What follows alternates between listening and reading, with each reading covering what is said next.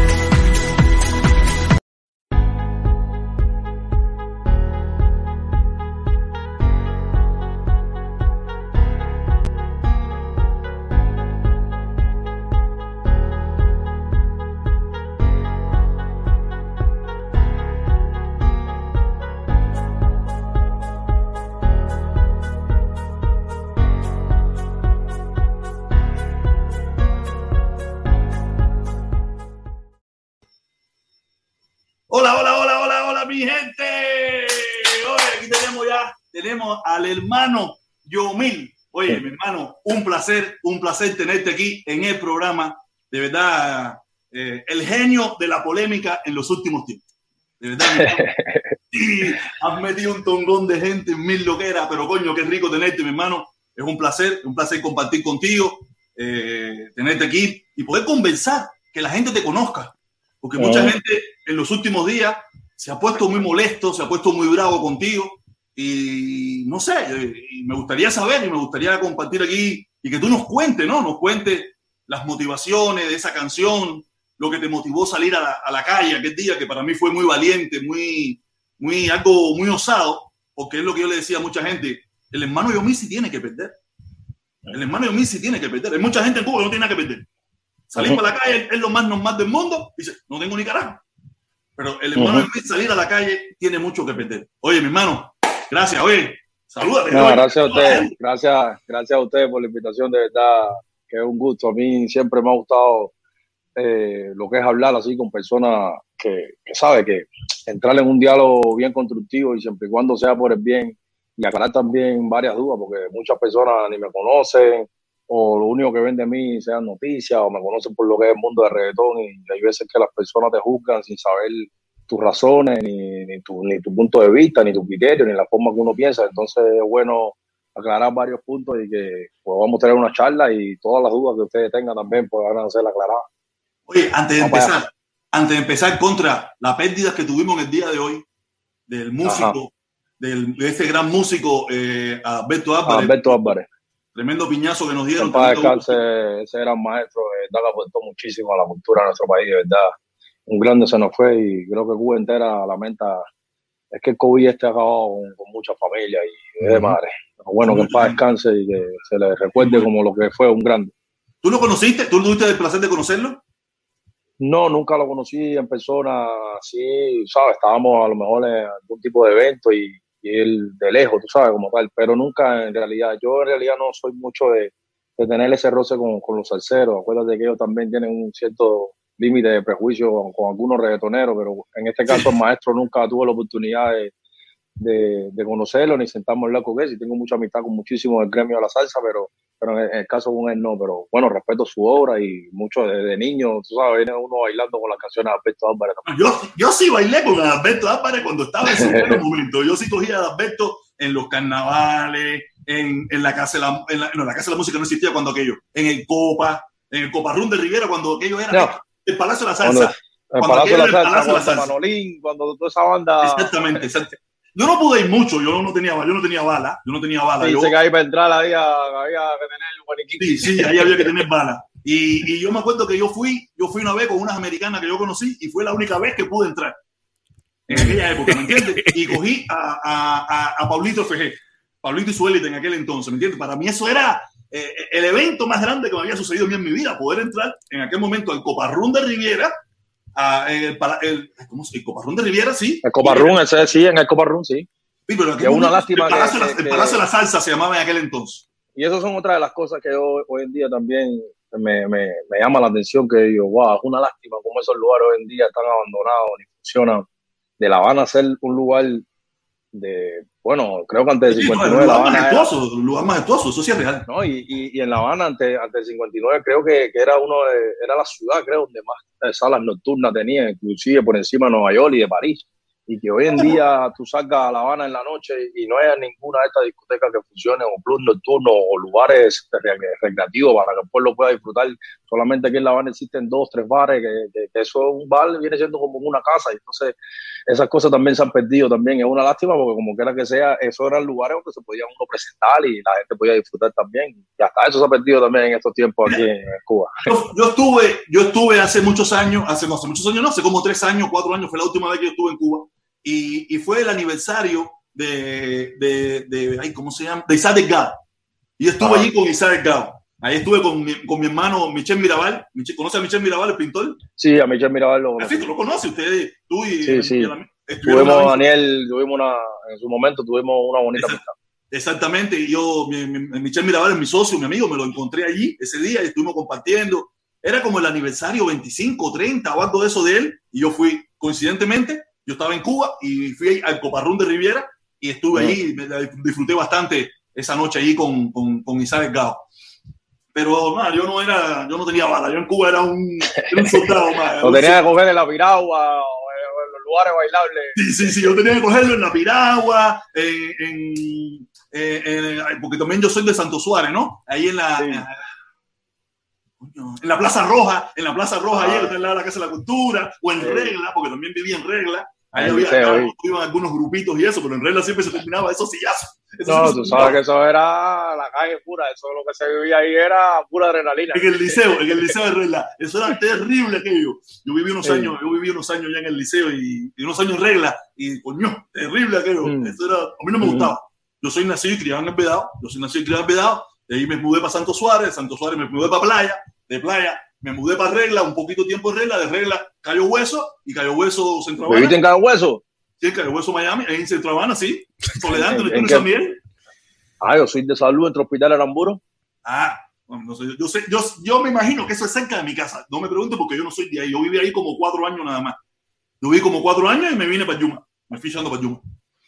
Tú sabes, conocí a mucha gente, trabajé en Copelia, trabajé en Copelia unos cuantos años y nada, y me fui para acá, tú sabes, me, como todo el mundo, buscando la, la, la, la vida que, que la, vida digna, la vida digna que merecemos todos. Exactamente, tú sabes, y que nosotros sabemos que por muchísimas situaciones que hay en Cuba, muchísimas situaciones que hay en Cuba, que, que, que, la situación está difícil. O sea, yo, yo soy de la época, yo tengo 48 años. ¿Qué edad tú tienes, yo mismo? Eh, bueno, en octubre cumplo 30 un pepillo hacer, pero un pepillo hacer, un chamaquito. Todavía, todavía sí, estoy en la etapa oye, oye. Bueno, hoy ya para, para, para, la etapa de los tempos ya. Oye, no, no, no, todavía te falta. Oye, la jeva tuya está linda, hacer, tremendo cañón.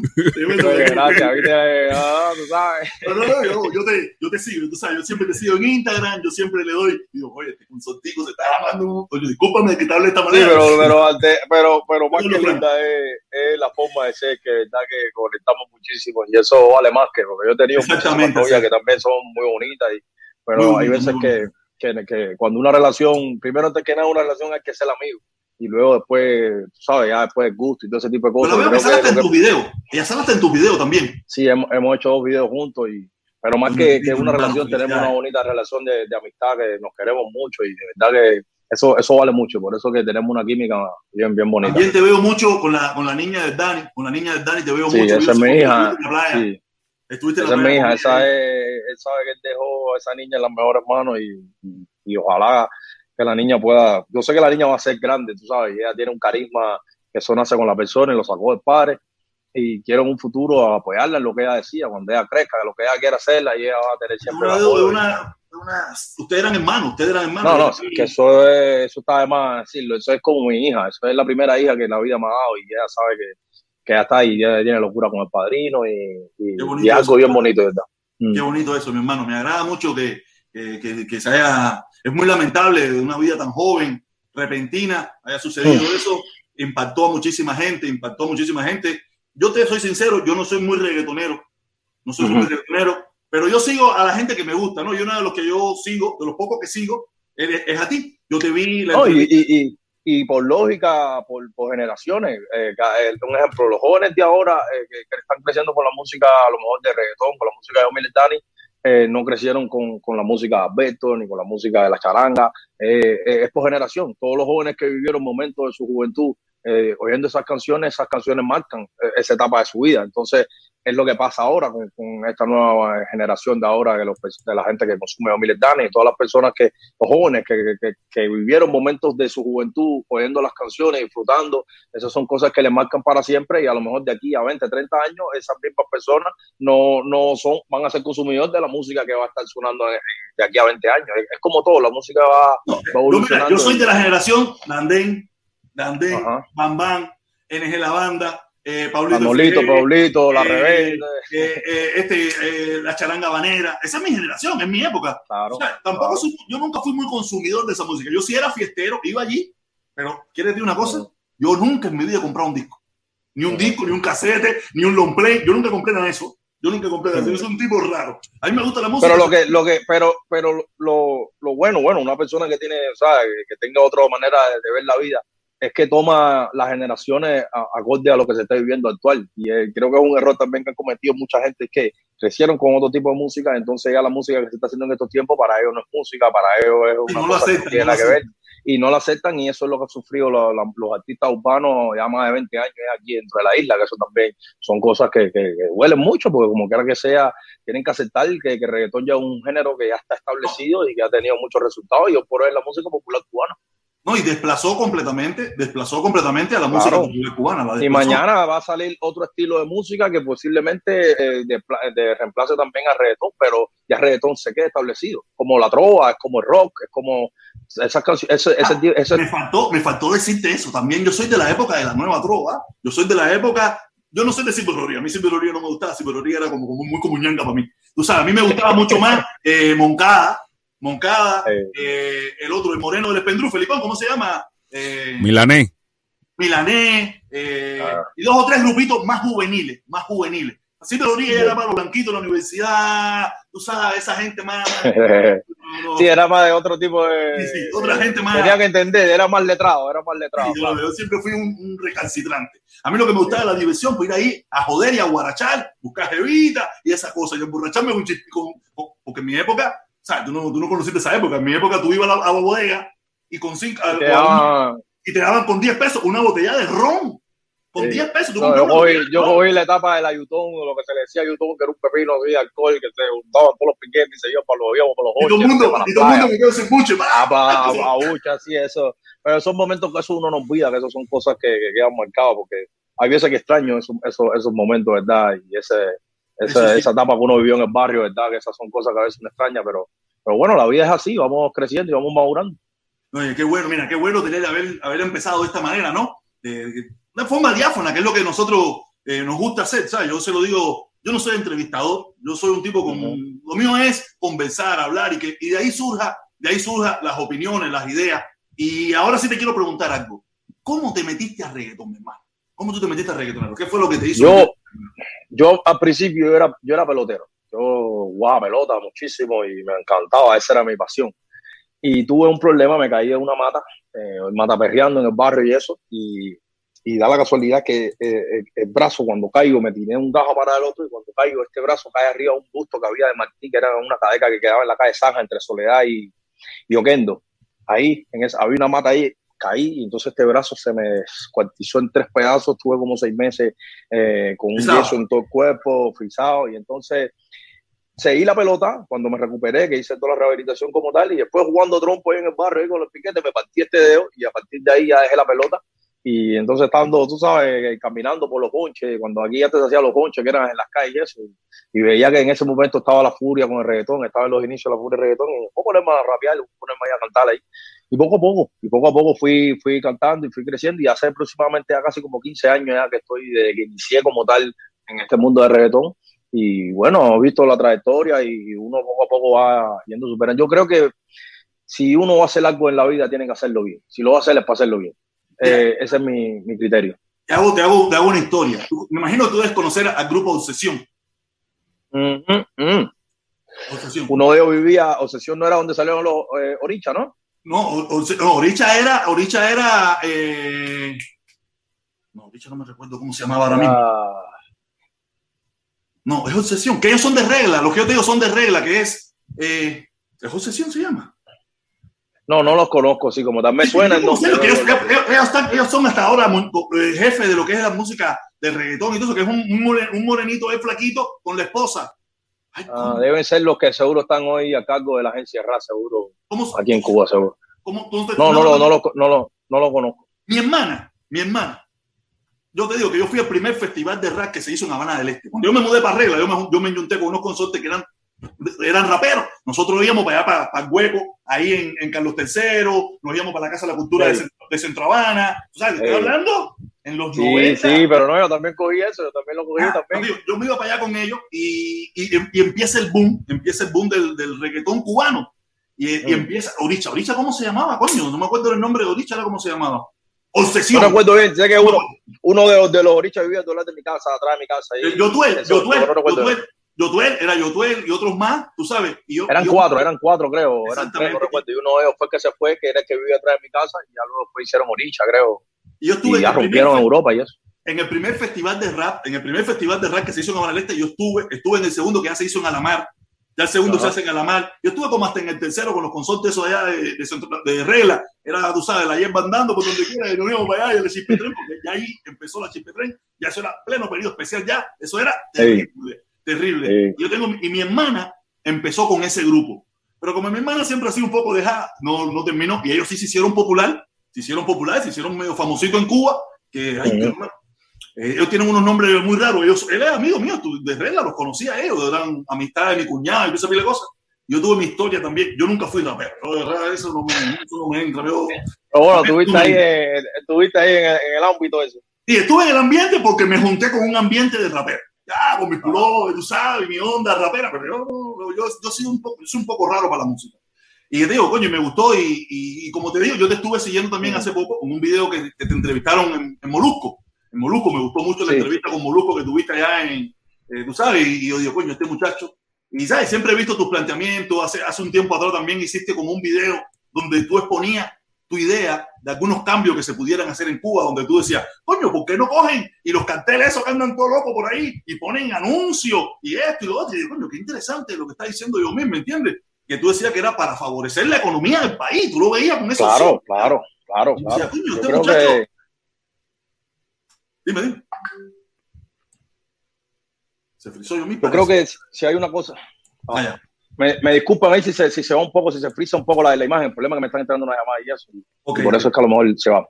Eh, yo sí creo que, que, hay muchas cosas que se pueden hacer eh, estando aquí, que pueden mejorar como tal la economía y, y, la, y la, vida de, de, los cubanos, como estamos hablando de los negocios privados, los cuentapropistas como tal creo que si, si yo, yo, lo que creo que si este país prioriza lo que viene siendo negocios privados, cuenta propista, ese tipo de cosas, eh, eso va a ser súper bien para, para, el pueblo y también para el gobierno. ¿En qué sentido? De que un cuenta propista genera empleo. Se frizó, parece que le está entrando una... Sí, le está entrando y, es que se frisa, sí, me una llamada afuera, entonces se frisa. Entonces, creo que, que, que, eso es lo que va a salvar la economía de este país, porque yo mismo, yo... Ah, eso pasa, hay gente que son insistentes con y yo le doy trabajo a casi veintipico de trabajo. Y le, doy, y le doy trabajo a casi 20, 25 trabajadores que son los que yo tengo, y, y eso, como quiera que sea, son 25 familias que, que uno está aportando. Y,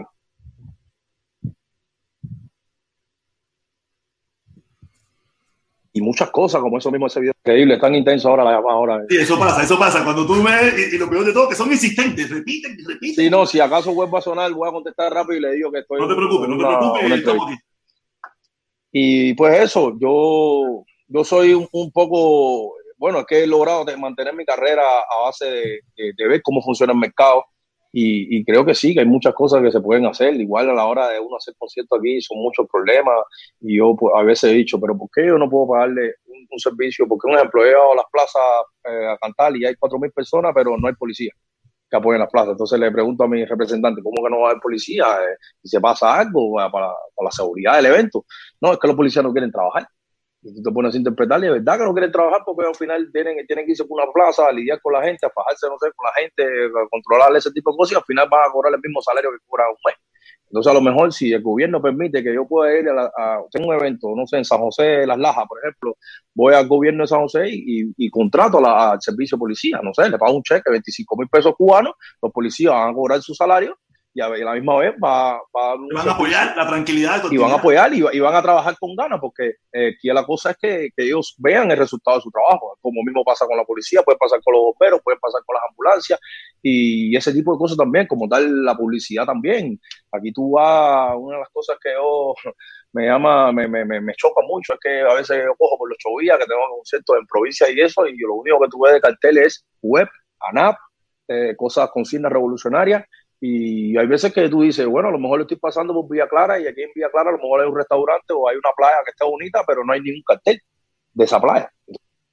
Sí, es, una, es como una política de gobierno un poco complicada, ¿no? Que no, no sé cuál será su estrategia y sería muy infaltible. Sería una forma de, de, de ganar dinero, ¿me entiendes? Entonces, a veces tú dices, ¿y, y cuánto le puede costar al gobierno? Eh, Sí, parece que está. Eh, eh, deja que le conteste porque el socio está insistente. No, él, tiene razón. Hay muchos cambios que, que, se pueden hacer dentro de Cuba. Felipe, te veo callado ahí, no has hecho ninguna pregunta. Ni sí, no, ahorita, ahorita, ahorita. Eh, yo meto mi trova. Tú sabes, y es verdad, son cosas que a veces son pequeñas cosas, son pequeñas cosas que pudieran ayudar a la misma. Ahora tenemos dos Yomil. Ya, me disculpo, me disculpo. Ya Chicos, no, no hay problema. Ahora lo que tenemos dos Yomil. Vamos a ver cuál de, cuál de esos dos Yomil hay que quitar. Hay, que, hay que quitar a uno. Silenciar, cerrar. ¿Cómo yo quito esto ahora, Felipe? Quitar. ¿Y cómo yo quito? Ah, ya lo quité, ya lo quité, ya lo quité. Ahora, ¿cómo yo quito este cartel de aquí? Listo. Ah, ya, ya, ya, ya, ya. Bueno, lo que te decía con respecto a, que, cómo funciona a lo mejor la publicidad, que eso funciona en cualquier otro país del mundo. Y es que hay veces que tú vas y tú dices, ¿Cuánto le puede costar al gobierno a repararlo, hacer un cartel? Porque yo mismo como grupo, de mi propio presupuesto, yo si tengo que hacer gigantografía, si tengo que hacer afiche, si tengo que hacer ese tipo de cosas, eso yo lo puedo hacer. Mira, hay una experiencia que yo viví que me dolió tanto. Fue cuando fui a, a al pueblo de Benimoré, a cantar. Y yo siempre, ese para mí es lo más grande que yo lo tengo. Bueno, mi pedestal de los santos, yo lo tengo ahí puesto ahí a Beni como algo grande. Yo le pido mucho a él. Y yo fui a su casa, me interesó por antes de ir al concierto, llegué a la casa de Beni Moré y ver que tuve que todavía está su casita bien humilde, atrás hay una ponga, una, me parece que él era religioso, tenía una sobra así, pero es una casa con un espacio. La calle para tú llegar está todo frota, destruida. Y cuando voy a la plaza, eh, estoy en la plaza, estoy antes de empezar el concierto, es el director de la plaza y estoy en una oficina de, de ¿sabes? Como él, y entonces tiene una pila ficha de todos los grupos que han pasado por ahí. Y dice el director de la plaza, mira, mira cuántos afiches por aquí ha pasado todo el mundo. Y le dice, sí, por aquí ha pasado todo el mundo. Pero lo más importante, usted no lo tiene, que no he visto ni una foto de Benny Moré en esta plaza. Ni tan siquiera la plaza del pueblo de Benny Moré se llama el nombre de Benny Moré. Entonces son cosas que, que tú dices, son simples detalles, son, pequeños detalles que te... Son pequeños detalles que no hace falta eh, complicarse tanto, ni un presupuesto, ni un nada, para no tan siquiera darle eh, el lugar que merece una persona tan importante como lo es Benny Moré. Y así mismo pasa con la publicidad. Eh, por ejemplo, al mismo gobierno le hace falta la situación que estamos viviendo del dinero, de la economía, como tal. Eh, la publicidad, a lo mejor, si yo necesito darle una promoción para algún concierto mío, yo puedo ir a una radio como en cualquier país del mundo. Como, por ejemplo, si yo ahora mismo quiero ir a Estados Unidos, yo quiero trabajar en el American Airlines, voy directo al American Airlines, alquilo el American Airlines, pago eh, la, la, la, policía, pago las ambulancias, pago la promoción, pago, voy a la radio a la 95, no sé cuánto tú me cobras por promocionarme el concierto, y es así, es dinero es dinero que le va a entrar a esos negocios como tal, pero entonces aquí en Cuba es todo lo contrario. Aquí en Cuba es trabas para esto y muchas veces, como mucha gente lo han visto, a mí me suspenden los conciertos el mismo día, tan siquiera dos horas antes. O sea, ya yo vestido y todo para irme para, para, el evento, sin contar que yo estoy gastando, perdiendo mucho dinero en, en, todo lo toda la logística, toda la logística de todo el evento. Y entonces eh, te lo suspenden porque saltó alguien X del partido que dice aquí yo no quiero este grupo, aquí yo no quiero a militar entonces yo no puedo ni demandarle a esa persona, ni esas personas me van a, a, a virar para atrás. Una pregunta, una pregunta. En tu opinión, ¿por qué tú crees que, que, esas personas pueden hacer eso respecto a ti? ¿Cuál es tu opinión? ¿Por qué tú crees que esas personas... mira, en mi caso, eh, yo lo que creo es que muchas de las personas que están en, en el mando eh, cuidan mucho su carrito y cuidan mucho su teléfono y su, su, puesto de trabajo. Entonces muchas de esas personas hay veces que, que, que se cierran en, algo que le cogen miedo a lo mejor el progreso, le cogen miedo a lo mejor escuchar a las jóvenes que le pueden decir, mira, no sé, jefe, podemos hacer esto aquí, no, ¿para qué? Entonces, creo que, que hay, otro, hay otro serio problema, es que aquí muchos de, los, de las personas que están en el poder, a lo mejor te encuentras un director de cultura que nunca formó parte de la cultura, que a lo mejor era, no sé, a lo mejor era un militar que no tiene dónde ponerle, a lo mejor lo pusieron a, a mandarle en este, en este lugar. Entonces, Como pasa muchas veces, es el socio del socio el socio es socio y entonces, o a lo mejor el socio estuvo mal en puesto de trabajo, entonces lo pusieron para otro puesto de trabajo. Entonces, eso lo veo, creo que, que, son los principales factores, que es lo que ha hecho de que este, eh, este país no, no funcione ni no salga adelante, porque personas que tienen el poder de, de ¿sabes? de liderar de, de, y de cambiar las cosas también, se, se, achantan y prefieren sentarse en su casa y porque le dieron un vino de provincia y tienen una casa X que le dio el gobierno, un edificio con apartamentos y su carrito, entonces esa persona ya piensa que porque cumplen el plan o, o están... O no, no tienen problema o están tranquilos, ya eso eh, están resolviendo el problema. Y, y sin darse cuenta, sin darse cuenta están afectando al desarrollo del lugar, del local o del área o de la ciudad o del estado o del país. Y, y, eso es, y nosotros que estamos aquí en La Habana y en La Habana hay el problema, como se han visto en los barrios, eso es triste lo que se ve, pero más triste que La Habana se ve en las provincias. A veces tú llegas a esos pueblos y esos pueblos son pueblos fantasmas. Y tú dices, bueno, ¿de qué vive la gente aquí? No, aquí la gente vivía en un central que estaba abierto en su momento, pero ese central no funciona, entonces la gente no tiene, porque no hay ese tipo de proyectos sociales que, que pueden eh, los emprendedores. Por ejemplo, que hay una cafetería, un restaurante, un círculo social, un X cosa, a lo mejor una persona que eso genera empleo pero está en la gran mayoría de esos pueblos que tú lo ves que son pueblos que te, te da tristeza. No hay un desenvolvimiento y están detenidos en el tiempo. Y creo que para, para tú hacerle ese tipo de cosas no necesitas ni, como decir, el, tema este mismo que todos lo justifican con el tema del bloqueo. Y creo que hay muchas cosas que no hace falta que esté el tema del bloqueo que pueden solucionarse estando aquí dentro de la isla, como tal, como este tipo mismo Mira, tomando el tema del bloqueo, porque sé que mucho a lo mejor de tus personas. Sí, quería introducirlo, quería introducirlo yo y que saliera a su momento sabes, yo soy, eh, yo no soy ni de derecha ni izquierda, ni comunista, ni tirabomba. Déjame relatarlo yo. Yo soy, para serte sincero. Tú, no sé ni lo que soy. Déjame, déjame, relatarlo yo. Mira, no, el, e, este canal, porque yo sé que te va a omitir una pila de cosas. Mira, este que nosotros, el, bueno, nosotros no, este canal cuando inició, porque yo no estaba aquí cuando esto inició, en, en 2019, 2019, principio, eh, el principio de 2020, eh, estuvo, eh, eh se han hecho recaudaciones para arreglar casas de, y arreglar casas, se ha arreglado casas de, de personas de la tercera edad en municipios regla. De, de, personas de la tercera edad también se le ha ayudado a esas personas. La gente que participa aquí son los que han colaborado con ellos, fundamentalmente la gente, o sea que el dinero sale de las mismas, de las mismas gente que, que participan con nosotros en esta directa. Ahora, al final, lo último que hemos hecho, o sea, la semana pasada, eh, se recaudó, se recaudaron 100 dólares, pues, mil dólares para el proyecto Mejunge de, de, Santa Clara, que es un proyecto que, que le lleva comida a, a la, a la familia, a la, a la gente de, de, bajos recursos de allá en Santa Clara. Ellos hacen comidas y se la llevan a la gente. Se ayudó a ese proyecto también, se colaboró con ese proyecto y, y lo que, y lo que hacemos aquí en redes sociales y en Miami fundamentalmente es, la caravana en contra del embargo. O sea, nosotros hacemos, ah para que quiten el embargo. Eh, eh, no, nos asociamos también con Puentes de Amor, que fue el que estuvo recientemente con, con Díaz Canel, que se sentó con Díaz Canel. Eh, recientemente, el mes pasado, el mes, en julio. En julio se sentó con Díaz Canel y... Agosto. En agosto, sí, en agosto se sentó con Díaz Canel, discúlpame. ¿Y, ¿Y qué pedimos principalmente en esa caravana?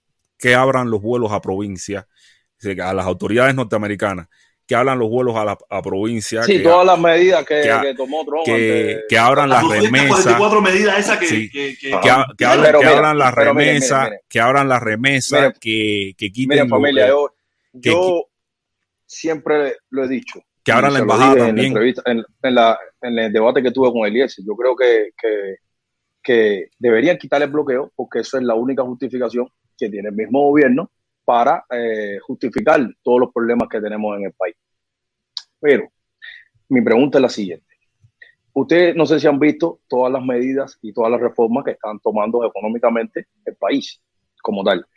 Eh, que anteriormente los cuentapropistas no podían hacer 100, ciento algo o cosas que podían, que el gobierno solamente te permitía, ahora pueden hacer 2000. Eh, el ordenamiento monetario, eh, eh, esto es lo mismo de las pymes, de las pequeñas y medianas empresas. Eso, ese tipo de cosas se está haciendo actualmente con las 240 medidas y con el bloqueo como tal. Entonces, yo lo que me, lo que me, mi, interpretación, como yo lo veo, es que si, ¿por qué no se hizo eso antes?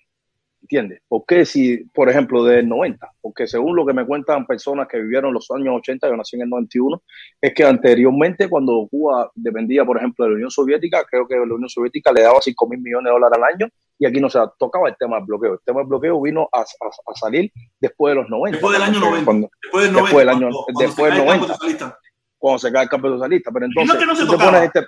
Momentico, no es que no se tocaba, se tocaba, pero manualmente no se sentía porque había un flujo de ayuda entre varios países. Y entonces eh, eh, nos podemos interpretar eh, coherentemente. Tú dices, antes no se podía entrar a los hoteles, antes no se podía vender una casa, antes no se podía comprar un carro, antes no podías tener tu propio negocio privado. Y eso no tenía nada que ver con el bloqueo como tal. Yo, si yo quería entrar, por ejemplo, un contenedor de comida, no me dejaban entrar por la aduana un contenedor de comida, pero sin embargo, yo voy a Estados Unidos y compro un contenedor de comida y el, y Estados Unidos no se mete en eso. Entonces son cosas que, yo hay veces que digo, bueno, si sabían que, que, que todas estas cosas iban a, a, hacerse tarde o temprano, ¿por qué esperaron tanto? ¿Por qué esperaron ahora mismo hacer todas estas reformas en pleno COVID-19? Si posiblemente, si hay una persona que tiene cinco dedos de frente, que me imagino que el gobierno la debe tener porque este país es una cuna de muchos talentos, y si sabía que desde cuando tan siquiera Obama, cuando entró Obama, que abrió todo, que todos, supuestamente todos los cubanos nos pusimos contentos de que ya el país iba a mejorar, que iba a salir adelante, desde ahí ya tenían que haber tomado esta reforma. Y a lo mejor hubiéramos entrado al COVID-19 con otro tipo de estatus, por a lo mejor porque los campesinos ya estuvieran ya produciendo su propia tierra, los campesinos estuvieran abasteciendo y se hubiera encadenado la economía nacional como tal que es lo que no pasó, que eso es lo que va, está pasando ahora con toda esta reforma, pero para tú ver el resultado de eso, a lo, a lo mejor tomar dos, tres años, pero han pasado 62 años, que es lo que yo me baso. Muchas gracias, mi hermanito. Mira, esto, esto, esto a veces, yo soy un poquitico mayor que tú, no voy a justificar nada, solamente he tratado de entenderlo, ¿no? He tratado de entenderlo por la historia. Hay una cosa en la historia no falla. La apertura te saca del poder. Eso es una realidad. Y ellos han visto la apertura, un un chancecito, ellos han visto el costo de la apertura en otros lugares del mundo. Pero es que, es que que por ahí andan los tiros, ¿me entiendes? Pero es que protestó. Vamos a abrir un poquito, vamos a abrir otro poquito, eh, pero no. La, la, mentalidad es la siguiente: es que no permito que tú crezcas económicamente porque eso a lo mejor te da un cierto nivel de poder. Pero es, que China, mira China, pero si mira el ejemplo China, China se mantiene siendo socialista. Sí, sí, y en esto, y, un momentico, pero, pero acuérdate que China está en China, nosotros estamos 90 eso mismo, entonces nosotros, pero ahora, pero la historia de Cuba, la historia de Cuba es, es súper, por eso que es un tema muy sensible la historia de Cuba, porque ha sido de años, de años, de años, de años, una historia bien, bien difícil, y que nosotros tenemos 62 años con un mismo sistema, que hasta el sol de hoy le había funcionado. Pero sin embargo, anteriormente con el bloqueo no te dejaban comprar una casa, no te dejaban salir adelante, no te dejaban avanzar. Ahora, en el 2021, es que van a dejar que a lo mejor un cuenta propista pueda tener su propia pequeña y mediana empresa, porque esas cosas no se hicieron mucho antes, por un miedo a no tener, a tú tener que, eh, que tú desenvolverte económicamente y a lo mejor eso para ellos. No, pero para eso, si tú ves que alguien tiene dinero y eso, para eso busca, emplea, no sé, la seguridad de Estado o claro, en vez, en vez de emplear, investigar eso. Claro, en vez de tú emplear esa, esa maquinaria a, a, personas que piensen diferente, que den un punto de vista coherente, ¿por qué no lo emplea a lo mejor para alguien que tenga dinero que quiera hacer algún acto en contra del país o algo así? Para eso ellos, ellos, sí. Lo que pasa es que hay un, hay un nivel de prejuicio con ese tipo de aspectos. Y eso es lo que hay que romper y ellos se han dado cuenta que esto es lo que ha llevado a estos tiempos, a la juventud más todavía, a sentirse de la forma que se siente, porque es triste, protestón, eh, tú decirle a un joven, voy a hablar con un joven y que ese joven lo único que piense es irse del país. es, más triste todavía, es más triste todavía tú hablar con un joven y que ese joven a lo mejor haya estudiado medicina o hace, o sea, un universitario, y que ese joven en vez que te diga, bueno, tengo trabajo, bueno, vamos a resolver un trabajo, no, te resolví un trabajo y lo primero que te dice esa persona, ¿se puede raspalar? ¿Qué cosa es raspalar? Robar la misma Fachal, fachal, igual entonces, entonces, cuando tú te pones a interpretar, yo soy a lo mejor un cuenta propia y tengo mi propio negocio privado, yo voy a, yo voy a cuidar mi negocio. A capa y espada. Y si viene un cliente y ese cliente se queja, yo voy a tratar de darle, de dar darle solución al problema y si tengo que embargo, tú vas a un, sin embargo, tú vas a un restaurante del Estado y tú no te puedes quejar por el mal servicio. Porque te dicen, pon eso en un buzón de que hay sugerencia y con ese mismo papel no se sabe lo que ellos hacen. Entonces, ahí es donde te pones a interpretar. Por eso que hay muchas cosas que no funcionan. Y por eso que hoy por hoy existe el grave nivel de desencanto que tiene la sociedad cubana. Porque no estamos hablando de 10, 10 ni 20, ni 30 años, son 62 años. ¿sabes? Es el doble de mi edad lo que he vivido. No, mira, yo lo he dicho aquí, yo lo he dicho aquí, y hay mucha gente que, que enalbolan la cubanía después que salen de Cuba. Después que salen de Cuba son muy cubanos. Pero yo no me acuerdo en Cuba haber nunca haber estado orgulloso de ser cubano. Yo no me acuerdo. O me digo, yo no me acuerdo. Yo le preguntaba a mis amigos y todo el mundo quería ser Yuma. En mis amigos, nadie quería ser cubano. Nadie, yo no conozco ninguno de mis amigos. Yo no sé en otros amigos. Pero, pero, pero, protector, te pones a interpretar la historia. te pones a interpretar la historia. Yo vi hace poco, no sé, me salió en Facebook, creo, algo, eh, cuando en su momento los actos de repudio que estaban en su apogeo aquí en este país, había personas que sabían, yo me cago en la madre de los derechos humanos. Y te, y te tiraban huevo a las personas que no pensaban igual y le decían gusano. O por hoy todavía se sigue diciendo, yo por hoy se le sigue diciendo mercenario. Mira, eso pasa yo por hoy... mira, mira, no, no, no, eso ya, no, ya el tema ya, eh, eso es otro 20 pesos, que eso ya está más que claro, pero bueno, estamos hablando de, de, la situación de Cuba. A mí en realidad no me interesa la forma de, de pensar de los que están del lado allá, sino aportar lo que debe ser bien para nuestro país. Porque si nos ponemos a fajarnos porque otro país hace una cosa, entonces nosotros, ¿por qué? ¿Por qué tenemos que estar en eso? Vamos a resolver los problemas que tenemos nosotros aquí en nuestro país. Entonces, todavía se ven ese tipo de cosas y se le dice, se le falta el respeto a un cubano que sale para tener una vida digna tan siquiera porque todo el mundo sabe la vida que se vive afuera. La vida que se vive afuera es una vida bien triste, bien, bien, bien intensa, una vida de solo, solitario. Es tráncate en tu trabajo, de tu trabajo para tu casa y vuelve entonces a la hora del mes, salario mínimo, tienes que pagarte, no sé, una casa que, que, se te va todo el salario, que no te alcanza a veces, muchas veces ni para comprarte un par de zapatos. Mira, entonces, el cubano, entonces el cubano, eh, cuando se va, simplemente lo que quiere es salir adelante, tener una vida digna. Y entonces tú no le puedes decirle a ese cubano que quiere vivir mejor, que es un gusano, porque al final esos mismos cubanos son los que por hoy están manteniendo a este propio país de la remesa entonces, eso es lo que es lo, es lo que lo que yo trato también de, de, mostrar, es que se tiene que acabar ese tipo de mentalidad y ese tipo de diversionismo, porque así no vamos a dejar a ningún lado, porque una parte dice, otra parte te responde. Entonces, si tú me, eh, ¿cómo te explico? Si tú me atacas, yo te, yo te demuestro con buenas acciones, para que después no tengas con qué hablar de mí. Pero sin embargo, tú me atacas, no, yo te vuelvo y te ataco más acá. Entonces, el gobierno de este país no, está en la, no está en las mejores condiciones. Da, da un chancecito ahí para poner una cuñita. Mira, eh, mira, nosotros, por ejemplo, de este lado, de, de lo que estamos, yo soy un, otro emigrado más cubano y, y yo no, no, le digo gusano a nadie, pero ¿qué pasa? ¿Qué pasa? Hay un problemita que pasa con, con los cubanos que están afuera, precisamente con el discurso que, que, que, es más popular en redes sociales. Y el discurso que es más popular de redes sociales realmente es un callejón sin salida para los problemas de, de, del cubano de la isla. O sea, no busca ayudarlo. ¿A qué, qué me refiero con mm. eso? Lo que vimos, lo, lo, que vi con el 11 de julio. Cuando eh, eh, el 11 de julio se hizo, muchos de los youtubers muchos de los youtubers, influencers cubanos de, del sur de la Florida estaban, eh, estaban pidiéndole al pueblo que se tirara a la calle. Cuando el pueblo se tiró para la calle, esos mismos influencers fueron a Washington a pedir una invasión militar, que eso lo que traería para las consecuencias son abismales. Yo no comparto el, el criterio ese de pedir invasión militar. Washington no le dio invasión militar, le prometió, que tampoco se lo dio, le prometió Internet libre para Cuba. Se lo prometió, tampoco lo ha dado, tampoco lo ha realizado, lo prometió. ¿Y qué, han, ¿Y qué han hecho esos youtubers cuando se regresaron a su canal? Seguir pidiendo que el pueblo se tire para la calle. ¿Qué van a hacer ahora? ¿Van a volver a ir mira, a Washington? Mira, mira, yo lo que creo es que, mira, si yo fuera, si yo estuviera en la, en la, posición del gobierno, por ejemplo, que no lo soy porque yo soy artista, una cosa que quiero dejar bien claro, yo ni soy ni activista ni opositor, yo soy artista, yo por hoy está este gobierno y yo lo estoy criticando, pero mañana viene un gobierno a lo mejor capitalista y también entiende con la censura, represión, dictadura como tal, y lo voy a criticar igual. Porque sí, claro, tú eres, un, tú eres un, ser humano que da Yo soy un cubano más que quiere que estoy viendo aquí en Cuba y que quiere que este país sea un país normal y común y corriente.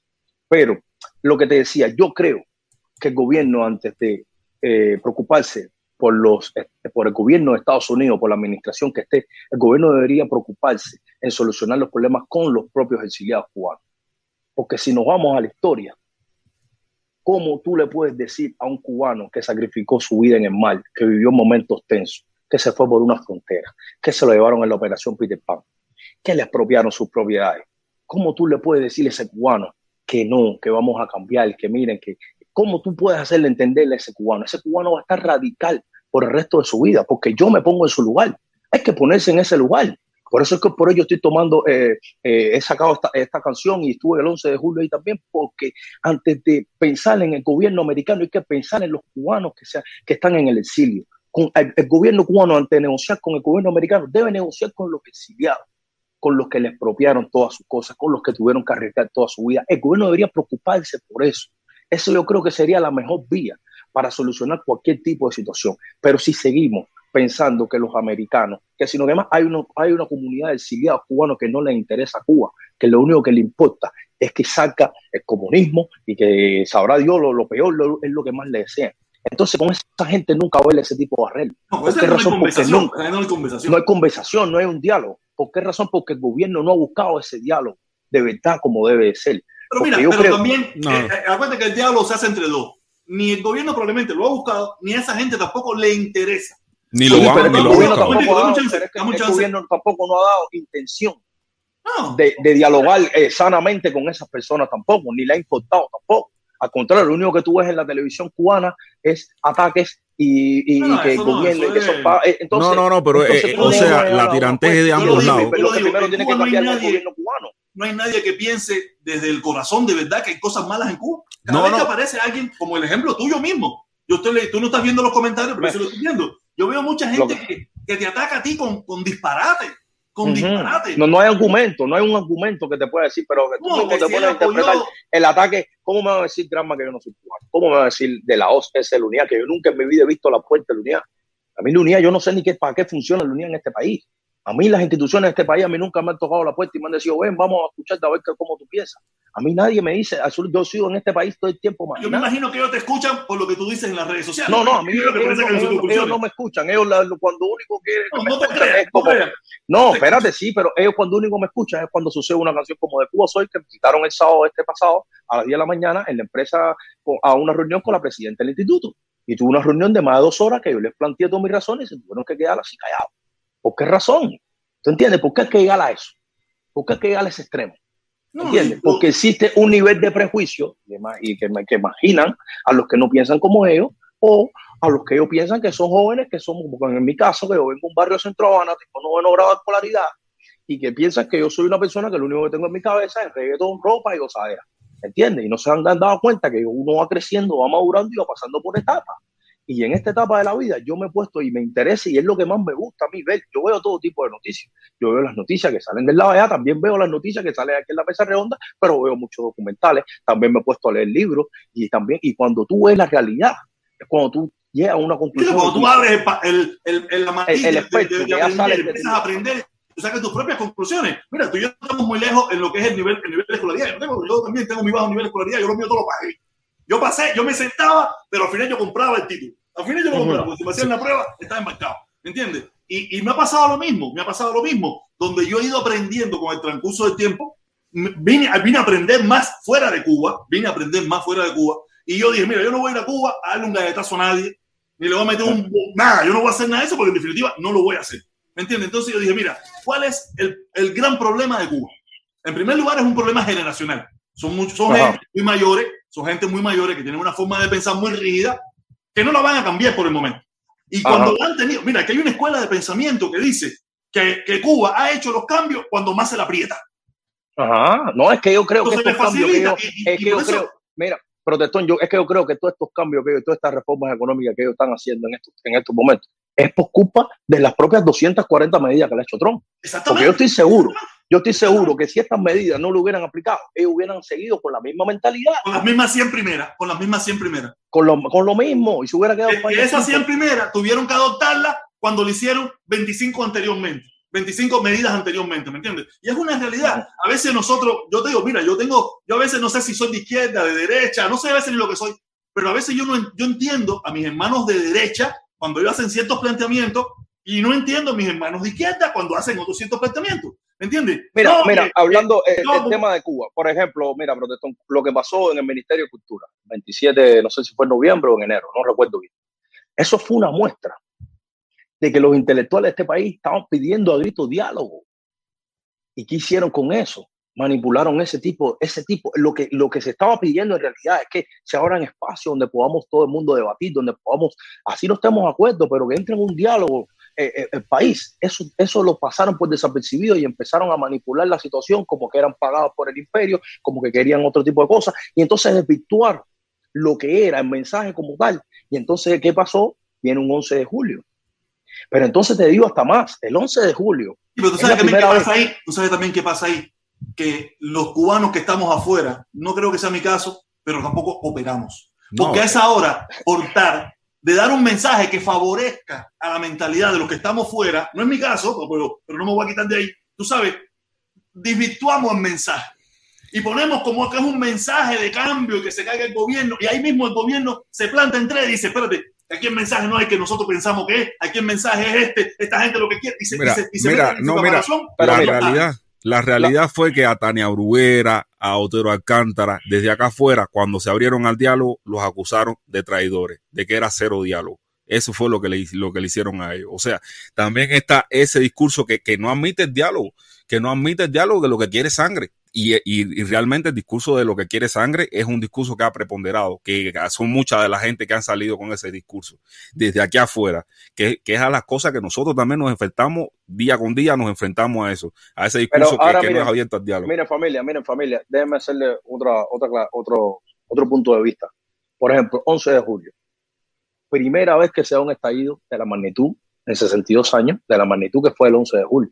Si ustedes vieron cuántas provincias de Cuba salieron a la calle a pedir libertad.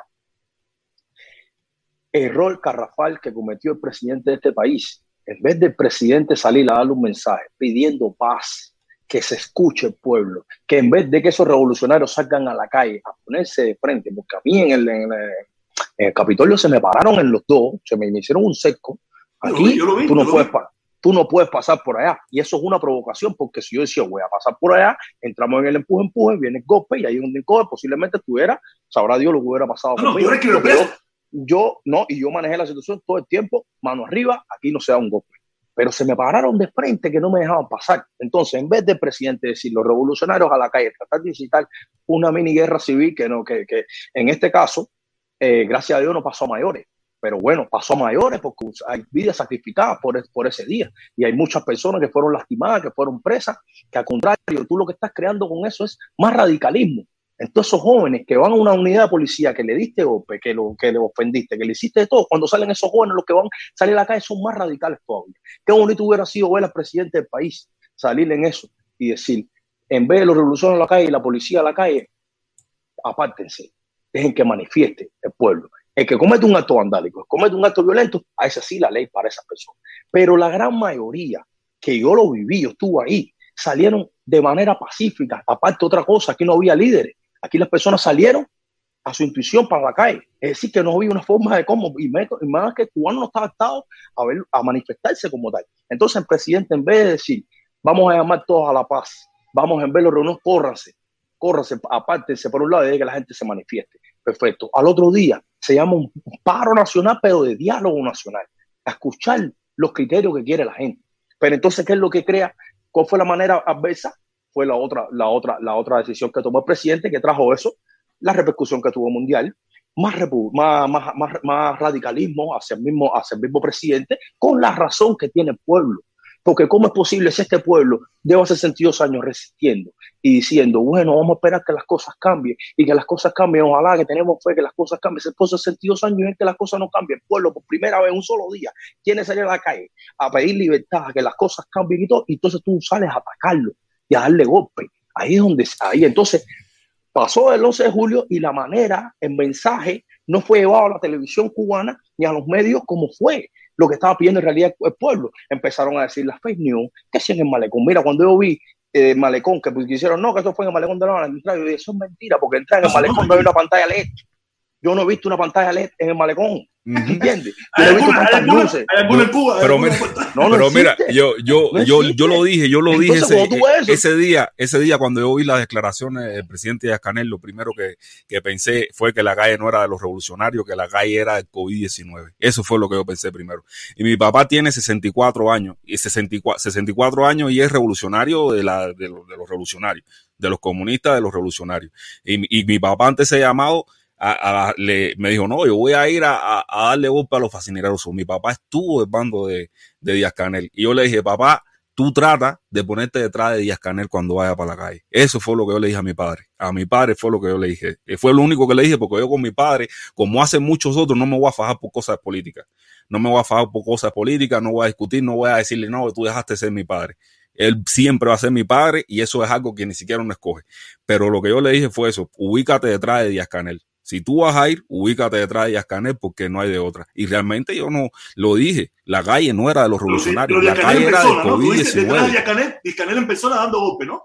Sí, que se ubicara detrás de Díaz Canel, o sea, que si Díaz Canel esté, que buscara a Díaz Canel para que se pusiera detrás de él. Creo que, que en estos tiempos tratar de, de, de, para resolver los problemas, tratar de resolverlos con miedo o amenazas, creo que no es la solución. La solución es resolverlo de forma pacífica, de forma que en la cual se vea el pueblo de que hay un presidente que vela por los intereses del pueblo.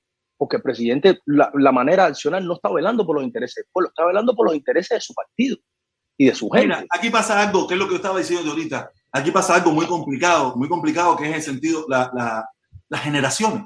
Son diferentes generaciones, son ya cuatro o cinco generaciones y que piensan diferente, pero los que se mantienen en el poder son los mismos del principio.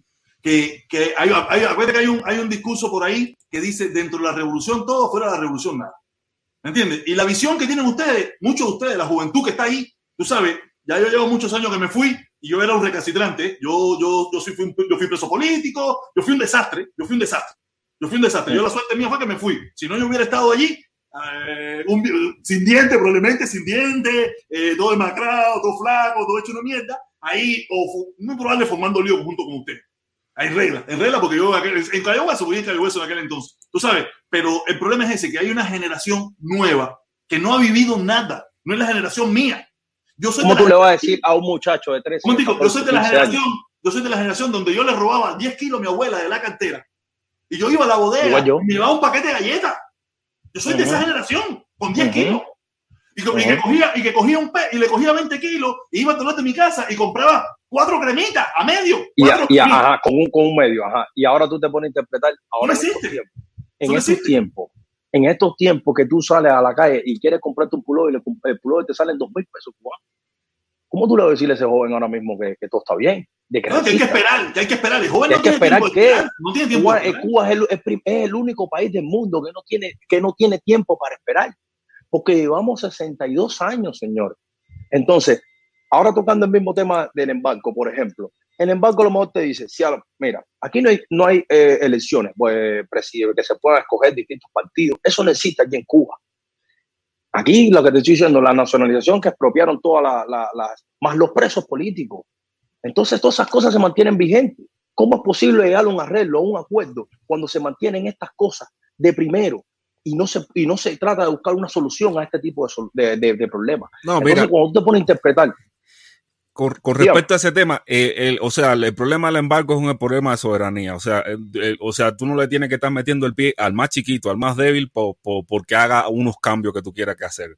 Y por eso la, pero la posición pero como, pero, pero, como, como emigrado. Eso, que le está exigiendo el gobierno es por la presión que tiene de los millones de cubanos que están viviendo en Estados Unidos. Sí, sí, pero mira. Porque eso, lo está, eso, no eso a lo mejor el gobierno americano no lo está haciendo porque ellos, mira, si hablamos de política. No, si fuera por el gobierno norteamericano, si fuera por el gobierno norteamericano, el embargo no existiera hace muchísimo rato.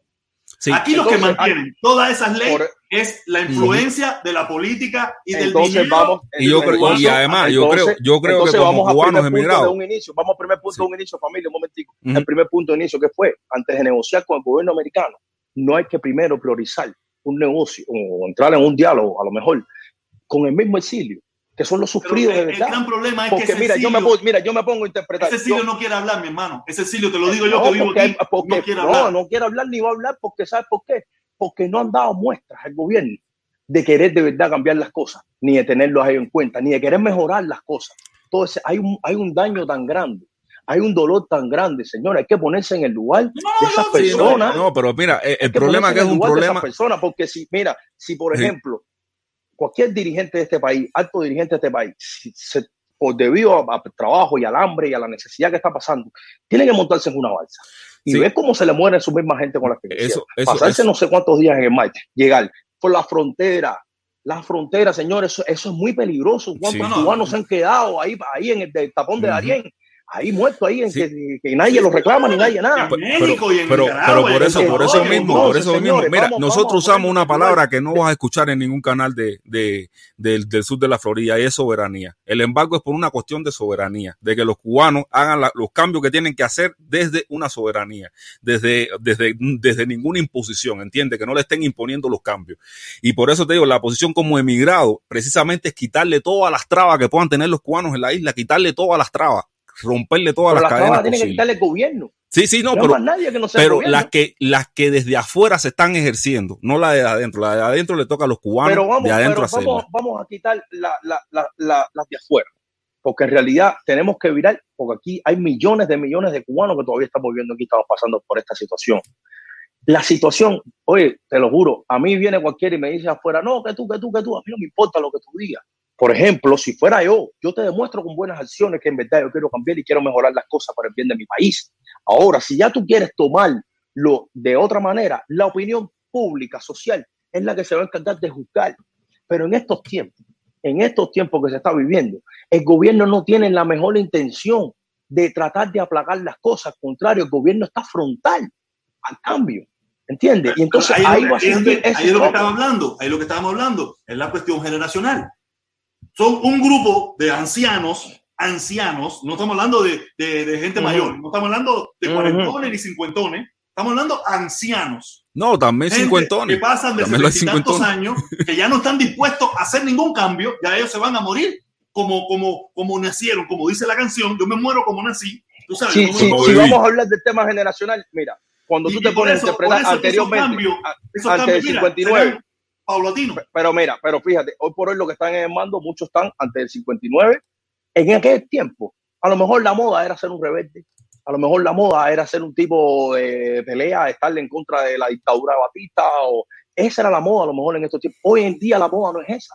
Hoy en día la moda es tener una vida digna, poder prosperar, poder salir adelante. En eh, aquellos tiempos era, era otro tipo de... Yo, mi hermano, tú tienes 30 años, tú estás hablando de personas que tienen 80 años. 80, 90 y 90 años. 60. años. No, no, ya ellos se van, como te dice la una canción. Una persona que debe estar en su casa. Yo me muero como nací. Como viví. Pero esa persona. Como viví. Ajá, pero, pero, perfecto. Pero, Esta gente después que sacar del mundo.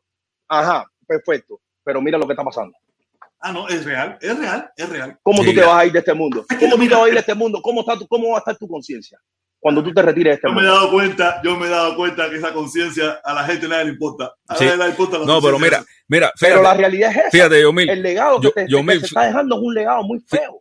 Eh, yo me fíjate en este detalle. Nosotros lo que procuramos, lo que nosotros queremos desde el exterior es precisamente llevar un papel diferente al que está llevando la migración desde el exterior. Que la migración al exterior lo, lo que precisa es ponerle más sanciones a cubanos, cerrarle más el cerco, cerrarle más el cerco, parón, cero remesa, cero, cero, cero. Nosotros no estamos a favor de eso. Nosotros lo que queremos es precisamente desde el exterior, porque nosotros, porque nosotros no vamos a ser los cínicos esos que dicen que, que tírense para la calle y ellos están en el aire acondicionado y en el Mercedes eso, eso, es una, eso, es una, eso, eso es una singae, eso es una cabronada de ellos. Que tiene, Los que tienen que dar muestra de cambio no son los del exilio, es el gobierno cubano cuando el gobierno cubano demuestra de verdaderos cambios, de verdad por el bien de su gente, que sea un país normal, común y corriente, señores. Mira, vamos a ser abogados del diablo, vamos a ser abogados del diablo. Ellos en los últimos tiempos, por la presión que se le ha ejercido, por la presión que se le ha ejercido desde afuera, ellos han hecho cambios, ¿sabes? Ellos han hecho sus pequeños cambios que para mucha gente todavía son insuficientes, pero para mí son radicales, porque en mi época vender cremita, esa cremita, mi abuela vendía maní, maní caramelo y, y, las multas eran apoteósicas. Eso, sí, y ahí, era candela, eso no existía, eso era un no, Y tú te pones, mira, un carretillero, mi hermano, eso, eso, eso da tristeza, un carretillero que está buscando su kilito, que venga un inspector o un policía que te descomise, todo eso. ¿Dónde está el enriquecimiento ilícito de esa persona, señores? Esa persona lo que está vendiendo su, su aguacate, su tomate, para poder comer porque lo que sobrevivir, sobrevivir. 100, 200, 300 pesos cubanos. ¿Dónde está que se va a hacer millonario esa persona haciendo ese, ese, ese acto? Entonces ahí es donde estamos mal. Gracias a Dios, ellos se han dado cuenta y están tomando reformas que a lo mejor, no sé, aquí a dos, tres, cuatro años se van a ver a lo mejor una mejoría, pero la mejoría no parte de ahí. Porque si se sigue con la misma mentalidad, vamos a seguir en el mismo hueco, el cajón sin salida. Ya lo que le estoy diciendo, aquí el principal que tiene que cambiar es el gobierno cubano Cuando el gobierno cubano, cuando el campo viene de adentro, tienen que hacer más apertura y, y, abrirse más a, a, los nuevos tiempos. Y cuando tengan situaciones similares a, no sé, como en mi caso, la canción de Cuba Soy, en vez de salir el grama atacándome, diciéndome que eh, otro, otra vaina más semi-analfabeto, tú no eres cubano, tú no sé qué más, ¿eso qué es? No, yo, me busqué tremendo problema con, yo me busqué tremendo problema por el apoyo contigo. A mí se me han desuscrito cientos de personas, porque yo le digo a la gente, tú sabes, muchos hermanos míos aquí que, que son de izquierda del aire acondicionado, que son de izquierda del aire acondicionado, tú sabes, se han puesto muy bravos por tu canción, porque si tú usaste a Martí y usaste el lío, ¿a quién carajo le importa a Martí? Es ese de cuento. Aquí muchísimo. Vamos, vamos, vamos ahora a aclarar ese punto ahora. Muchísimos ustedes jamás y nunca han ido al cementerio Santifigenia. No, y ahora vamos a aclarar ese punto. Vamos, chance, vamos a aclarar ese punto. Yo le digo, ¿cuántos de ellos, que algunos de ellos han ido a Cuba y se han gastado miles de pesos en tour Nunca, no ha habido un día, no hubo un día que dijo, espérate, hoy yo no voy a la disco, hoy yo no voy a la playa. Santa Efigenia, a verlo. Hoy voy a gastarme una don de pesos, voy a Santa Efigenia a ver la tumba de tipo, que ese es mi apóstol nacional. Váyanse a joder. Mira, protector, con respecto a mi video, con respecto a mi video, porque ellos han tratado de desvirtuar el mensaje real. El mensaje real.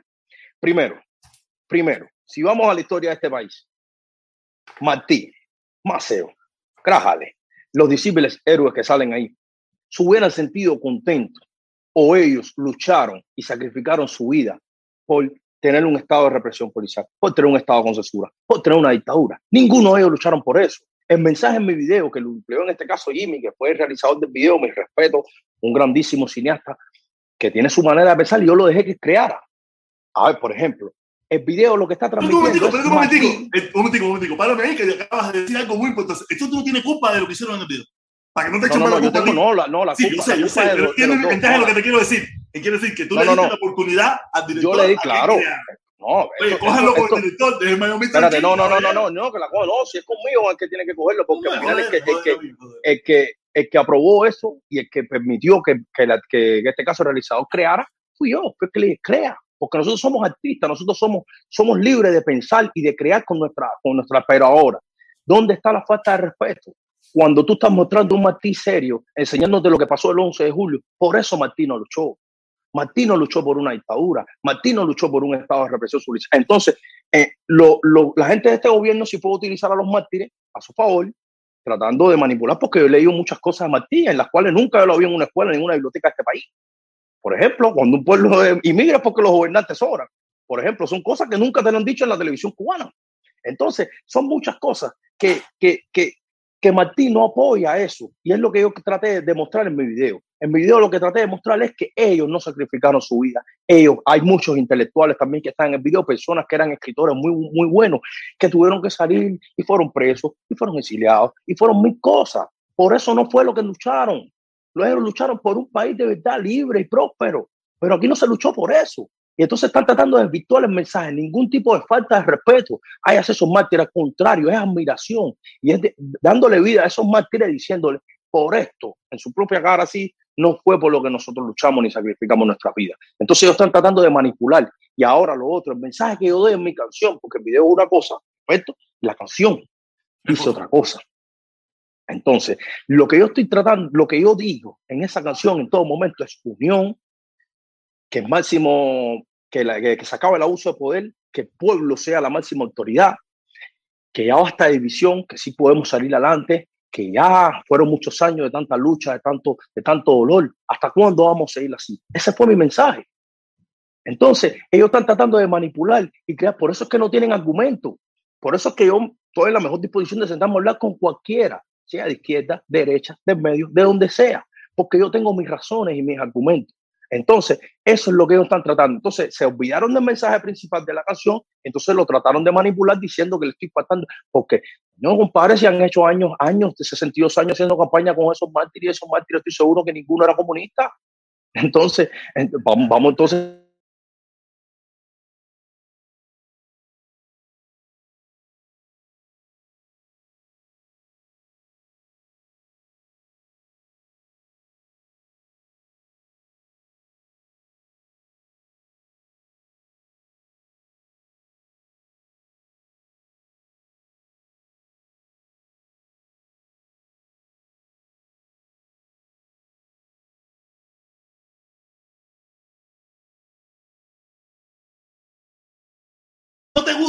tienes el derecho también de criticarlo. No, no, no, no. no yo- tanta yo- mierda. Y yo es un muchacho auténtico que está luchando No, y yo de. Cuba y que tiene mucho que perder.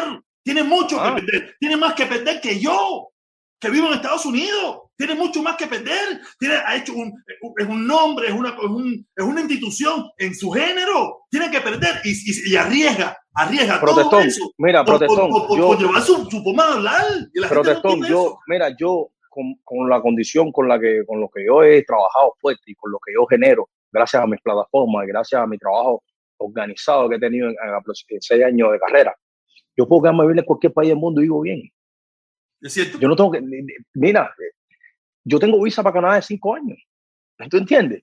Y yo no estoy buscando otra cosa que, no, que este está buscando que perdón de Sí, qué. sí, sí, una preguntita. Una Si yo soy el primero. Una preguntita, porque eh, hay un, hay una ola de pensamiento. Eh, es verdad que tú estás cuadrando esto para, para, para cuadrar como una ola para irte para Si Miami. yo soy el primero, el primero que no quiere arreglo con esa persona, soy yo. No ahora, hace mucho tiempo. Porque esa persona en su momento me faltó el respeto, me difamó y ha hecho con mi vida un desastre. Lo que yo soy un duro y yo no le doy pie y yo me he venido, me, me, me, me, me he fajado duro ante todo tipo de adversidad que he tenido en mi vida. Y yo las cosas negativas Ok. le saco lo positivo. Sí, porque eso, Pero eso es una cosa que se está diciendo, que se está diciendo. ¿De Pero ya no eres tú solo. ¿De dónde? Ahora, Pero yo es también. aparte- Yo también. Me No, está pero pagando es a que también. Pero es que aparte, yo voy a Estados Unidos y por lo que esa persona a mí me está acusando, eso es un delito mínimo y se va a tener que probar en el juicio porque yo para eso tengo mi abogado. Yo voy a Estados Unidos como voy a cualquier otro cubano y si tengo que ir a un fiscal, pararme de frente, ahí perfecto, ahí va a estar mi abogado conmigo. Y si yo tengo, si se logra probar que yo soy culpable en ese tipo, yo voy a, asumir lo que tenga que asumir. Pero eso no se trata de eso, eso no tiene, mira, esto, esto es que de entrada, esto- este tema no se trata de mí, esto se trata de los cubanos, de un problema de todos los cubanos. Esto no se trata de una cosa mía.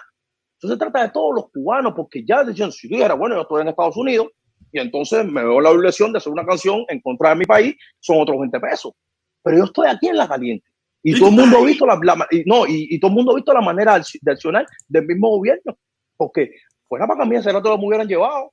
Y a mí no me han llevado, ¿por qué razón? Porque ellos saben que hay una juventud que si nada más me tocan nada más un dedo por una injusticia, ya es lo que se puede armar. na- Ellos, ellos- ellos están conscientes de eso. No, no, claro. tú, Entonces- tienes, tú tienes una plataforma creada que, que, que te da margen, te da un Y margen. tengo, tú- y tengo el tú apoyo, Cuba, porque a la hora cero, ¿no? Y a la hora cero yo estuve con mi pueblo. ¿Y tú te piensas que ese pueblo mí me va a dejar a mí que, se, que me desaparezca y, que, y nadie se va a preocupar por mí?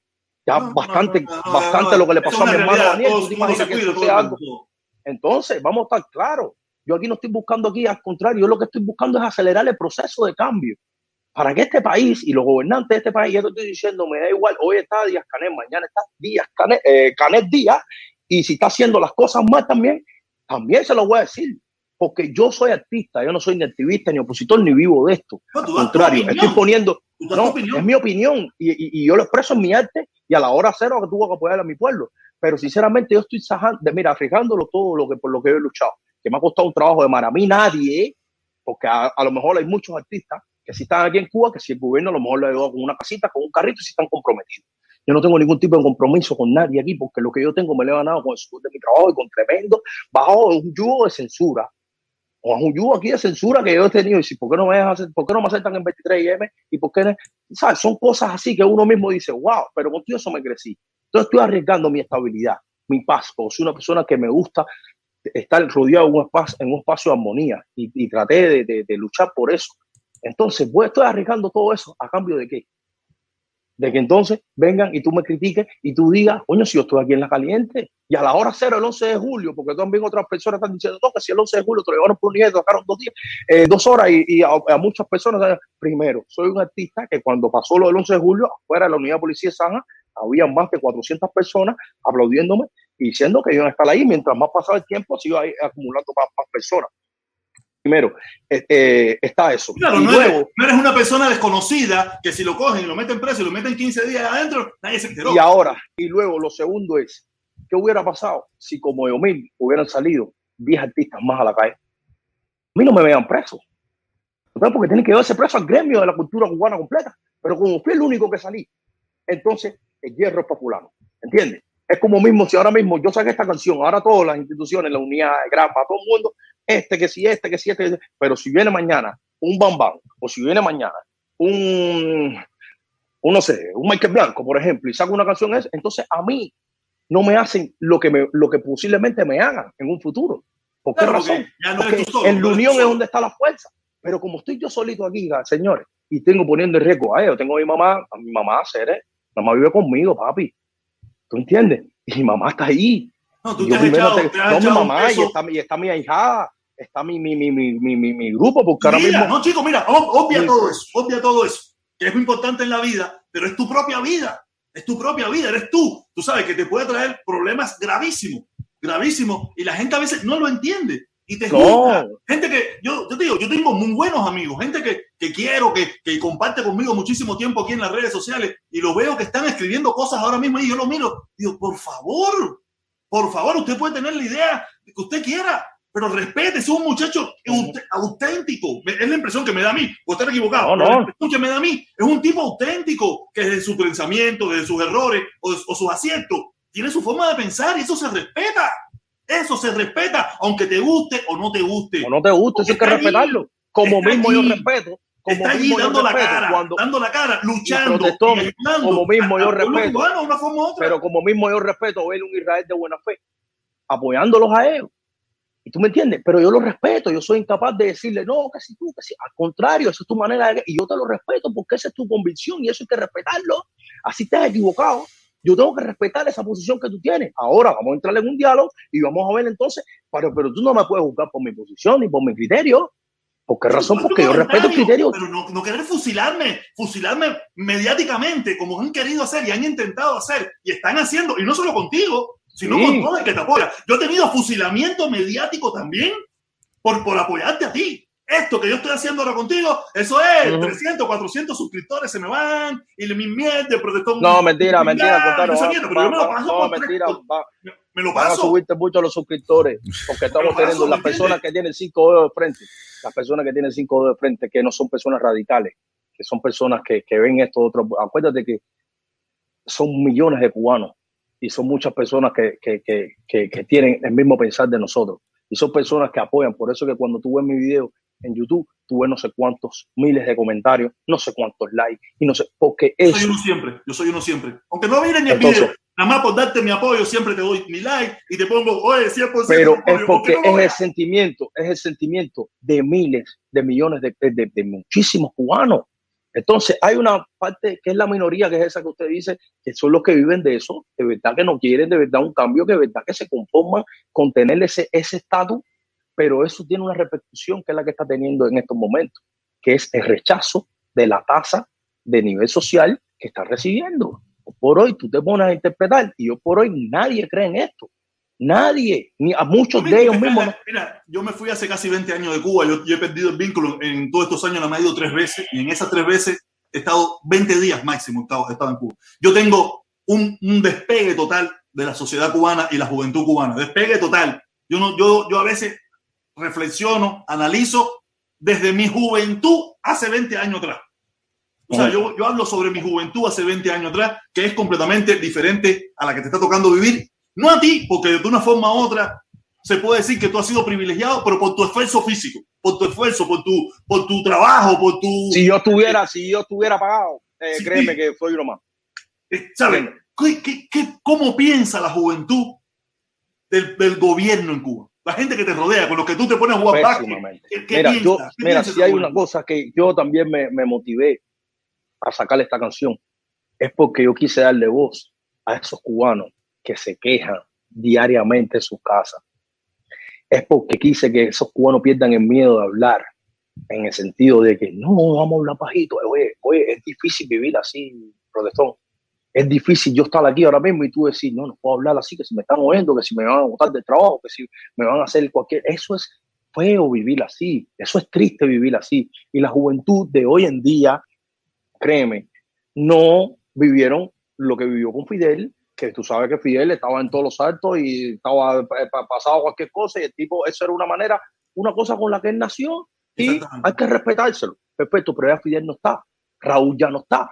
Entonces, que está ahora es otra persona. Y estos jóvenes de ahora no están pensando no se identifican, en, no se identifican en, esa, eso. en esa ideología, en esas consignas que a lo mejor eh, personas de, de tu generación a lo mejor lo asimilaban y tenían ese romanticismo. Los jóvenes de hoy en día no creen en eso. Los jóvenes de hoy en día creen en que cuando se levantan no tienen un par de zapatos que ponerse, en cuando se levantan dice, ahora dónde yo saco dinero, los jóvenes, oye, compadre, mira, No, y, y lo peor de todo Vamos a hablar del es que tema ahora día hay ciertos accesos, hay ciertos accesos y, y están viendo cómo vive Juancito Esperancejito, que en otros lugares los del jóvenes mundo de hoy en día quieren ser, mira, los jóvenes de hoy en día quieren ser como yo, quieren ser como el Dani, quieren tener ese tipo de vida y sí se puede hacer porque ellos mismos dicen, si estos muchachos salieron de barrio de trabajo y pudieron hacerlo, perfecto. Pero ahora te digo otra cosa más que, que es bien importante con el tema económico. Recuerdo cuando comenzó la pandemia empezaron a hacer una campaña mediática en la televisión nacional que nada más que te ponían a un, nego- un- una persona de X negocio que había cometido un acto de malversación, te lo sacaban por la televisión cubana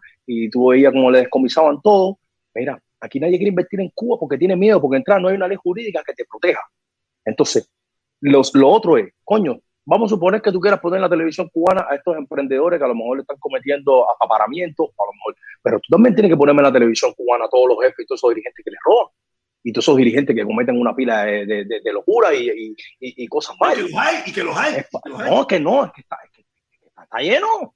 Te estoy diciendo que aquí te sacan un dirigente aquí te lo ponen en otro lado. Y esa persona, entonces, ¿quién es ese dirigente? A lo mejor para juzgarme a mí, que a lo mejor no es buen hombre, no es buen amigo, no es buen esposo, no es una persona que ha tenido un éxito a lo mejor por, por el esfuerzo propio, para tú juzgarme a mí. Yo que, que, que, que es la vida hipócrita que vivimos en esta sociedad, no solamente en Cuba, en la sociedad en general. entonces, es la vida hipócrita si va a hacer, parejo un sinvergüenza, pero tú no puedes ser un sinvergüenza. Si tú eres un Ajá, sinvergüenza, eres entonces. Entonces, si se va a hacer, tiene que ser parejo para todo el mundo. Y es lo que yo me baso también. Y ellos no entienden ese tipo de cosas. Yo por hoy la juventud de hoy en día no cree en eso. La juventud de hoy en día lo que quiere es progresar, quiere viajar, quiere tener dinero, quiere poder darse sus lujos. Mira, hermano, es triste ver cómo La Habana se nos cae, ver cómo esto está rodeado de matas, ver cómo... Y, y que, mira, hoy por hoy en día se me acabó la batería. Hoy en día no existe, eh, tú, te- tú caminas por quinta, por, por la calle primera, todos esos círculos sociales, ninguno funciona. No funciona ninguno. La Yamea se está cayendo.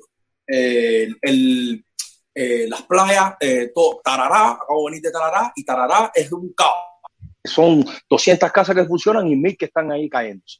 Entonces el gobierno prefiere que eso se caiga, que eso se pudra, a, dárselo a lo mejor a un emprendedor, una persona que tenga ganas de invertir, que quiera sacar eso adelante y que va a mejorar a lo mejor la condición de vida, a lo mejor de ese alrededor, de, ese, de, esa, de esa localidad donde estemos.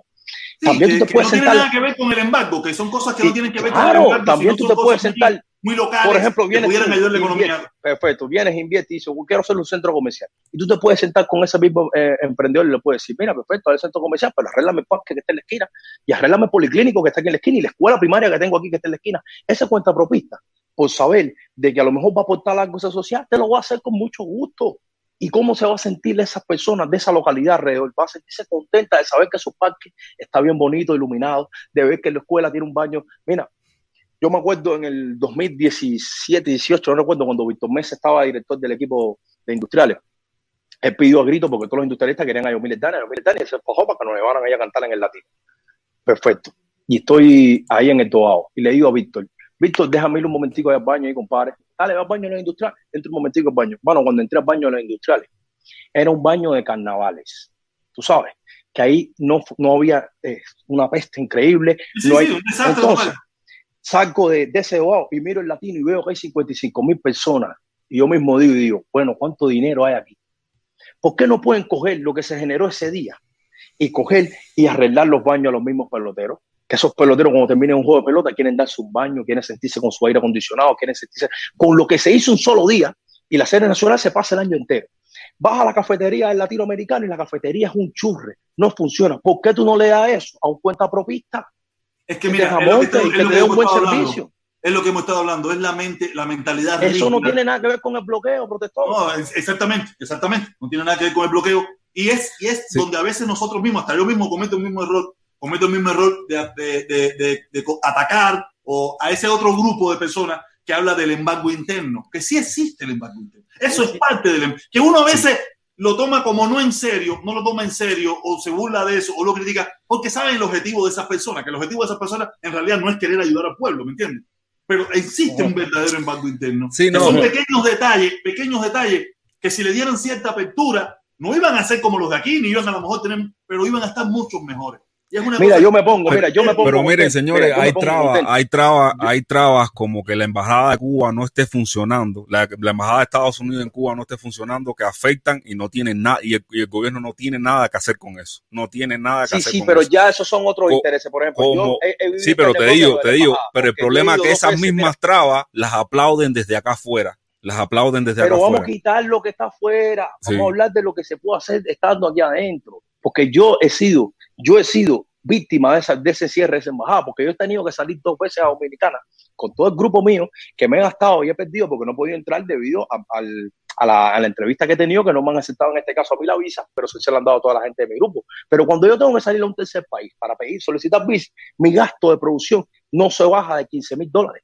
Es 15 mil, 20 mil, sabrá Dios cuánto, porque yo tengo que movilizar los hospedaje, comida, todo ese tipo de cosas. Entonces, ¿qué más fácil es coger mi carro y ir a la embajada aquí en Estados Unidos, que está aquí mismo, a, a, a cinco minutos de mi casa, y ya, y me evito gastar toda esa cantidad de dólares. Pero esto no tiene nada que ver con ese problema afuera, sino Pero con sí, las ah, cosas pero que ese, se pueden. ese es tu punto, pero el problema es, por ejemplo, Sí, hay gente que tiene familia, hay gente que tiene familia pero- que está y sin em- Sí, y, lo- y es lo que te digo que es la postura que se asume acá, que eso está bien. pero Para ellos está bien que la embajada esté cerrada, ¿entiendes? perfecto, Y como mira, cubano, perfecto. eso eso duele, ¿Qué ¿entiendes? necesidad? Si nosotros los cubanos, eh, la economía mejora y nosotros los cubanos podemos crecernos por nuestro propio esfuerzo, créeme que ningún cubano se va a este país. Ningún cubano se va a No, este no, país. no, no, porque no, todos los cubanos sí, que están sí, mira, fuera el del problema, exilio, mira, del lado mira, acá hay todos los gente que cubanos que, están fuera del exilio, Ah, Mira, cuando todos los cubanos que están fuera del exilio, en vez de coger y, y gastarse, cuando buscaron, no sé, sus mil, dos mil, tres mil pesitos que ahorraron para venir de vacaciones, ellos no van para París ni para Europa, ellos se van para su pueblo natal.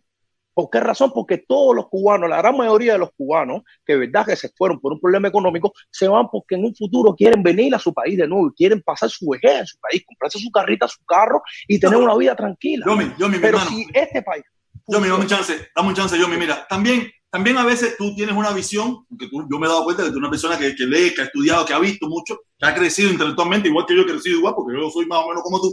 Pero hay muchísimos pequeños detalles ya que a veces se nos van de las manos a nosotros mismos. Porque el problema del embargo también jode muchísimo. El embargo jode, jode y limita muchísimas cosas. Limita muchísimas cosas. Porque sí, tú puedes vender, a lo mejor tú como emprendedor puedes montar una cafetería. Pero cuando ya tú vas a comprar la maquinaria, se te trae un problema. Cuando tú necesitas algunos productos, es un problema. Y, Pero si lo están haciendo ahora con coge. Pero mira, te voy a, dar un dato, te, te voy a Mira, dar un dato, tú como cubano. Tú, si te hace falta maquinaria, tú vas a, a, a Cimé y le pagas en su MLC y Cimé mismo te trae la maquinaria. ¿Entiendes? Son soluciones, no es, no es, no es, no es fajarnos con el problema. Ya tenemos este problema, no, no. Sí, hay sí, que sí. encontrar las soluciones. a Exactamente, pero, pero fíjate que una de las soluciones es quitar el bloqueo precisamente, porque No, mira, te voy, a, la te voy a dar un ejemplo, te voy a dar un ejemplo un porque error. una de las soluciones es quitar el bloqueo. ¿Por qué nosotros desde acá afuera todos deberíamos poner en función eso? Porque uno, uno como cubano no puede exportar nada a los Estados Unidos, siendo esta- est- Estados Unidos, que eso es lo que nadie te dice, todo el mundo te dice lo del pollo, que podemos comprar pollo, pero no le podemos vender pollo. No le podemos Pero vender yo, puedo, pollo. pero, yo puedo, pero yo puedo venderle pollo a, a España. No, pero, eh, pero ¿para qué le vas a vender a cuántos millones de habitantes tiene España y cuántos millones de habitantes tiene Estados Unidos? Sí, Estados es- Unidos es- es y también relativo, y también como comercio, o sea, como como mercado es la es el 23% de los mercados del mercado mundial. O sea, que nosotros estando al lado de ellos no le podemos vender nada. ¿Entiendes? Y eso es una limitante, eso es un problema, es un problema igual. Es muy real, es muy real. Sí, se mira, afecta mira, mira, muchísimo, pero no es el kit, no es el kit. Vamos, yo lo que aprender, tema, vamos al aprender tema. de la Ojalá- situación cubana, que es la que yo no sé ni carajo. Ojalá que quitaran el embargo para que ya el gobierno no tenga esa justificación y salga por la televisión. Y que si no también para que el cubano pueda vender es- aquí. ¿Entiendes? Perfecto. Mira, sí, ojalá, pero ya te estoy diciendo, mientras existan presos políticos, mientras no existan elecciones libres, mientras no se negocie con esas personas que le nacionaron las cosas, esos mismos cubanos del exilio que no quieren saber nada de Cuba van a seguir haciendo la presión y vamos a seguir en ese mismo callejón sin salida.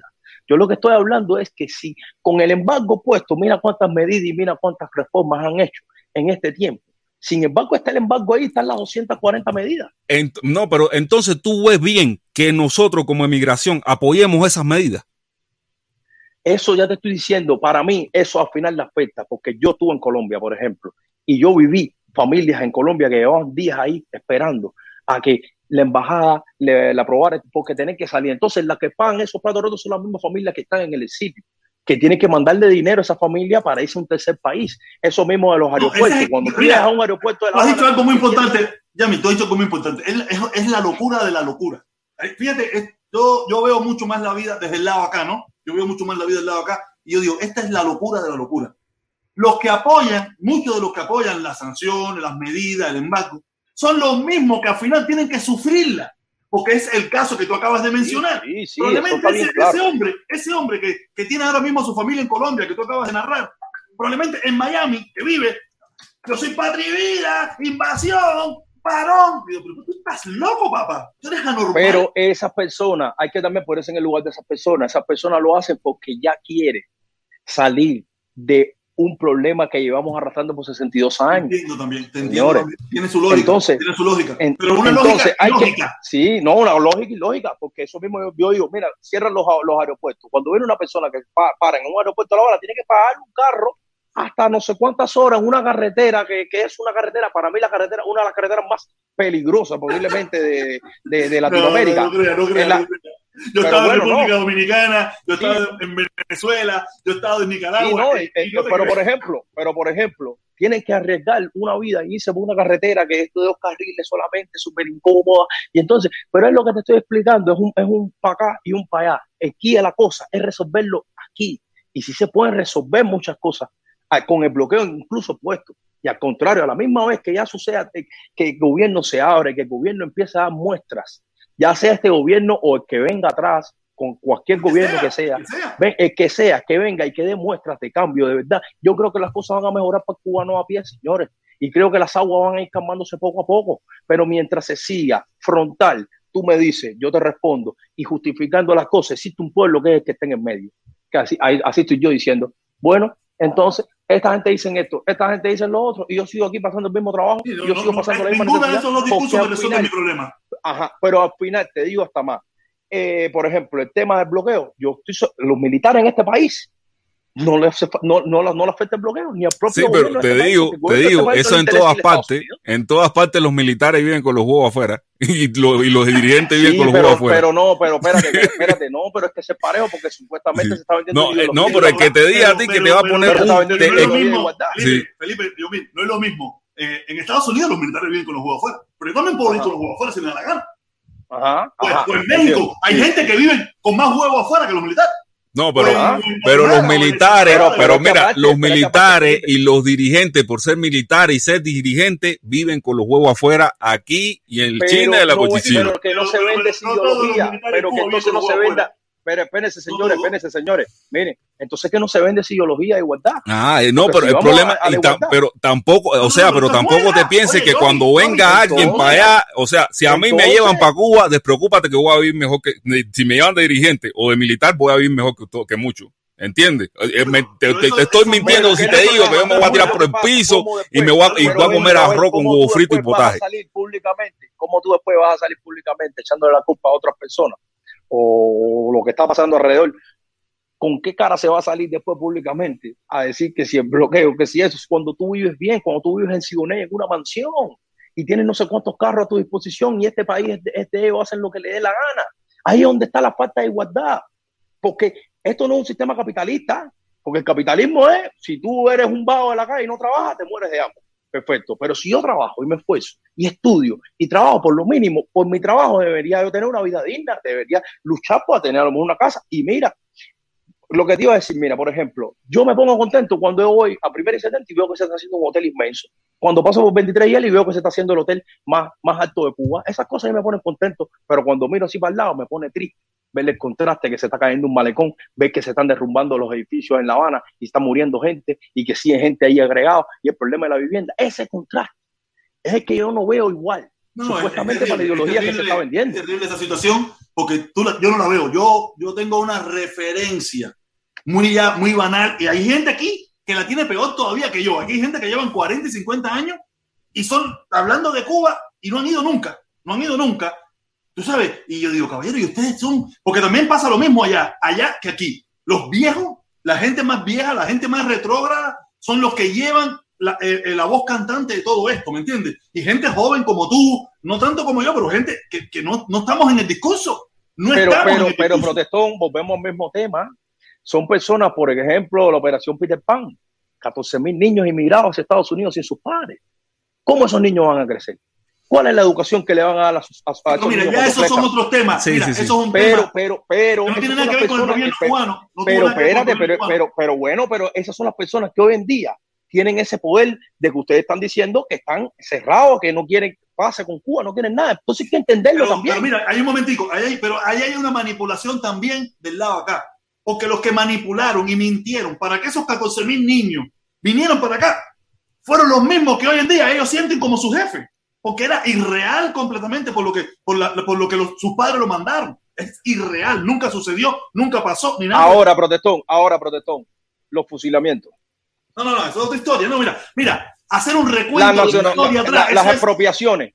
Todas esas No, No, mira, mira, lo, que pasa con Pero los eso va, fusilamientos, pero- Yomil, mira, pero- eh, para que entienda la parte de los fusilamientos, porque eso es algo que se, se relata muy malo. Mira, el, el, el, eh, George Washington, George, George Washington, el, el padre de la patria, uno de los padres fundadores de la patria norteamericana, él tenía una gran querella y ellos que ellos, ellos- y era que ellos no daban cuartel. Una vez que capturaban a los cazadas rojas ingleses, lo pasaban por las armas. Y así todos los procesos revolucionarios que hemos tenido como humanidad cuando pasan estas cosas, se viven esas cosas que se llaman los excesos de la guerra. Y los fusilamientos Felipe- en Cuba fueron esos, excesos de la guerra. Felipe, Felipe, Felipe, ahora tú eres una persona que estás viviendo otra generación. Supón tú que a tu padre, ni que Dios los quiera, lo hubieran fusilado. ¿Cómo tú hubieras crecido? No, no, no. No, eh, eh, pero yo te digo, eso forma parte de los excesos de la guerra. Si tú miras la pero es, revolución, pero es- pero es- la- es lo que la- te explico. Hay un más de fondo, hay un más de fondo que es bien triste. Porque hay generaciones que siguen creciendo, señores. Y No, entonces, si, mi, si, mi, si, mi, si mi padre fue un sufrido y tuvo que decirle, si yo viví con mi padre viendo todo ese tipo de cosas, ¿cómo yo tú piensas que yo voy a entrar en un tipo de, de, de, de halago a un sistema que lo que hizo fue corromper a mi familia, señores? Pero, Entonces, pero mira, que- mira, ahora, ahora, ahora yo te voy a preguntar algo. Dime los fusilamientos del IEC, los, fu- los fusilamientos Otaola, los fusilamientos de Ultra, los fusilamientos de, de, de muchachos de Canadá, los fusilamientos de, de, de paparazzi. No ya ninguno. son, mira, son, mira, Son generaciones que se han montado en un discurso, generaciones que se, han montado en un discurso. Momentico, dame un chance, dame un chance. Son generaciones que se han montado en un discurso que da mucho dinero. Ajá, Da perfecto. mucho dinero. Sí, perfecto. Pero ¿por qué hay que basarlo todo en estas personas? No, porque son las nuevas generaciones que no sufrieron eso que estamos Pero perfecto, pero mira qué rápido, mira qué rápido. Otaola de mí ha dicho de todo. ¿Y cómo yo le he dado a esta sin mano Otaola? Con buenas acciones. No, con buenas acciones. No, Y lo he ignorado. debe pasar. ¿Entiendes? Eso es lo que debe suceder con, con- como tal, con, con todas las, con, con- con lo que está sucediendo hoy en día. Tú me dices, y perfecto, yo te demuestro con buenas acciones. Pero si tú estás haciendo dinero, estás manipulando lo que tú quieras manipular, eso es una cosa tuya. Yo te voy a demostrar con buenas acciones. Y así no se le da esta sin mano. Entonces, Pero tú eres- no mira. podemos seguir cayendo en ese juego. Tommy, tú eres un hombre inteligente. Tú eres un hombre inteligente. Me, da, me lo, lo vengo mirando hace mucho tiempo. Tú eres un hombre Espérate, protestón, Pero una- discúlpame un momentico que se me cayó sin batería esto y, y no escucho ahora. Eh, vos, Dale, dale, haz, lo que vayas a hacer. Ah, haz lo que ya, vayas a hacer. lo tenía silenciado ahora, perfecto. Dale. ¿Ah? Mira, tú eres un hombre inteligente. Yo me he dado cuenta que tú eres un hombre inteligente, aunque como te he explicado, hemos dicho varias cosas. eh, Tú y yo tenemos más o menos el mismo nivel cultural, escolar, no cultural, escolar. Tenemos el mismo nivel escolar. Pero tú eres un hombre inteligente. Aquí hay mucha gente que tiene mucho estudio, pero es muy bruta. ¿Entiendo? Hay, Mucha ¿cómo se dice la frase? muy bruta. Hay idiotas con doctorado. Exactamente. Y que van más al rencor. Yo me he dado cuenta que tú no te veo, no veo rencor en ti. Veo una No, persona, una persona diáfana, una persona auténtica. Y me pasa algo parecido a mí. No, no tengo rencor. Y yo tengo, y yo, y yo he vivido. Yo estuve en la jerarquía. Yo no, mis padres. Estuvieron en la jerarquía y viví en la jerarquía. Viví cuando los, cuando los militares andaban con los huevos afuera. Yo andaba con los huevos afuera igual. Lo que único que era chiquitico andaba con los huevitos. Era chamaquito. ¿Me entiendes? Y después me tocó vivir la pobreza a partir de los años 90. ¿Me entiendes? Y he tenido varias experiencias de la vida que me ha hecho vivir sin rencor. Yo le echaba la culpa a la dictadura, fui preso, era un desastre. Y después cuando fui cogiendo cierta edad, fui analizando y sacando mi propia cuenta, yo dije, no, el culpable de todos mis problemas soy yo. El que no estudié fui yo. El que, el que se fue de la escuela a comer mierda, a, a tirar piedra, fui yo. El que no se superó fui yo porque mi papá, mi mamá, mi tía, todo el mundo me decía, estudia, estudia, estudia. Y decía, ah, están loco. Aquí el panadero es el que tiene billete.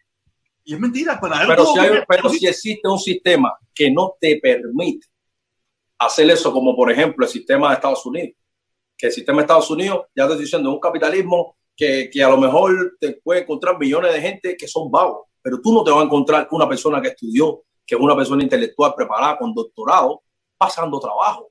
Porque existen trabajos que a lo mejor eso le permite a esa persona coger un buen salario y tener su buen carro, tener su buena casa y poder prosperar. Es lo que No, estamos... es lo que- No, mira, eh, mira, no, vamos a enviar a Estados Unidos porque comparar Cuba a Estados Unidos es una cosa un poco lógica. Pasa en Guatemala, el que tuvo la oportunidad de estudiar y, de prepararse, vive bien, Ajá. vive bien. En Guatemala hay un montón de gente, Torres jodía, hay un montón de gente, pero el que tuvo la oportunidad y se sacrificó, o, o tuvo, olvídate que ese, que ese ni emigra, ni se va, ni nada por el estilo. Ese va de turista, viene de turista a Estados Unidos y va de turista a Europa, pero tiene su negocio en Guatemala Y vive en Guatemala. y vive en Guatemala. ¿Tú sabes? Ujú. Porque, o porque a veces cuando hablamos de Estados Unidos, la gente, coño, Estados Unidos, el mejor país del mundo, coño, el mejor la potencia. No vamos a comparar a Estados Unidos. Vamos a la Ajá. realidad. En. Nicaragua, en El Salvador, en Honduras, el que, se, el que se superó tuvo la oportunidad. No es el mismo contexto, no es el mismo contexto de Cuba, porque el, el contexto de Cuba todo se complica, todo se complica cuando ya entramos en lo que es la parte que a veces no queremos escuchar, que es el embargo, y la parte de, lo, de, de la- esa, esa, ese cuadrado, ese cuadrado de forma de pensar que hay en Cuba, que no ha hecho evolucionar el país, que siempre quiso ser el gran papá que nos los daba todo. Y de Ajá. momento se cayó todo, y el gran papá ahora dijo, coño, esto es en calzoncillo, ¿cómo yo resuelvo este problema? Pero el gran papá sigue viviendo como gran papá. También, Y no me También. permite. Y no me permite a mí luchar para vivir como un gran papá. Mí yo no quiero que nadie me regale nada. O- Yo pero quiero también, tener las herramientas para poder crecerme dentro de, de mi propio país. Y sin embargo no me, no me las permiten como tal. Entonces ahí es lo que te estoy diciendo. Es un tema muy sensible, muy complicado. Y hasta que no se El llegue drama a cubano, mira, mira, el pero, drama cubano pero es mira, eh, o sea, pasa una cosa que, que, que es lo que yo he dicho y que es lo que he tratado de, de- y es que nuestra posición como emigrados no ha sido precisamente, como comunidad de cubanos emigrados, no ha sido precisamente ayudar a- al cubano de la isla.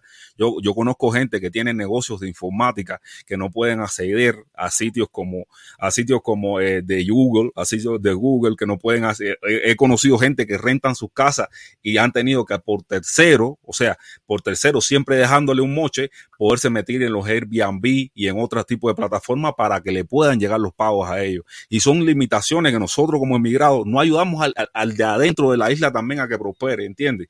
Y, y, y son Sí, cosas Felipe, que... Pero, pero tiene que ser una cosa sí, del gobierno cubano. no Mientras el gobierno cubano siga con su postura de no querer ceder y estar frontal ante, estos, ante estas adversidades, créeme que los de afuera le van a decir, es el hierro para arriba ustedes, y es el hierro, y es el hierro, y es el hierro. Pero también, mira, también hay algo que con este, con ese sector no hay arreglo. Con ese sector, hasta que no sea la cabeza, no para. Y Pero- tú lo has sufrido, y tú lo estás sufriendo. No, no, no. Tú sabes que con ese sector, tú con ese sector, hagas lo que hagas, nunca vas a quedar bien. Nunca. Te, yo- Pero, pero, perfecto, pero, pero, perfecto, pero me vale verdad con, Ah, con, con toda, con toda sinceridad. me five, give me Ajá, five, ¿tú ¿Me give me entiendes? Me, va- me vale verdad lo que ese sector puede decir de mí o lo que quiera hacer. Yo, yo como cubano que vivo aquí en Cuba, estoy dando la voz y estoy dando mis criterios, mis puntos de vista por el bien de esos que están ahora mismo en una cola. Oye, es triste, es triste. Yo no veo ningún militar en una cola. Yo lo que veo No, son esos no ves cubanos que a los están militares de alto grado. Yo estoy de seguro que te alto no, cualquier que- no, pero- cualquier pero sargento. esos que están en el alto, eh, perfecto, pero esos que están en el alto grado, esos que están en el alto grado, eh, son los que no dejan de que esto fluya, de que esto se cambie, de que esto se abra. Entonces, mientras estemos en esa burbuja, no se le va a encontrar una solución a esta, a esta situación de, de este país. Visto y comprobado, el gobierno no va a soltar el poder porque la gente se para en un teléfono a decir, suelta el poder abajo el Ah, populismo por y canel no sé qué más. No lo van a Yascanel lo dijo, Yascanel lo dijo. A, a- a Entonces- nosotros hay que sacarnos con los pies por delante. Perfecto. Yo se lo digo a esta gente, a mí no me jodan más, a mí no me jodan más. Yascanel ajá, perfecto. Ya, que perfecto. Entonces, entonces, yo no quisiera que muera otra persona como Liu, el que murió en la guinera. Yo no quisiera que se, meta- que se lleven presos a todas las personas por pensar diferente. ¿Entiendes? Yo lo que quisiera es que este país se acabe de abrir que exista democracia, democracia, un Estado de derecho que se respete al ciudadano cubano, que se le priorice al ciudadano cubano porque somos 62 años sufriendo y pasando por un mal, que estoy diciendo es una guerra y en el que está en el medio es el pueblo que es el que sigue sufriendo, señores. Entonces, ambas partes deben llegar en tanto temprano a un consenso de simplemente, y ya te estoy diciendo, y para mí no son los cubanos exiliados en Miami, los que tienen que cambiar es el gobierno de Cuba. exactamente, también tienes razón, tienes mucha razón. Y tú estás viviendo allá y tú lo vives, esa experiencia contigo te toca, con, con el problema muy de la música, con el problema muy... ¿Sabes? Eh, tú, tú, como me pasa a mí, tú, tú hablas sobre tu propia experiencia, sobre lo que te ha pasado, sobre cosas que tú dices, coño, para mí es tan fácil como que ese cartel que se está pudriendo ahí, que me está diciendo la revolución, coño, tú quieres dinero, vamos, quieres sacar el adelante, coño, promociona la, cafetería de la esquina que te va a pagar 100 dólares mensuales, para eso son 100 dólares que tú vas a poder gastar para la medicina que hace falta comprar a los niños de cáncer. mira, mira, aquí hay, mira, aquí hay, mira, aquí hay ciento y pico de salas de cine que por hoy aquí en, en, Cuba no funciona ni un cine. Ahora mismo, ni yo creo que ni ya está funcionando como cine. Ciento y pico de salas de cine que se están cayendo entonces, sin embargo, mira, yo en el 2016 tuve una conversación con, con Orlando Vistel, yo y Dani, nosotros solos. Y ese tipo a mí me decía, yo tengo el poder para quitarle a usted los papeles, esto y lo otro, papá, y usted. Y yo le dije, ya usted terminó, déjeme ahora plantear mi punto de vista. Mira, nosotros hemos hecho tantas cosas aquí positivas. Nosotros, a nosotros nunca nadie nos ha dicho, coño, felicidades, buen trabajo y coño, que están aportando algo a la comunidad. Los culpables de que el reggaetón hoy por hoy esté a lo mejor así, son ustedes mismos, porque no han imaginado.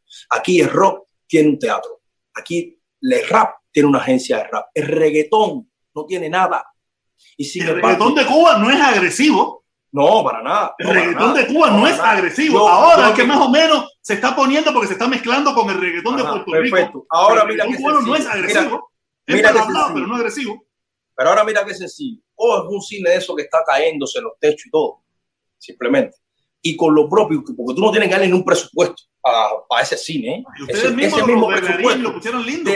De, lo que nosotros le reportamos a la empresa, que es un 15% que me quita a mí, un 20% de Lona, no sé qué más, ese mismo por ciento, entre todos los primos artistas, podemos reparar ese cine y podemos dar los domingos actividades para los niños, podemos dar cursos de, de música, podemos sacar a no sé cuántos muchachos que están ahora mismo en la calle que no saben lo que van a hacer con su vida y sin embargo poder montarlo en un proyecto social sin tan siquiera presupuestado por el Estado, suponer. Las casas de cultura en La Habana no funcionan.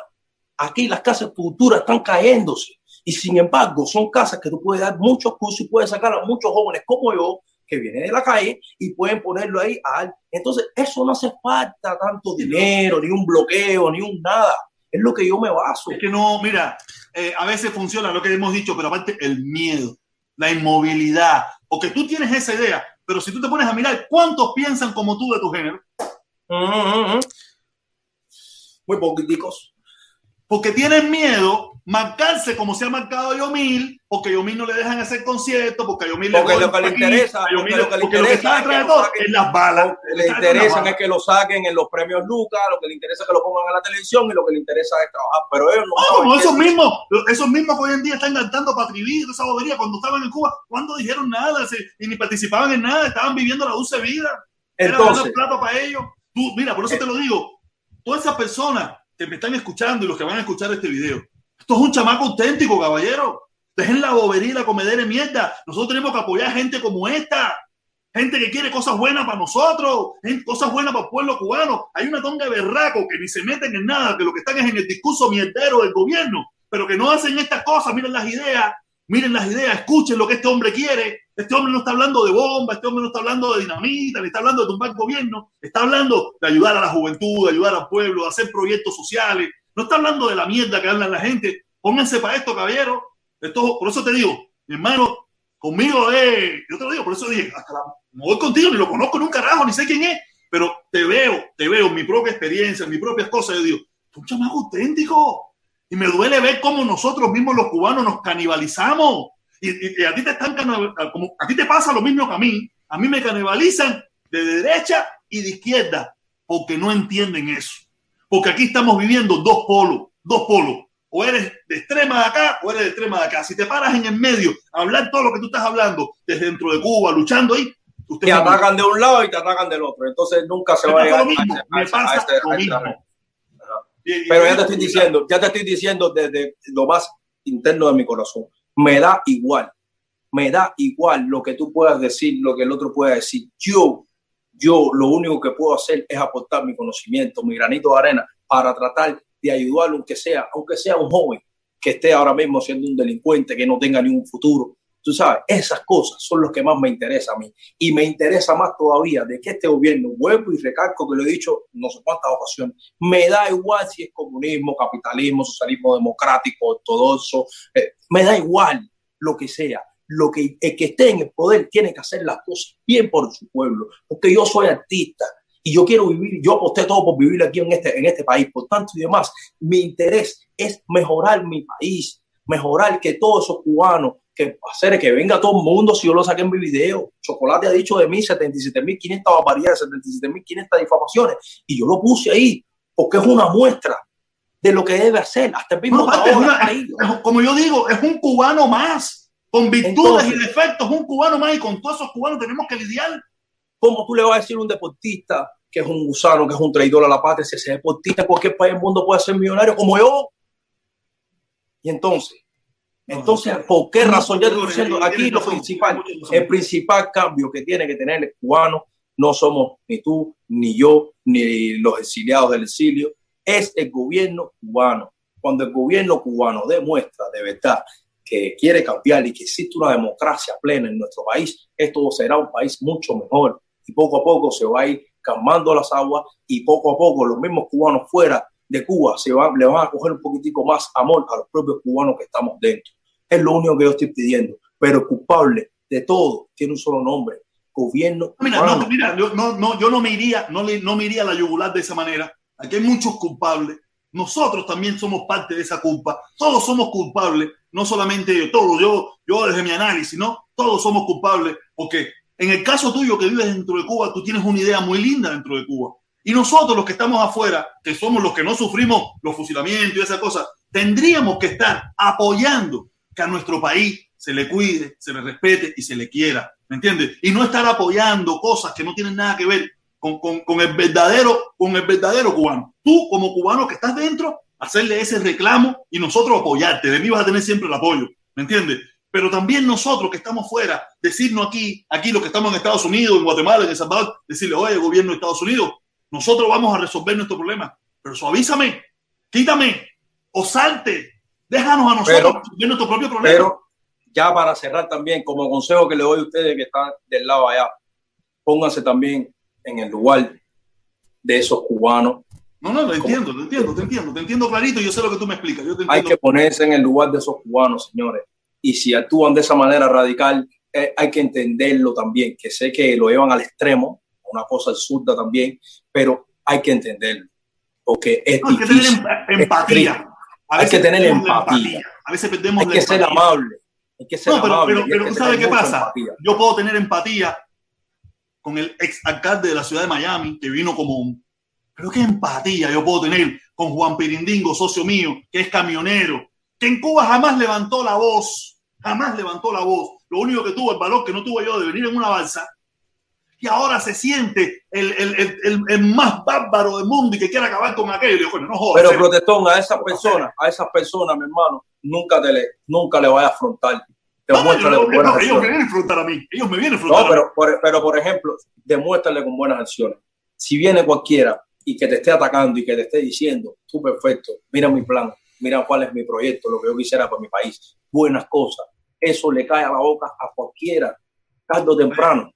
pero tarde o temprano, eh, mira, eso no va a pasar ni uno, ni en dos, ni en tres años, pero aquí a diez años, mientras adelantemos ese proceso, créeme que tiene que cambiar por obligación.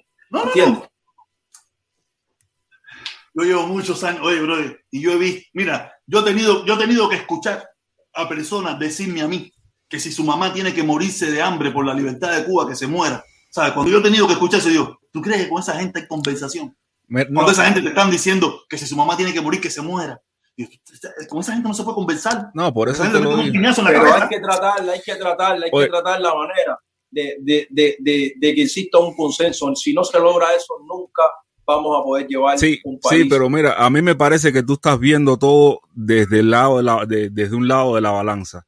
Y, y por eso dice que el exilio no tiene culpa porque el problema es que si tú te pones a examinar claro la historia sí de Cuba, claro sí en, en, la, la en la historia de, de, Cuba hubo girón, hubo atentados a hoteles, uh -huh. hubo, eh, hubo guerra bacteriológica, hubo, ellos intentaron por todos los medios y, y, en esa en esa guerra mataron no, a si hablamos niños, mujeres de Cuba, es perfecto, y, esa, y toda esa, esa cosa, o sea, de, de, que hu, hubieron acciones, que, o sea, hubieron acciones que hubieron acciones que también de, de alguna forma fueron acciones que, que también tienen secuelas dentro del mismo pueblo cubano, dentro del pueblo sí, cubano sí, que vive en Cuba.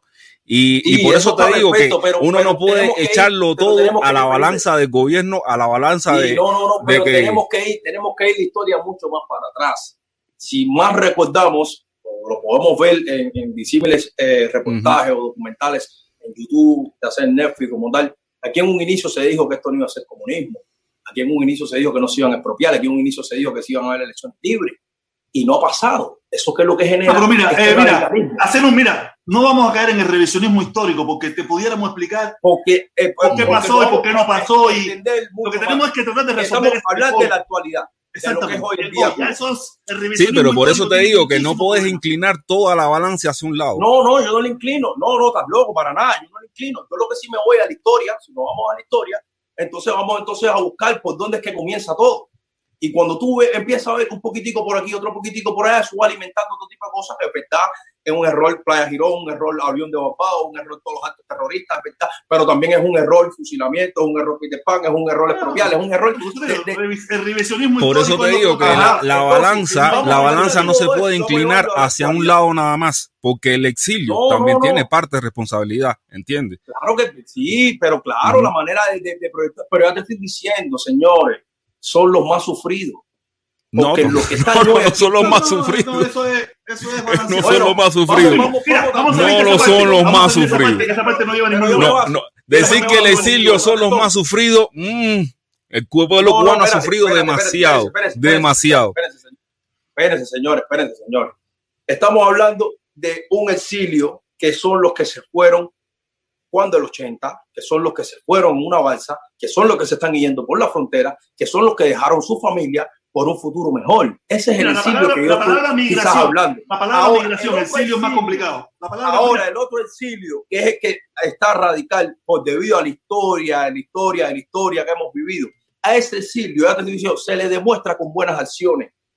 A eso es lo que hay que, lo que yo me estoy basando en estos tiempos. Y no, entonces porque, no podemos tampoco decir, no, que porque ustedes, porque ustedes, porque, señores. Pero ellos también hicieron, entiendes el punto que ellos también hicieron. Ellos no tienen las manos sí, limpias. No, mira, mira, lo que no entendemos. Entiendo, Yomi, Yomi, Felipe, yo muchas veces Yomi. Mira, ¿y sabe qué pasa? Yomi es muy parecido a mí, o yo soy muy parecido. No, creo que tú, tú, tú, tú, tú me estás imitando a mí, Yomi, tú me estás imitando a mí.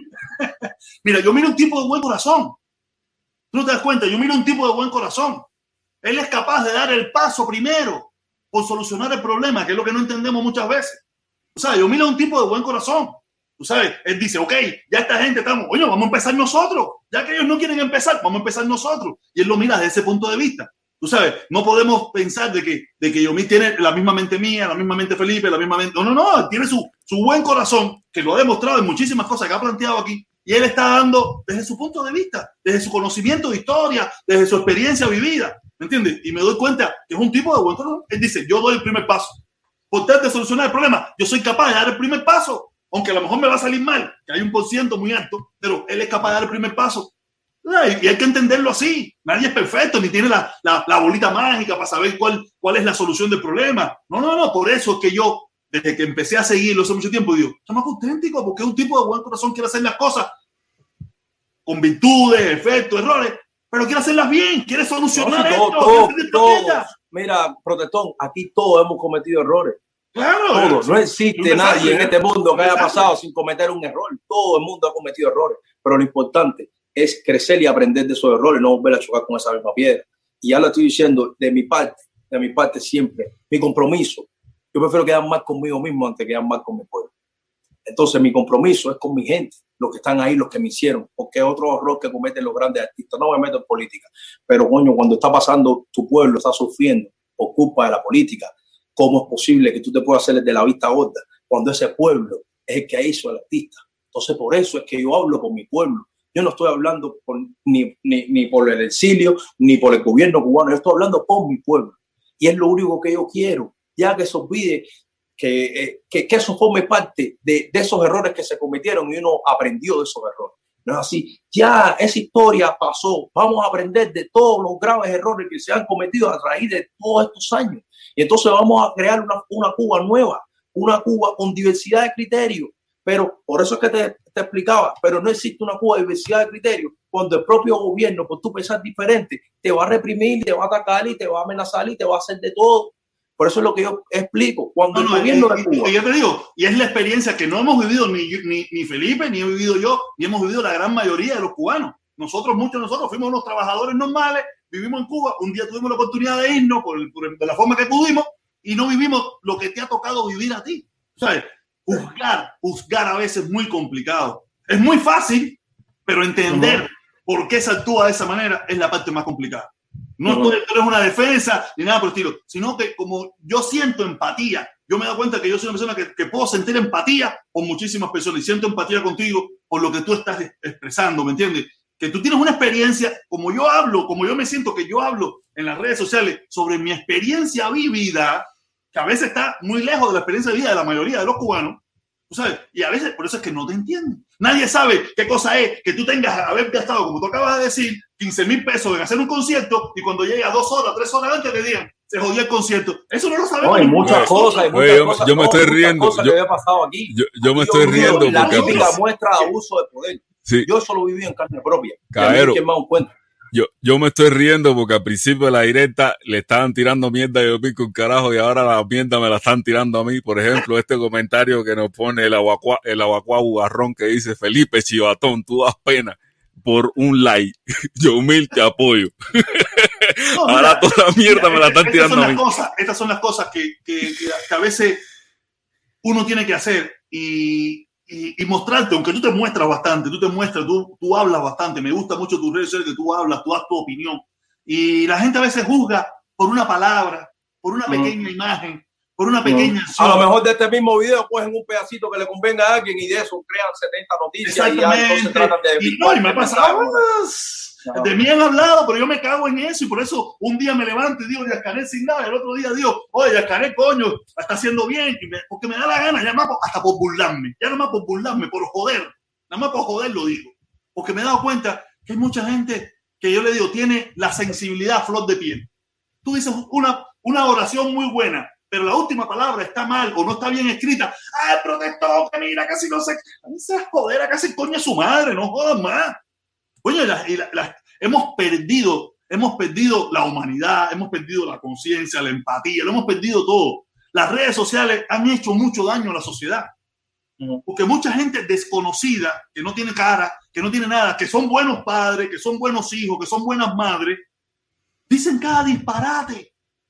Yo un día, yo un día, lo hice cuento una vez, una señora, oye, protestón, me cago en tu madre, tremendo perro hijo de puta chivatón que tú eres, comunista qué extraño está este mensaje, ¿no? Y me puse a buscar la persona. Cuando entré a Facebook, la persona era una abuelita con tremendos nietos, haciéndole un cumpleaños a sus nietos. Decía, ¿esta gente está loca?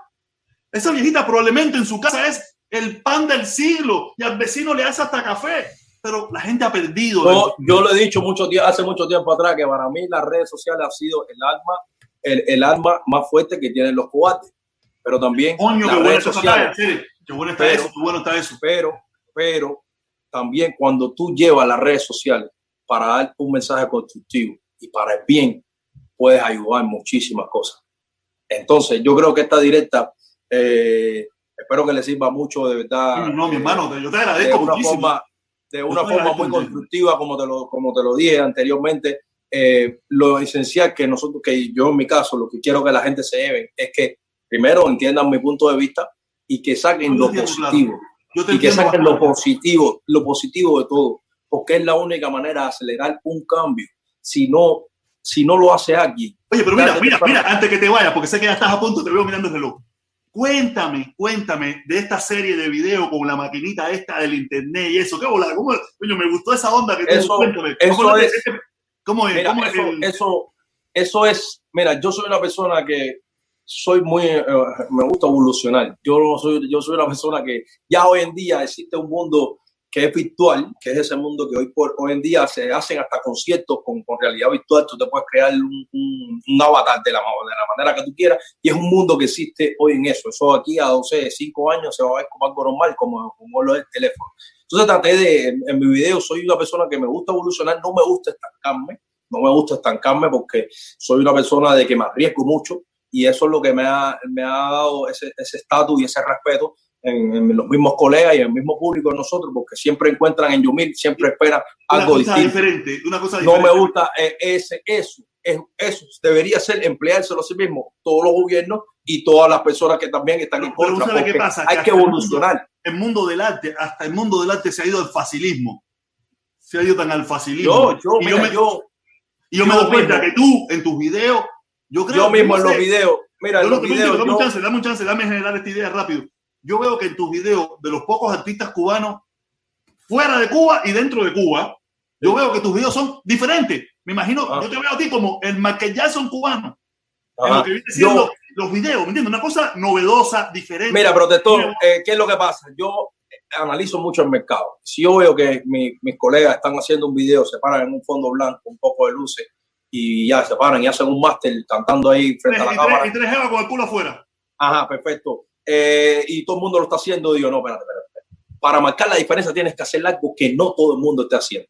Entonces, es lo que yo siempre trato de hacer y trato de, porque no, eh, creo que... eh, no ser el- repetitivo, no ser repetitivo. no, y, y, y, y la reputación es muy importante en la carrera de un artista. Entonces, cuando un artista eh, crea su carrera en base a su imagen y a tratar de crear y tratar de evolucionar, creo que eso es más importante.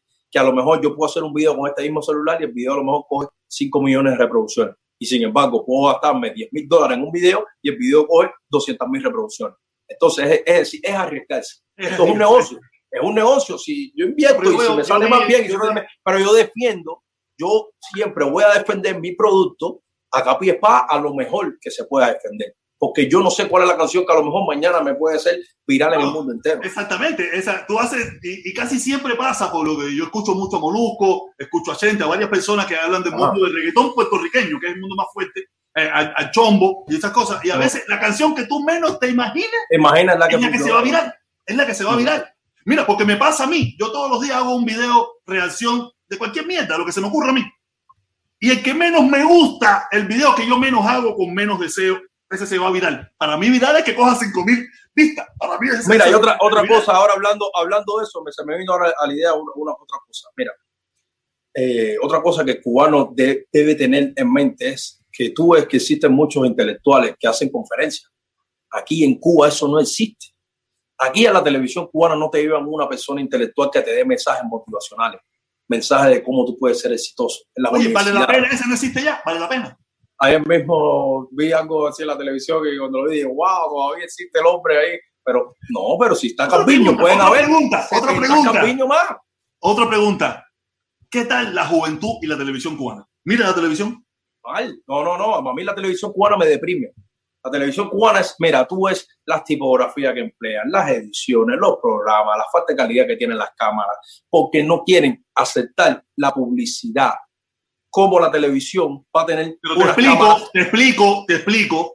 Yo viví en Cuba, en, en- en los Panamericanos, en 1991. Ajá. Se intentó poner publicidad. Los que dieron el berro por la publicidad fuimos nosotros mismos.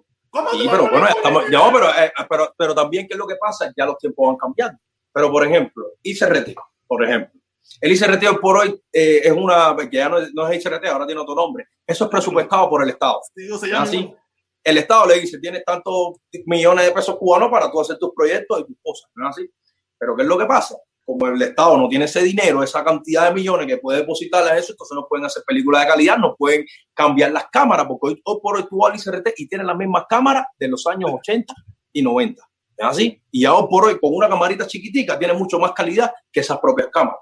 La radio, tú escuchas la radio, no oyes la radio en cualquier país de otro mundo, en de todos los países del mundo lo que se escucha la gente son las radios, no es ni siquiera las plataformas digitales Yo escucho, yo escucho mucho radio. yo lo que escucha la gente es la radio, pero cuando tú pones la radio aquí te están poniendo una canción con una mala calidad que tú ni puedes subir la radio porque lo que te fue es una distorsión. Los micrófonos que emplean son micrófonos que no tienen calidad. Los, las consolas son consolas que no tienen aparte, calidad. Viene Pero marcado ¿cómo por puedes- ideología, viene marcado un programa ideológico. Ajá, pero ahora, ¿cómo tú puedes salir de ese bound? ¿Cómo se puede salir de ese bound? Que tú tengas, por ejemplo, en el horario de la, de la radio de 5 a 7, que es el programa más popular, perfecto. Viene un cuentapropista, tú quieres promocionarte, perfecto, págame la publicidad. Yo con ese dinero de la publicidad voy a comprar una nueva consola, comprar unos nuevos micrófonos y voy así. Es como va creciendo la, la misma televisión y la Eh, misma mira, radio. eh, en, en Cuba, eh, con el lío este mismo de lo que hemos, esto de que el socialismo y todos somos igual y el gran papá, ¿sabes? Hemos jodido todo. Y, y vemos como esas cosas lo vemos como mal. Y hay una generación también, aunque ya muy pequeña, que, que todo eso lo ve mal. No, eh, Y todo lo todo eh, todo, no, que eso es capitalismo, porque No, por mucho tiempo, por mentira. mucho tiempo- Eso es mentira, porque si ahora mismo tú en el latinoamericano, tú llenas todas las partes de atrás con sponsor, eh, pero promocionando eso, con ese mismo dinero tú arreglas el latino. Sí, pero lo que te quiero decir, lo que te quiero decir, que hay una generación de cubanos que se quedó paralizada en el tiempo Ujú. porque se le, se le inculcó que todo eso era malo. Que no entiende, que no entiende. Mira, no es, no es el caso tuyo, no es el caso mira, tuyo. yo en la, mi en la mamá, que a mi tuve mamá, con la, mira, con la, con misma directora, mira, Mira, yo he tenido, mira, la reunión que yo tuve con la propia directora de mi propia empresa. No, yo no tengo internet, pero ¿cómo tú no vas a tener internet, directora? Si hoy todo se basa en las redes sociales, ¿cómo tú no vas a estar conectado con lo que está pasando en el mundo? No, que si me pone un ejemplo, no, porque yo vi en Telesur y vi en RT Rusia, no sé qué más, me le tengo que reír. ¿Por qué razón? Porque eso, eso es lo único que ella ve en la televisión cubana. Y existe más para allá, muchas más cosas. Entonces, ya te estoy diciendo, ella es una persona que tiene potestad para tomar decisiones y para pero ¿qué mejorar pasa a lo también? mejor. No sabe qué pasa, que ella gana 400, no sé cuánto ganan en Cuba, 400 pesos, pero la internet le vale 500. Dice, no puedo poner internet en mi casa. No, y es otra generación, es una persona mayor, es una persona que ya está pegada a los 60 años. Entonces no vivió nunca con el internet, pero tiene, pero es una persona que tiene la potestad para tomar poder no decisiones. tiene internet. Y tiene poder, pero no tiene internet. Entonces, cuando tú tienes una persona así en el poder que no está conectada con la realidad, entonces ahí es donde viene el atraso. Y el problema es que esto es una pirámide. Los problemas principales que tiene este país, este pueblo de último, y viene una base, que esa es la base que hace que no llegue nunca arriba a lo mejor y, y todo se queda en esta parte de aquí abajo, que son No, personas y, que que la, y que la juventud no es confiable, que tampoco lo es. Juventud, los jóvenes no son muy confiables. La juventud tampoco es muy confiable. La juventud es un desastre, ¿no? pero si no, pero si a lo mejor, mira, como ellos mismos me han empleado a mí, ellos me ven a mí como que yo soy una persona eh, marginal que vive en un barrio. No, Pero tú no, mira, tú no. Oye, Dani, no, tú eres candela, papá, tú eres candela. No, pero, pero mira, pero mira, mi- mi- mira mis declaraciones, mira mi, mi manera de proyectarme en la vida. Mira, entonces son una prueba de que tú no puedes juzgar a todo el mundo por igual. Al contrario, hay que mejorar y hay que ayudar a esa juventud. ¿Cómo tú ayudas a esa juventud? Motivándola, dando en las escuelas, invitando, no sé, no tiene ni que ser a mí, tiene que ser una persona que ha tenido éxito en su propio negocio, a lo mejor, que quiere dar una conferencia en uno, un pro universitario o el teatro de la escuela. Y va a decir, y ustedes si se enfocan y si se disciplinan y pueden tener éxito, esas cosas no existen, esos proyectos no existen. Entonces, Ah, Es por eso que estamos muy desconectados de la realidad del mundo. Y eso es lo que yo estoy Y no, tratando. y a veces- Y a veces, y a veces uno mismo, hasta yo mismo y nosotros mismos que estamos afuera, le echamos muchas veces la culpa al embargo porque eh, es, es que, mira, la problemática cubana es tan complicada, tan complicada. Son varias generaciones, es, un, es eh, otra, una, otra generación que está afuera, pasa lo mismo, tres generaciones, cuatro generaciones que tienen la misma forma de pensar. Es, la, la problemática cubana es muy, es muy, por eso yo dije, mira, como yo no le voy a un galletazo a nadie, yo no le voy a un galletazo a nadie y yo quiero lo mejor para mi país. Y yo no tengo la potestad, porque no vivo allí, de hacer nada, ni le voy a decir a nadie que haga nada. Yo digo, mira, yo me voy a enfocar en esta, en esta lucha, que no sé si tendrá éxito o no, pero por lo menos me siento bien conmigo mismo de que estoy haciendo algo. Ellos en Cuba, hermanos como Yomil, estoy seguro que habrá muchos más como tú por ahí, en, sí, diferentes lugares que tienen tu forma de pensar. Ellos los apoyaré y yo trataré de hacer esta lucha a ver cómo vamos pudiendo ayudarlos a ellos. ¿Cómo ayudarlos a ellos? A darle las herramientas. ¿Cómo? Quitándoles las sanciones, dándole oportunidad de que se desmonten ciertas cosas y que esa, esa generación que, que, que se va a ir, que se va a ir porque esa gente no queda no pase Sí, semilla, no, por ley biológica, por, no por- por ley de la vida. semilla, va a Hay una cosa, nuevas si hay generaciones. una cosa que a mí, mira, protestón, eso yo lo, lo vi con Joanny Sánchez, la respeto mucho por una intervención que ella vio que, que, estaba viral en, en las redes sociales. Hay una cosa que ella dijo, yo tengo lo que no tienen todos ellos, que es el tiempo, ¿entiendes? Yo tengo el tiempo para yo sentarme y a lo mejor me, me reconforta a mí mismo saber de que tarde o temprano va a existir ese cambio. Es triste yo ver a todos mis amigos y tengo muchos amigos que, que, que empezaron conmigo en esto y todos están viviendo en Estados Unidos. Y, es triste tú ver a, a, a, las personas y todas las personas y dicen, pero no va a cambiar, no va a cambiar. Bueno, si no cambia, entonces yo tengo que aportar mi granito de arena para hacer que a lo mejor, a lo mejor de tantas cosas que hemos hablado en esta misma directa, a lo mejor de estas directas cogen una sola cosa. Oye, ellos a mí me siguen, ellos a mí me siguen. Ellos me siguen. Pero perfecto, pero aquí la cosa es que a lo mejor cojan una sola de las tantas cosas que hemos dicho que pueden solucionarse en esto y pueden a lo mejor mejorarla. Y entonces, ¿qué, ¿para quién eso va a ser bueno? Eso no va a ser bueno, va a ser bueno para, ellos mismos y para hasta para ellos mismos y a la misma vez va a ser bueno para el mismo pueblo. ¿Entiendes?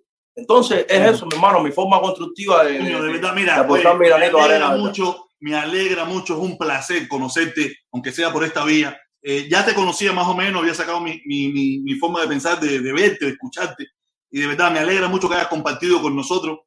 El que te va a entender, te va a entender, el que no te va a entender, sí. no te va a entender, y uno no tiene que andar por la vida. Yo saqué la conclusión hace mucho rato que yo no tengo que andar por la vida tratando de quedar bien con todo el mundo. Yo no. tengo que quedar bien conmigo primero. Si yo no. me siento bien conmigo, aunque lo que esté haciendo es una mierda, yo estoy feliz. Entiendo. Entiendo. Si, yo, si, si, si, tú, si tú al, al, final miré para atrás y dije, no, acabé. Ah, coño, pero yo lo hice pensando que estaba bien hecho. No, y tú te guiaste por tus sentimientos. Lo dijiste porque tú eres una persona honesta, tú no, no vas a decir las cosas pensando a que puede para pa, pa el bien de otra gente o pensando, tú lo haces por el bien de ti mismo. Exactamente, yo digo, mira, yo llegué aquí, yo llegué a este país, yo llegué a este país y yo era un cabeza loca. Yo vine a Cuba, yo vine a Cuba, el primer viaje que yo tuve a Cuba, a marchar con las damas de blanco, a hacer cosas, no hacer nada, sino a participar. Y después, después que regresé, que saqué mi cuenta y dije, tú estás loco, te estás metiendo en un claselillo que tú cuando vienes a ver, oye, no, no como mierda. Y, y dije, déjame buscar otro camino. ¿Me entiendes? Yo sé que estás a punto de irte, sé que estás loco por ya porque me has dedicado mucho tiempo, mi hermano. Eh, no. Oye, mira, lo único que te puedo decir es, te agradezco un montón tener esta oportunidad de conocerte, de que hayas hablado aquí en mi plataforma.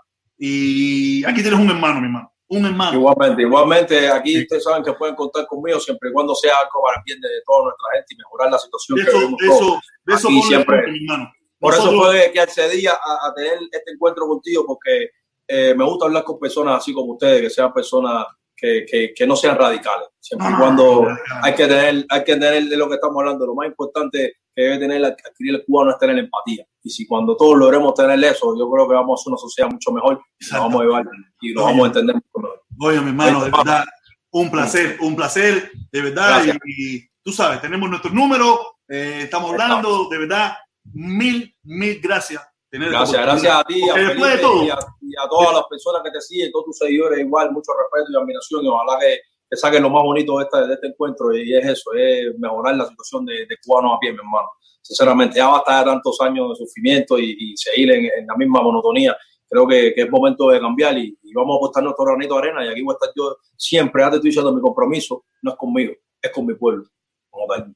Eso, mi hermano. Bueno, nada. Gracias, a ustedes. Gracias, gracias. Igualmente, saludos se te quiere un montón y, y, nosotros aquí, desde aquí, desde esta pequeña plataforma, desde este pequeño, tratar de apoyar a gente buena, cubanos buenos como tú, que, que quiere lo mejor desde su, para su pueblo y, y, desde su punto de vista, y hay que respetar. Está bien. Nada. Súper, hermano. Gracias. Gracias. gracias. gracias ahí, gente. Muchísimas gracias. Gracias. gracias. gracias. Hasta Oye, Hasta luego. Nada, Felipón, qué bueno, qué bueno. Qué buena conversación, me gustó ahora, muchísimo la conversación. Ahora voy a poner el link para que la gente suba, voy a poner un intermedio ahí para arreglar esto aquí y que tú te pases para el, para el otro lado. Ok, dale.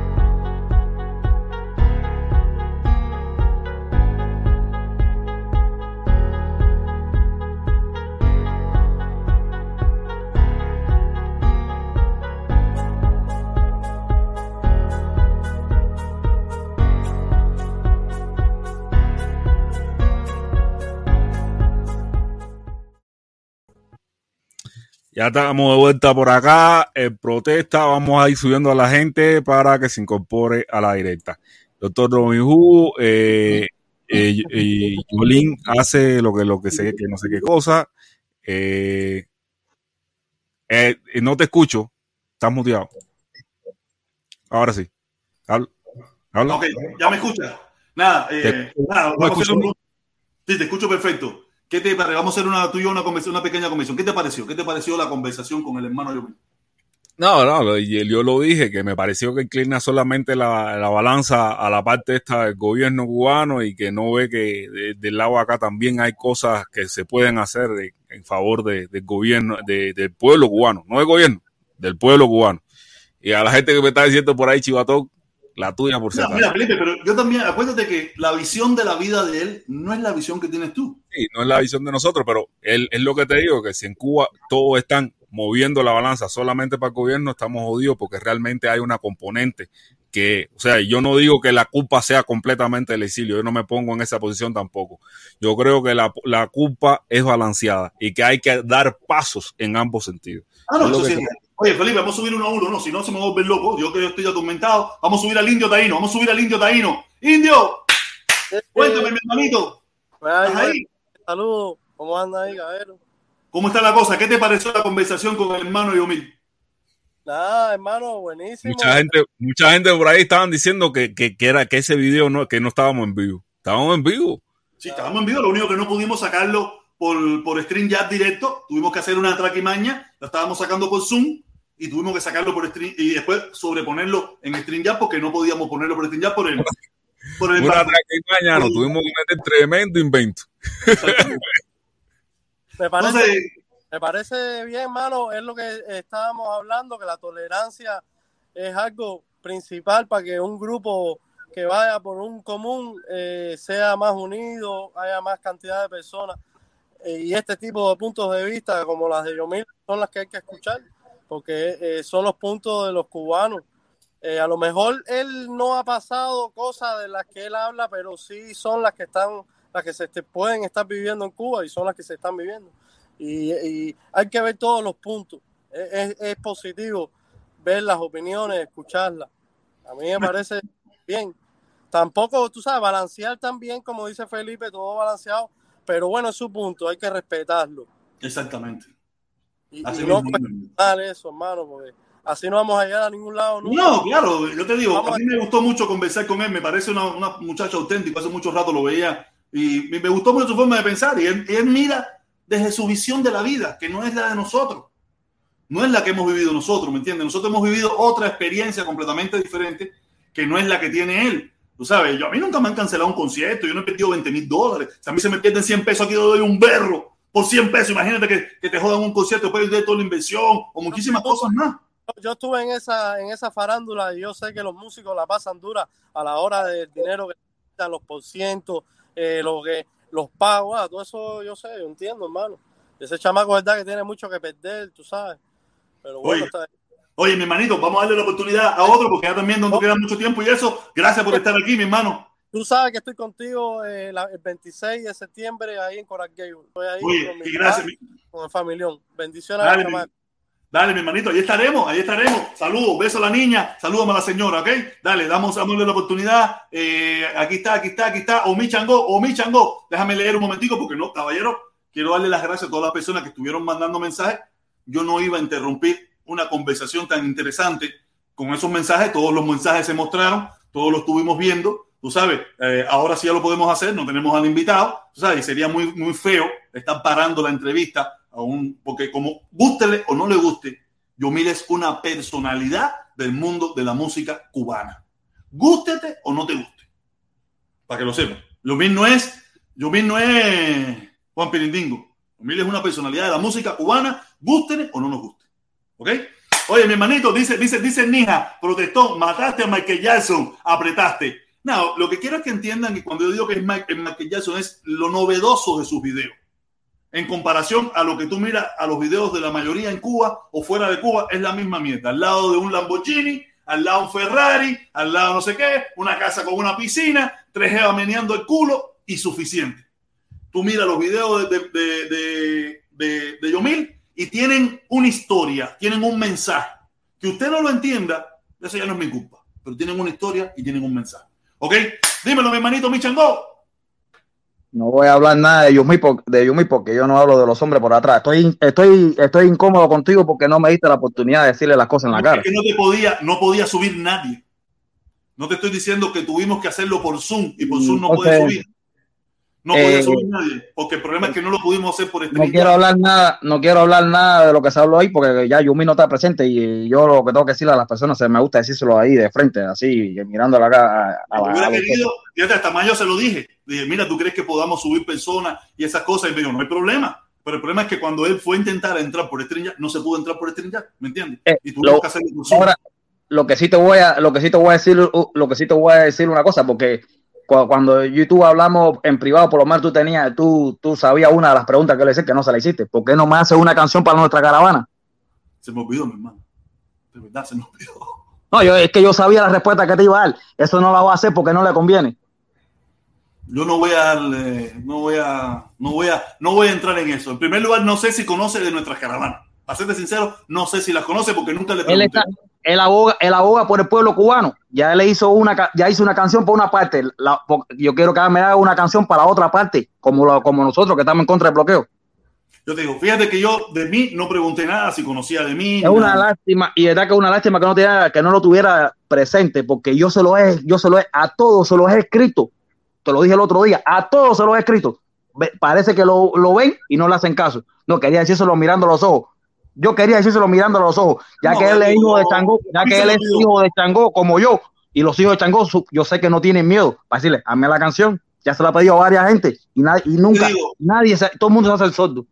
No, tú sabes, tú sabes que hay mucha gente que no se quiere meter en esta balacera, esto es una balacera de locos que nos metemos nosotros, y tú lo sabes bien. No se, quiere meter, no se quiere meter en la balacera que no le conviene, porque se meten en la otra balacera. Imagínate, coño, eso ya es una decisión personal de cada cual, coño, primo. Ah, yo sé que es una decisión personal, pero, pero las cosas son como eso son. Mismo, eso mismo pudieran decir de nosotros ellos, eh, porque ustedes no se meten en la balacera de nosotros, y nosotros no, no estamos... mira, mira, yo no quise que esto tuviera algo que ver conmigo, yo quería escucharlo, ¿me entiendes? Nunca había tenido a una persona de, esta, de este calibre en este canal, o sea, quería escucharlo, quería saber quién es Yomil, quería saber su opinión, quería oírlo verdaderamente mirando aquí a la cara a nosotros, quería oírlo, ¿me entiendes? Y, hablar de, la, de si nuestra caravana y el embarque, sería muy banal, ¿no? sí, pero es, que, pero es que cuando tú, vas a tocar la historia no puedes dejar el embargo, porque si buscamos, si, él tanto sabe historia, buscamos, si buscamos atrás, esto empezó hace 171 años. cuando, Estados, cuando Estados Unidos quiso comprarle, le, quiso comprar Cuba a España, ahí se formó todo. No, no, Ahí empezó la historia. Esto tiene mucho, esto tiene muchas cosas, pero, pero esa historia no nos tocó ni a ti ni a mí. Yo sé, ah, ok, protestón, está bien. No, no. De tu vida, yo tengo desde la mía y él tiene desde la de él. Ok, protestón, esa historia no, la, no nos tocó vivir a mí a ti. Entonces mi hija tiene que mi hija tiene que vivir bajo un bloqueo por culpa de uno que le quitó una finca. O una cosa, no, se cosa en Cuba. tampoco tiene culpa. Tampoco, tampoco tiene culpa. Mi hija tampoco tiene culpa ni tenemos culpa de que un tipo, una banda de cubanos se le dio la gana de decirle esta gente son una mierda, esto es una dictadura, vamos a quitarla de aquí. Tampoco aquí nadie tiene culpa de nada. Ah, consecuencia de muchos actos de muchos pero, él, es que, eh, pero él, él está hablando que esa gente no tiene culpa. Y yo lo entiendo, esa gente no tiene culpa, pero la mía tampoco tiene culpa. Pero, pero queremos, hay, algo que tenemos que entender nosotros aquí. Él no es el culpable tampoco. No, yo no he dicho que él es el culpable. No, yo estoy diciendo de ti, mi hermano. Estoy diciendo, hay, quien, hay quien ve, yo estaba leyendo los comentarios, porque yo tenía puesto el string ya por debajo. Tú sabes, yo estaba leyendo los comentarios, había gente que le estaban acusando hasta de, de, del culpable de los males del coronavirus. Porque si vamos a olvidar, si vamos a olvidar, tenemos que olvidar todos. No, se puede olvidar una sola parte, no, todos tenemos que olvidar entonces. No, no, yo, yo abogo siempre por eso. Yo siempre he abogado por eso y nunca me he entendido. Dice, ¿cómo que yo? ¿Cómo perdonar? ¿Cómo que perdón? Sí, tenemos que perdonar, caballero. Las sociedades, para poder salir adelante, tenemos que perdonar. Si no perdonamos, entonces vamos a estar en guerra eterna. Y no solo eso, no solo eso. Posiblemente, posiblemente muchos estemos en, acuerdo, en acuerdo al diálogo. Aquí, aquí nosotros, eh, él no lo sabe, pero aquí nosotros sabemos que los aquí no quieren ningún diálogo, lo único que quieren es guerra y andando. nosotros sabemos, mira, acuérdate que la visión de nosotros aquí es completamente diferente a la visión de ellos. Tú sabes que tú, ¿cuánto tú aprendiste de todas estas cosas que tú estás hablando? Lo has aprendido en los últimos 5, 6, 7 años. En Cuba tú desconocías todas estas cosas. Y tú lo has dicho, que tú tuviste hasta problemas y, y, todas esas cosas. Y te diste cuenta con el transcurso del tiempo, con, con la posibilidad de, Hemos aprendido. Yo aprendí aquí. Yo, no, yo en Cuba era un desastre. Igual, igual, igual, igual que igual ustedes hablaron de, de, de que los cambios es a través de la presión. Con Obama fue cuando más cambios se, uso, se, se hubieron y no hubo ninguna presión. Porque el Internet llegó con Obama. Pero mira, mira, la escuela no había presión. Espérate, espérate un momentico, protector, espérate un momentico, porque ahí dijeron algo y algo, algo, algo no, que no estaba, no, que estaba no, fuera del lugar. No, pero la presión era inversa. La presión era inversa. ¿Tú lo ¿Cuál presión, protector? Si Obama ¿Cuál llegó. la presión? ¿Cuál era la presión? Mira, mira, ¿Cuál hermano, presión? mira, la presión era inversa. No era la presión de que tienes que hacerlo, sino la presión de que no me eches la culpa a mí. Si tú no cambias porque te da la gana. Esa Sí, es la presión sí, pero la presión, sí, pero la presión que usted está hablando es la, es la presión bajo, bajo, No, bajo, no, no, bajo, no, bajo las medidas. No, no, no. Yo hablo presión. Yo hablé Presión, presión. no, no, no, protestón, no, protestón, mira, protestón, eh, protestón, estaban hablando de las medidas. Se, se- No, se- se estaban hablando de las medidas, que cuando se pone más medidas es cuando el, el gobierno afloja. No, no, no, no, no, no, no. Mira, mira, mira, mi hermanito, mira, mi hermanito. Hay un, yo dije, que yo dije, hay una escuela de pensamiento en Estados Unidos que dice que Cuba hace los cambios bajo presión. El problema es que hay una presión positiva y una presión negativa, pero es presión al final. La presión que hizo Obama fue presión positiva. Ah, bueno, a mí, no me eh, echa la culpa, a mí no me echa la culpa, yo te lo voy a quitar todo y obligó a que tuvieran que dar paso, porque si no lo daba, el que quedaba eran mal eran ellos. esa es la que tú piensas. Y después, hicieron- tú- y vino la presión pos- después vino la presión negativa, que es la que hay ahora, que ha hecho que también sigan habiendo apertura. No, no, no, no, no, no, no, no, no, no, no, no. Te digo yo que eso es mentira. Mira, lo, lo, lo, mira, los negocios, los negocios privados empezaron con Obama, no empezaron ahora. Pero Y mira, a mí que no, y a mí sí no me pueden discutir. Yo me metí los dos años, y los dos años me lo metí, los dos años me lo metí yendo a Cuba cuando, cuando es, que mira, Obama. es, que ni, es que ni la presión, mira, es que el problema de que la, eh, la apertura no empezó con Obama. La apertura empezó a partir de los años 90, después que salimos del 94, 95, que fue cuando empezaron los primeros paladares. A partir del año 95, 96, que fue que se permitió el dólar. ¿Bajo qué presión no era? Bajo la presión de crisis total. Aquí las paladares no empezaron en el 2015. Son mentiras. Aquí No, las te- paladares empezaron en el 2000, en, en- en- el, el- en el 96, 97. Sí, pero esa, pero, pero, pero, pero el cubano no podía, pero cubano no podía ni exportar ni importar. Eso, eso empezó cuando Obama. Entonces, El ya, internet- mira, El Mira, internet empezó con Obama. Mi El hermano, internet empezó con Obama, no empezó, Todo en, no empezó- empezó en el 90. siempre han habido cambios, siempre han habido cambios. Han, ido, han habido cambios. Y hay veces que se aceleran y hay veces que se disminuyen. Cuando vino al principio, en los, a finales de los 96, 95, los primeros cambios, cuando se permite el dólar, se, permite se permiten algunas cosas. Después, cuando entra el de eso de Venezuela, que entra el chorro de dinerito ese por ahí por Venezuela, se paralizaron, se enfriaron, porque vino el gran papá y dijo, espérate, que ahora yo me encargo nuevamente. Después vino la crisis de nuevo, fue cuando entra Obama, es cuando viene la crisis inversa la presión inversa. Yo te quito todo esto, yo te quito todo esto, y ustedes tienen que dar los pasos porque ¿qué vas a decirle al mundo entero? ¿Me entiendes? Que es por lo que nosotros abogamos, por el levantamiento del embargo, para que venga la presión inversa. ¿Cuál es la presión inversa? Coño, ya no hay embargo, ya no me puedes echar con la cara, ya no me puedes decir que, que no puedes exportar, ya no me puedes decir esto. Esa es la presión inversa. El embargo es presión inversa. No sé si es un disparate lo que yo estoy diciendo de presión inversa o presión negativa, no sé, pero más o menos yo lo entiendo así. La presión positiva y la presión negativa. La presión negativa es la que hay ahora.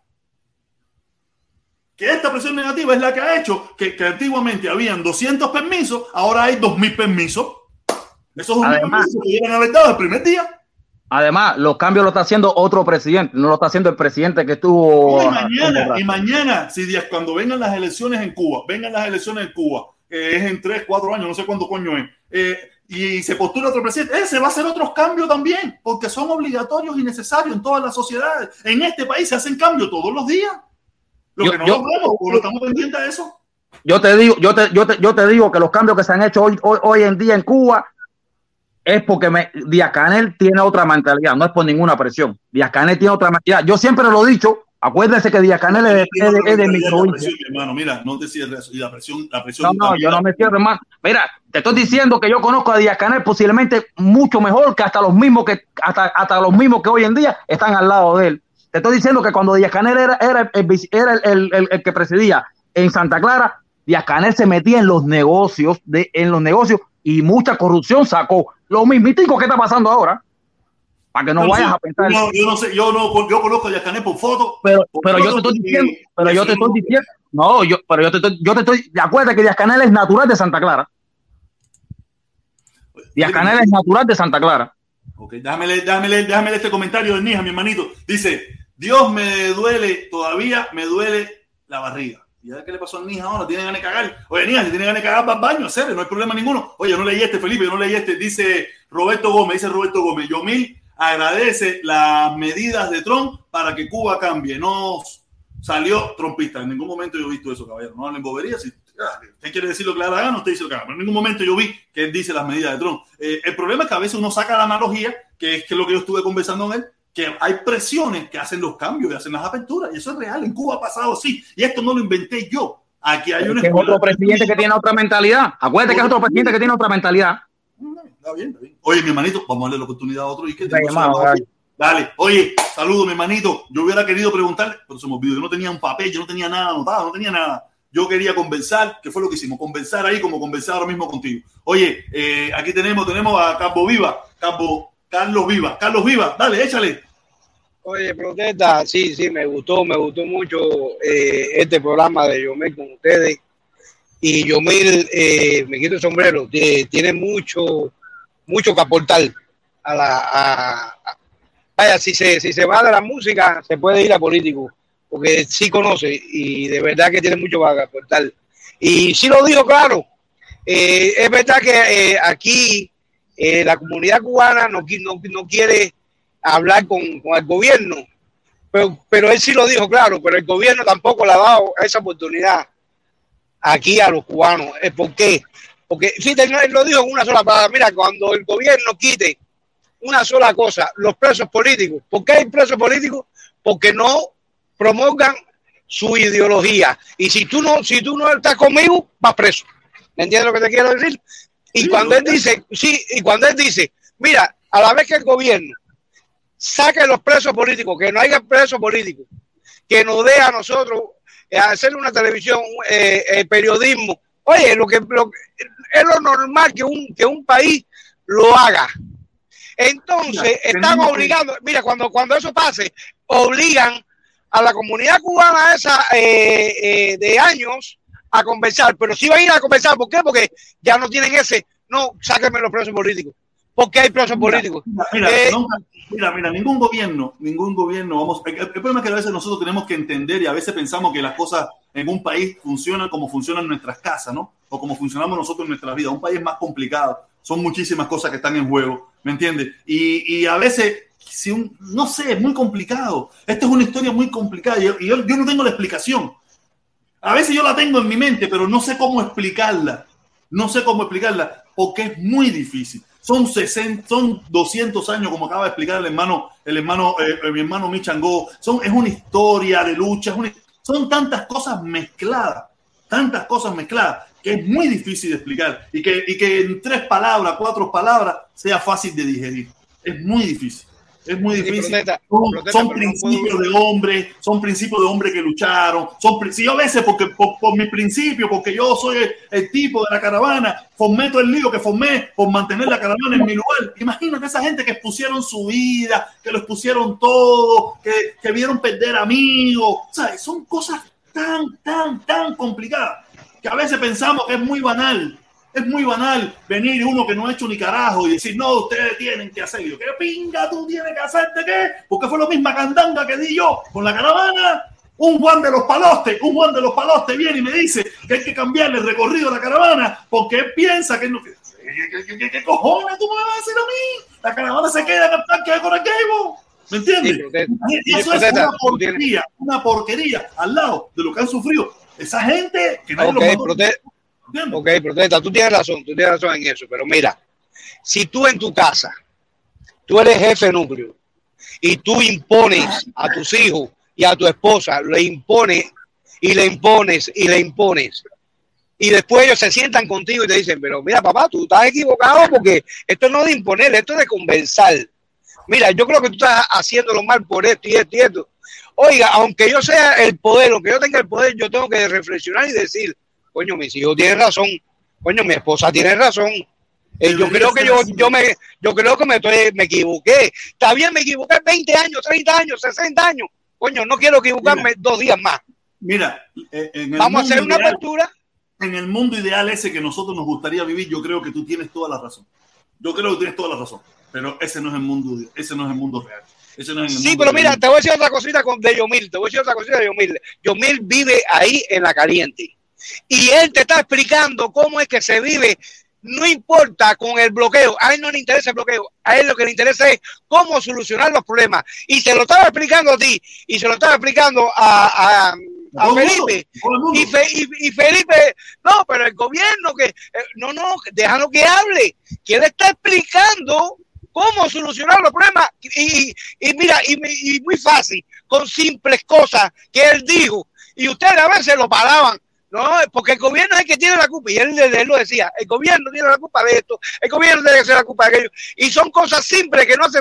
Me importa, él decía, me importa un pito el, el bloqueo. Y ustedes, no, porque el bloqueo es el, el principal. No, es verdad que el bloqueo es el principal. Pero déjalo que él hable. Ustedes no, ustedes no. Pero bueno, sí, sí, sí, sí, yo te entiendo, te entendí, te entendí. Mira, eh, eh, sí, pero mira, si él con simples cosas, él, él, él estaba explicando que a él le importaba un pito y como era muchos cubanos, muchos jóvenes, el bloqueo. Vamos a hacer cosas que se pueden hacer aquí, millones de cosas. Que viste que yo me quedé loco con, con, como, como él, No, con esa facilidad. Muchas de esas cosas, muchas de esas cosas ya lo había escuchado. Por eso yo le pido Sí, a mucha pero gente que nunca, nosotros no que vivimos nunca ahí. permiso, permiso, no, pero yo, yo vengo escuchando mucho cuando cada vez que él hace una, una reflexión, un análisis de eso, yo siempre lo escucho. Por eso para mí no es novedoso, no es novedoso ni es extraño ese planteamiento en él, porque ya yo lo he escuchado. Ya yo lo he escuchado. Y por eso, para mucha gente que no ha escuchado nunca a Yomi, que lo único que escuchó fue, ha escuchado las canciones, ha bailado con las canciones de reggaetón de él, y de momento ve esta, este, este video que no le gusta, esta canción que no le gusta, y se pone a jugarle. Yo, yo conozco, veo- no lo conozco, pero vengo siguiendo a Yomi hace mucho tiempo. No, Oye, no, bueno, yo, primera vez, primera vez, y de verdad que me, Mira, me, me- tú mira, me quieres- quito el sombrero quieres. con él. Tú Y quieres, de, espérate, espérate, para decirle algo Un a un momentico, un momentico. Si tú quieres seguirlo, búsquenlo en Instagram, que es donde es muy activo él. Búsquenlo en Instagram y síganlo en Instagram y escúchenlo. Hay, hay- habrá días que no le gusten los disparates que pueda decir y habrá días que le va a gustar los disparates que dice. Claro, a mí me pasa claro. igual, como pasa conmigo aquí. Hay días que ustedes aceptan el disparate que yo digo y hay otros días que no aceptan el disparate que yo digo. Ya así es normal. Oye, un es, déjame leer, déjame leer, coño, oye, mi coño, Abacuá Guarrón, ese es mi hermano, mi chavo mi hermano, hacer. Dice, Omi acaba de desabarse como chivato por cuenta propia. Un momentico, Mira. Dale, dale, dale, dale, cer- para cerrar contigo, dale, sigue, Mira, dale. mira, y a Omil, y, a Omil Changó le voy a decir esto también. Eh, Omil eh, tiene nada más que eh, eh, la caravana, la caravana, la cabeza es pobre que no sale de la caravana, del bloqueo. ¿Cómo él dice que, por qué mi hija tiene que vivir con el bloqueo? Y bueno, ¿y por qué su hija tiene que vivir con un país tan autoritario que vive su hija? ¿Por qué? Yo sé que el bloqueo eh, nos hace daño, eh, yo, mí, yo soy de Santa Clara igual, eh, no hace daño. Pero fíjate que no dice, oye, esto es un gobierno autoritario, esto, esto, esto tiene que cambiar el gobierno. No, eh, no, es nada más que el embargo. Señor mío, todo va de la mano. Exactamente. Oye, mi hermanito, gracias por participar. Por eso que le dijeron, por eso que le dijeron, espérate, espérate un momento, por eso que le dijeron, yo, yo me salió, eh, o, o mi chango salió de Chivato. Porque como él, como él nada más que se expresa, tú tienes que expresarte en todo. Si te hace daño el embarco, es verdad, pero también te hace daño un gobierno autoritario a tu hija, que va a crecer ahí en un, en, en un, en un gobierno que, que por sesenta y pico años ha fracasado. Oye, ya te diste tu punto. Vamos a darle la Dale, gracias, gracias, gracias. un Felipón, lo siento por ti, Felipón, pero acabaste. Oye, Felipón, te ganaste todos los malos puntos después de tú ser el, el líder de la bronca aquí. Oye, dice Julián García, dice Julián García, socio, yo soy de Santa Clara y muchos negocios ilegales que hizo con mi papá y no entró en, en- no entro en detalle porque mi papá todavía vive allá. Oye, nada, mira, está saliendo, está allá. dice, ¡el mozongo, el mozongo! La gente regla, la gente regla dice, nosotros aquí abogamos por quitar el embargo. Ellos allá pidan al gobierno cambio, es como debe ser. Patria y familia. Así mismo es, mi hermano Mozongo. Oye, me imagino que te disparaste la directa. ¿Qué te pareció? ¿Qué te pareció? Después me escribe y me dice, después me escribe y me dice, oye, aquí viene eh, Carlos Viva. Carlos Viva, ¿no? No, Carlos Vives que está ahora mismo. No, Cuba, Cuba. Oye, el primo estaba aquí, se fue, primo, sube. El primo seguro viene con la cuchilla en la mano. Oye, buenas Cuba, tardes. Buenas tardes, mi hermanito, ¿cómo Sí, estás? sí, ahí. ¿Tú me oyes? ¿Me oyes? Perfectamente. Oh, Oye, eh, protectón, eh, lo que te estaba explicando yo, mira lo que yo vengo diciéndote varios días aquí, hablando contigo, que no el, el bloqueo no es, no, es, no es tanto el que influye en Estados Unidos, sino el que está adentro. ¿Ya me entiendes? Y se lo puede preguntar a cualquier cubano y te va a decir lo mismo, no solo yo mil, porque es lo que está pasando hoy en día en Cuba y lo que los jóvenes hoy sentimos es eso, que ahí en Cuba no hay... Y Felipe, tú, aquella vez que yo estuve hablando con él, yo mil dijo lo mismo que yo dije, entonces lo que pasa que yo- Felipe me dijo soqueta a mí. Entonces la Yomil, y tú empatía. eres- y tú eres Cuba. Yomil es Yomil y tú eres Cuba. Yo sé, yo Ay, sé, Yomil, pero que- no, pero es una idea. Él te habla, eh, Yomil habla de una idea que sentimos todos los cubanos, ¿viste? No es, no es, no hace falta ser Yomil. Lo que pasa es mira, que tú lo escuchaste más, pues, tú lo escuchaste más porque era Yomil. Pero así Mira, siente mira, el mira, pueblo de momento, Cuba, un lo que momento, siente. Un momento, Cuba, Cuba. No crea que son todos los cubanos. Muchos cubanos piensan como tú y otros cubanos que no piensan como tú. No, no, genera- Bueno, no generalices. Bueno, los jóvenes, la mayoría, lo que está pasando en Cuba, en Cuba no hay, tú no puedes aspirar a nada. Siendo un profesional no puedes aspirar a nada, porque no vas a hacer nada. ¿Ya me entiendes? Y entonces eso es lo que estamos aspirando todos, no basarse solamente en el bloqueo de afuera, sino el que existe adentro, que es peor que el de afuera. Y es la realidad, y es la realidad, y yo sé que tú vas a entenderla más todavía, y yo sé que, yo sé que eh, eh, hacerte entender a ti es más fácil, ¿ya me entiendes? Porque tú te dejas llevar en el sentido que que sabe que hay una verdad, ¿ya me entiendes? Y la verdad, por, por lo más que tú puedes hacer, es más fuerte que lo otro. Yo soy más dócil. Yo soy más dócil. Claro, claro, pero no, no es que sea más dócil, pero es así, tiene que ser así. Oye, mi hermanito Cuba, gracias por Oye, venir. dale, Por venir, dale, gracias. leer dale. Dice el Nija, dice el Nija, ese personaje es el que más caro ha cobrado siempre. Porque es el más exitoso, es el mejor. O uno, no, mira, no, es- no sé si será el mejor o no, pero es el que la gente más paga por él. Si es el mejor o no, no lo sé. No lo sé, pero es el que la gente ha pagado. ¿Quién viene? ¿Quién viene, Felipe? ¿Quién viene? El Lotón Papá, ¿dónde está? ¿Dónde? El Lotón Papá, caballero. Oye, pónmelo, pónmelo, pónmelo. Saludos, Protectón y Felipe. Ya ustedes saben lo que yo voy a decir. ¿Dónde está mi cartera? ¿Dónde está mi cartera? Porque yo sí lo jugué. Yo sí lo jugué. Yo estoy esperando que salga hoy.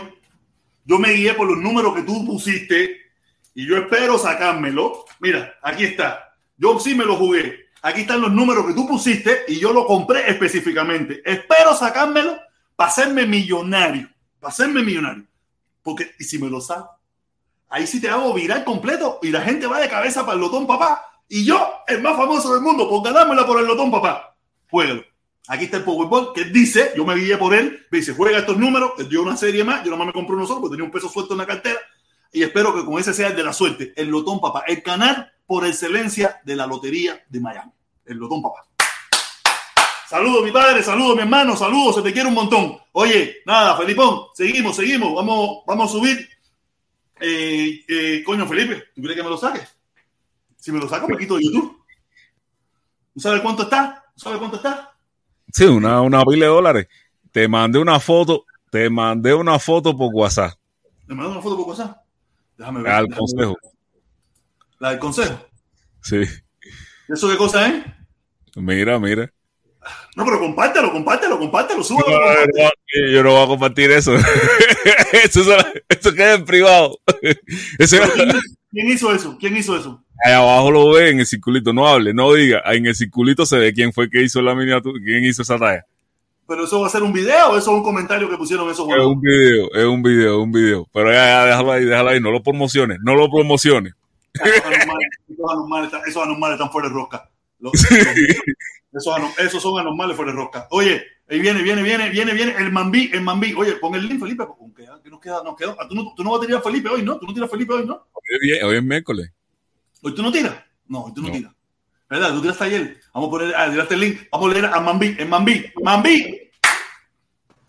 Mambí. Dímelo, Mambí, ¿qué volá? Cuéntame. El Mambí Me se Perfectamente te oigo, hermano. Te oigo perfecto. Bárbaro, bárbaro. Déjame empezar con la parte positiva. Me parece muy bien que suba gente con todas las opiniones que existen y ojalá le pidas a la parte de tu audiencia que se siente subrepresentada, que te apoyen, que suban y, se- y defiendan lo que ellos piensan. No hay que tener miedo, que suban y hablen, que traigan cosas. Esa es la parte positiva. La parte, la, la parte que te quiero decir, yo trato de evitar opiniones, trato de enfocarme en hechos, pero mi opinión es que tú debes respetar el tiempo de todo el mundo. Tan importante es el tiempo de Diomil, el tuyo, el de Felipe, como el de la audiencia. Tú tenías muchas maneras de haberle dado participación a las preguntas de tu audiencia. Muchas maneras. Felipe podía haber leído las preguntas, por ejemplo. Felipe estaba disponible. Era nada más cuestión de ir agarrando una por una. No tienes que preguntarle 25 preguntas. Podías hacerle ser una, dos, cuatro. No cero. No es justificación, eh, protestón. No es justificación. Entonces, por lo demás, eh, Yomil, yo me imagino que es muy bueno en reggaetón. Y bueno, todo el mundo tiene derecho a tener opiniones. Pero Yomil de historia no sabe nada. Yo te Mm. expliqué a ti, yo te expliqué a ti el Y no origen tiene que la- saber tampoco. No tiene que saber Por tampoco. supuesto, no, yo no dije eso. Fíjate lo que No, yo dije. No, no sí, pero no, yo entiendo. No necesitas replicarme una cosa que yo no diga porque entonces no voy a poder decir lo que tengo que decir. Mira, eh, Yomil, tú sabes que lo de la Operación Peter Pan fue un invento de la gente de la CIA, Antonio Veciana. Cuando Obama fue a Cuba por las buenas, al mismo tiempo Permite, estaba vamos a parar ahí, vamos a parar ahí, vamos a parar ahí. Para, para un momentico ahí. ¿Cuántos cubanos tú crees que se saben esa historia? Eh, no importa. No, eso no, importa, no, eso no importa, eso no importa. No, eso sí no importa, sí importa, sí importa. No, no, no, que tú seas un letrado. no. Permiso, permiso, permiso. Dame un chance, dame un chance, dame un chance. Que a ti te guste leer, que tú seas una persona preparada, que tú seas una persona instruida, no quiere decir que a todos los demás les interesa. Yo no dije eso. Estoy- yo te estoy hablando, estamos conversando. no- yo no te estoy Claro. diciendo tú. Estamos conversando entre ti y yo. Yo eso lo vine a aprender aquí. ¿Cuántos cubanos tú le preguntas en la calle en Cuba de la operación Peter Pan y probablemente te va a decir que es una película?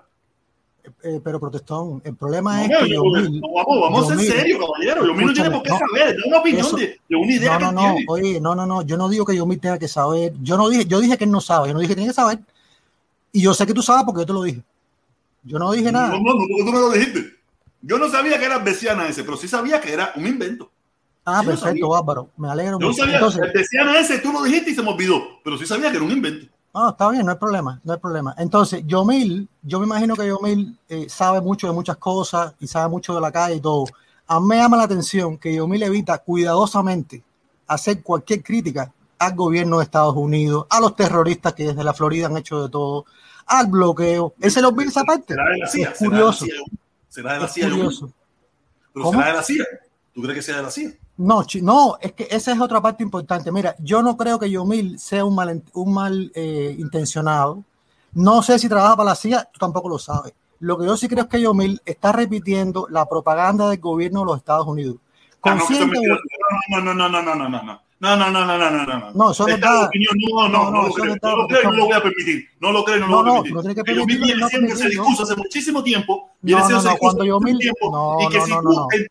desde tu punto de vista, desde tu principio, desde tus ideas, tú ves eso, está bien. El protestón que tú conoces hoy no tiene nada que ver hace siete años atrás, ni diez años atrás, ni 25 años atrás. Hace que- 25 años atrás, el protestón iba, iba en un barco para Cuba a darle candela probablemente. ¿Cómo va a ser? Me, dejas No, no decir puedo hacer. un ejemplo. Todos vamos evolucionando, cambiando. No, no, no, no, no, no, no, no, no, no, no, no, no, no me venga a pedir esta opinión que si no, no, no, no, no, no. Si tú, si tú crees eso, no, no, aquí- no, no, mi hermano, no, aquí no, aquí no, aquí no. Esa es la opinión de que, de que si yo mire de la CIA, la bobería, esa no, no, se la CIA no es tu país, eso no es tu esa bobería. No, no, no, no, mi hermano, discúlpame. Hola, protesta. Hace muy Sí, bien. Me encantó Yomil, me encantó. Es un muchacho de barrio. ¿Qué más quiere la gente? Que sea filósofo, que sea historiador. Y él ha contado una realidad que nosotros no vivimos. Y tiene proyectos sociales. Me encantó. Me encantó porque todo, la mayoría entraba hoy a tu chat a- al brete, al brete, porque él estaba al brete, de ver qué decía él, y a, y a uno que si la ley 35, que no los demás. Vaya, Bueno, gente, el diálogo, el diálogo. Hoy, hoy él entendió cosas que tú le dijiste y que le dijo Felipe, que nadie a lo mejor se lo ha contado nunca. ¿Entiendes? Y eso se logra hablando, hablando, como hiciste tú hoy. No, oye, La gente mí está de pinga, vaya, hablando tengo- cubano, de pinga en tu 45 chat, de tengo pinga. 45 años y yo no, yo, y yo le digo, yo de una forma u otra, yo le agradezco a ese gobierno, le agradezco que cuando yo cometí lo que yo hice, ellos tuvieron la visión de perdonarme. Porque Sí, ellos sí, entendieron- claro. ellos entendieron de que yo no tenía una relación con ningún gobierno, con ningún, con nadie tenía relación y dijeron, si yo meto a estos chamacos para el tanque, lo que va a salir de ahí va a ser lo peor del mundo. Y ellos me dijeron, ustedes cumplieron esto hasta aquí, váyanse para su casa. Van a estar bajo vigilancia, a ver lo que hace rato. Yo aprendí eso de ellos también. Y yo, yo, yo, y yo le doy la oportunidad, le doy la oportunidad de que las personas cometan un error o digan una estupidez o no piensen bien. Pero crearon esta opinión que si no Así que si mismo. no habla. No Sí, jodas, hombre. Cere, no jodas. Mira, protestón, protestón, peor que ETA. En España no había. ETA estuvo desde los 80 hasta los 90 y pico matando civiles, matando concejales de, de los diferentes partidos, bombas en, en supermercados. ¿Y cómo se logró desarmar a ETA y anularlo? Con el diálogo. Con el diálogo. Ahí no se armó ninguna guerra, ni se armó con diálogo. Y al final se dieron cuenta que estaban equivocados y que por, y por la fuerza no iban a lograr nada. Y, y ya esta no existe, esta no existe. Y estuvo y mató cantidad, busca esta cuántos españoles mató, incluso franceses, porque cruzaban la frontera.